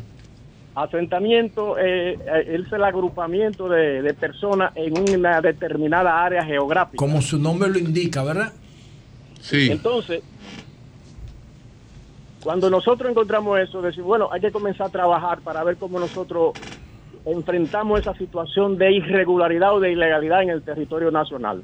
Eh, pero planteamos pero al eso, eso es en el territorio nacional o estamos hablando de la parte fronteriza. No, no, eso es en el territorio. Ok. La, en la parte fronteriza de esos 476, nosotros pudimos contabilizar alrededor de 70 asentamientos eh, de extranjeros irregulares en el territorio nacional. Sí. Entonces nosotros planteamos en ese momento, le planteamos al Consejo Nacional de Migración que teníamos que agotar un proceso de biometrizar la presencia de extranjeros en la República Dominicana. y que habíamos, había que habilitar tantas oficinas que no se habilitaron. Por la razón que sea, no se habilitaron. Entonces, de ahí surge la posición mía en el sentido de que no se debe hacer un plan de regularización, porque no solamente falló el plan de regularización anterior, sino que falló la política de regularizar a eh, extranjeros en la República Dominicana. ¿Y por qué? Bueno, porque mientras, eh, eh, cuando se hizo la auditoría del plan de regularización, nosotros encontramos que más del 90% de las personas que se inscribieron, que fueron 284 mil 400 y pico de personas, perdón, 288 mil, más del 90% estaban en situaciones de anormalidad con relación a, las propias, a los propios requerimientos que planteó el decreto. Y que entonces nosotros abocarnos ahora a otro plan de regularización con eso, sería nosotros estimular una situación de, de llamada hacia muchas personas que han estado entrando por la frontera de la República y que nosotros no pudimos resolver cuando lo establecimos como política migratoria en el artículo 151 de la ley de migración. O sea, fallamos, el, el Estado falló. Y no quiero culpar a nadie de, tal o cual cosa, porque le- les reitero, en, toda, en todos los gobiernos, yo digo que gravitan prácticamente es personas que tienen la misma conexión desde el punto de vista de su enfoque o de su visión tecnócrata en el de cómo manejar el problema migratorio. Y siempre esa esa estructura esa tecnoestructura no le importa la aplicación de la ley de migración. Al contrario lo que desean es que no se aplique y muchos han planteado inclusive modificarla o derogarla para crear una situación que responda a las necesidades de, de dejar que las fronteras estén abiertas entonces, en función de eso, cuando el presidente habla de nosotros tener que parar eso, de, de cerrar la frontera y de esa visa, de esa eh, de todas esas visas que se han dado para allá, que yo entiendo que todo lo que tiene que ver con visa tiene Señores. que hacerse conforme al interés nacional. Adelante. Que todo lo que se haga a nivel de visado tiene que hacerse conforme al interés nacional, no conforme a estar dando visa por dar visa. Entonces, cuando el presidente detiene esa esa práctica de, de seguir otorgando visas, particularmente la- al caso haitiano, pues yo lo vi positivo en el sentido de que nosotros tenemos que comenzar por algún lado a controlar todo lo que tiene que ver con esa parte de, del ingreso a la República Dominicana de una población que se queda en la República Dominicana, que el- potencial de que se quede de manera ilegal es altísimo. Por ejemplo, en el plan de regularización, dentro de las medidas que se tomaron, que fueron medidas eh, desacertadas, fue darle, poner sticker a más de 20 mil pasaportes de extranjeros en la República Dominicana, extranjeros inclusive con los pasaportes vencidos. Y esa gran cantidad de pasaportes, yo hice una auditoría más o menos de 15 mil de esa, de esa documentación, de esos stickers. Esa, esa cantidad de personas venían de una sola nacionalidad, la gran mayoría, y todo lo hicieron fuera de la fecha. Entonces, es el Ministerio de Interior y Policía de entonces cometió el error de poner un sticker que tenía una connotación de visa, y el Ministerio de Interior y Policía no puede otorgar visa, no puede hacer ningún tipo de, esa, de función de ese tipo. Por eso, y teniendo en cuenta la parte histórica del manejo fronterizo de la República Dominicana, es prudente nosotros tomar la, la- la- el control de, de, ese, de ese perímetro de la República Dominicana. Recuerden que Lili, cuando se dio la contradicción sobre el problema fronterizo, y eso fue en el 1895, tuvo que convocar un plebiscito para que el pueblo dominicano determinara el uti procedente iuri, que lo estaban eh, reclamando los haitianos.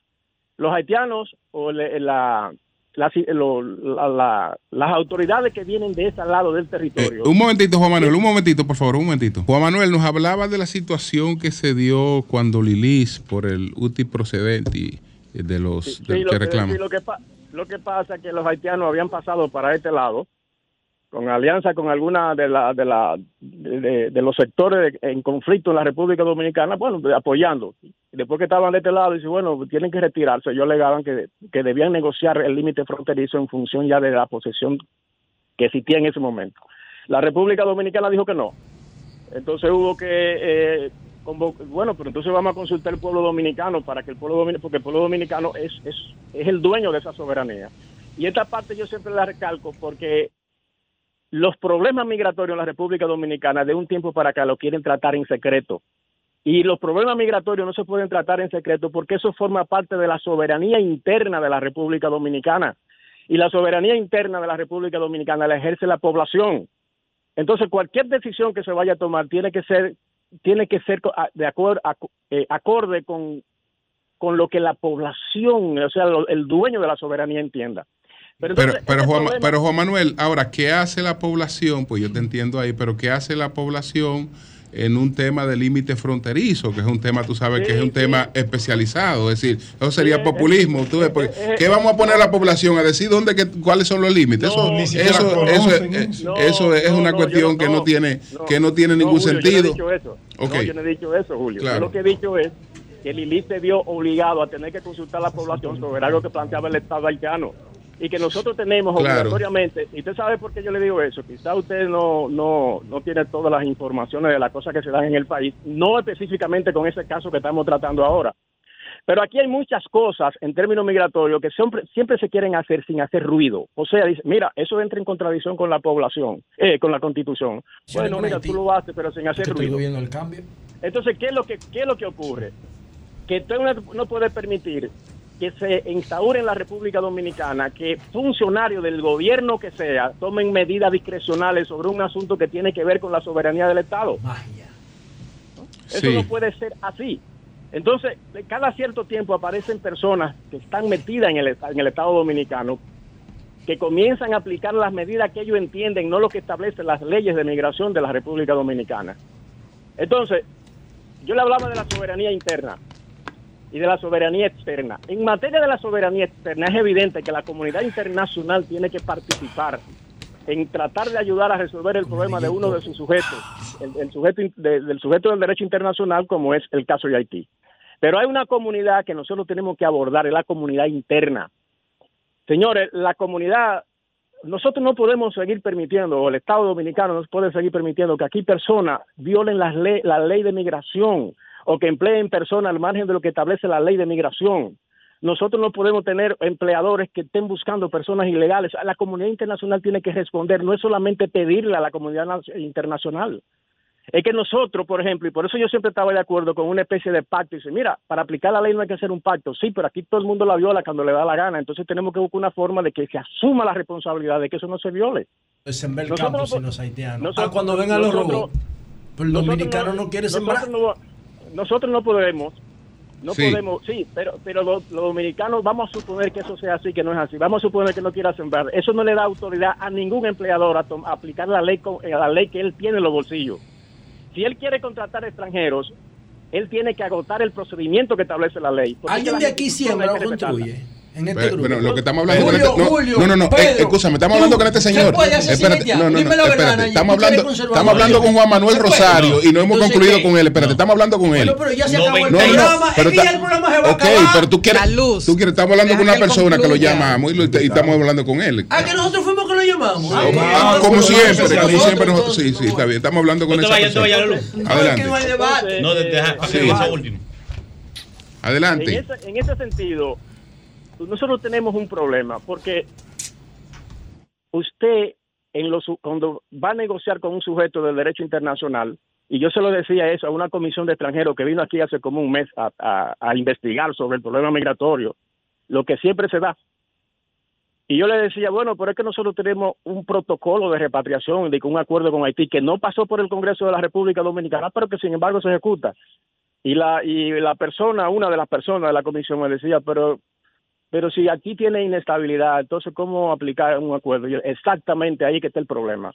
Que sobre la aplicación estamos cargando nosotros. Es una responsabilidad aplicando el principio pacta sunt servanda, una, una responsabilidad mutua, pero sin embargo nosotros somos los que cumplimos con la parte nuestra porque ahí hay, una, hay un problema de, de inestabilidad de uno de los sujetos del derecho internacional. Entonces la pregunta que usted se hace, si usted tiene un sujeto desde el punto de vista del, de- del derecho internacional, es una, una, una, una estructura que tiene una población, un gobierno, eh, un territorio y el reconocimiento internacional. Usted se pregunta, pero nosotros estamos frente a un territorio controlado por un gobierno en Haití. Usted tiene una población haitiana controlada por un gobierno. ¿usted tiene un gobierno estable? No, entonces, ¿cómo ese sujeto puede ser un, sujeto para negociar en el plano internacional? Entonces somos nosotros los que tenemos que tomar las medidas internas aquí para protegernos nosotros lo que se resuelve el problema de que ese sujeto se ponga en capacidad de responder a las exigencias de, la- de las estructuras internacionales. Bien, pues muchas gracias, Juan Manuel. Juan Manuel Rosario, que es 30 años viceministro de Gestión eh, Migratoria y Naturalización del Ministerio de Interior y Policía. Muchas gracias, Juan Manuel. Muchas gracias. ¿Alguno de ustedes siembra o construye Muchas en este gracias. panel? La luz dio en el clavo. ¿Se puede sembrar o construir sin 97%. los haitianos aquí? Imposible. Casi el 100% del trabajo en el campo lo hay mano de obra inmigrante. Sí, dime entonces. No, haitianos, porque la inmigración cubana no siembra. haitiano, La inmigración china no siembra. Haitiano. La inmigración la colombiana no siembra. olvida. Y la construcción, Olvida. los haitianos aquí siembran y construyen dos valores fundamentales para el crecimiento y el desarrollo. Y di que- Nadie lo quiere no, hacer. Eso se resuelve cerrando fronteras. Coño, sembrando, cerrando fronteras. Todo lo demás es como fuegos artificiales. Pura bulto. ¿Tú quieres enfrentar bulto. internos? Métete a Santiago, vete. Vete. A todas las organizaciones. No, yo se lo digo porque yo estoy metido ahora en un proyecto agroindustrial No, y yo veo el entorno. No, y Todo ahora- el entorno. Ah, otra, otra cosa, tú ves cuando hicimos el programa de allá, de, de, de Azonadores.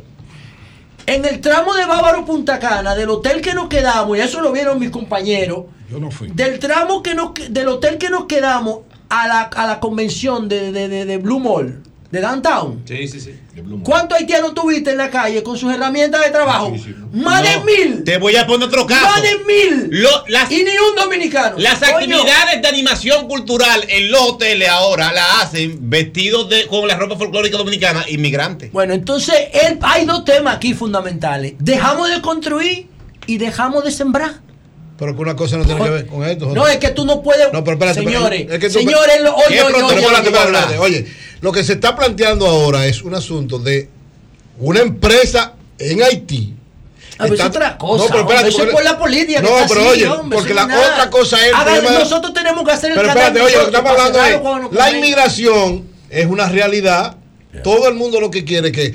Tú saludaste ayer que las remesas dominicanas Sí, claro. van a llegar a 10 mil millones 10.000 de dólares. ¿Y de dónde vienen? Bueno, está bien, pero de digo- dominicanos que en otro país construyen Pero oye, lo que estamos diciendo es, en el caso con ya. Haití, nosotros, es nuestro segundo, lo dijo ayer el presidente, nuestro segundo socio comercial es Haití. ¿Cuál Después problema? de Estados Unidos, claro. Haití, entonces, tiene que haber una relación bien. ¿Cuál es el problema? Que Haití no tiene un Bueno, gobierno que controle el no- territorio. nosotros no podemos- Está bien, pero entonces tenemos que tener nosotros cuidado manteniendo la Vamos realidad. a hacer el canal tampoco- y nosotros lo controlamos. Eso es lo que se de está todas pidiendo. maneras, Que nos tú no te, tú no te tomaste la molestia de escucharlo a él, pero él lo que él está, explicó muy bien. él lo que estaba planteando. No, tú no te, explicó muy tomas- bien, tú no te tomaste la molestia de escucharlo. Lo que estaba planteando es la necesidad de que sea legalizada esa mano de obra. Exacto. Él no está hablando de que no, la va a legalizar. No, si la legaliza, pierde competitividad.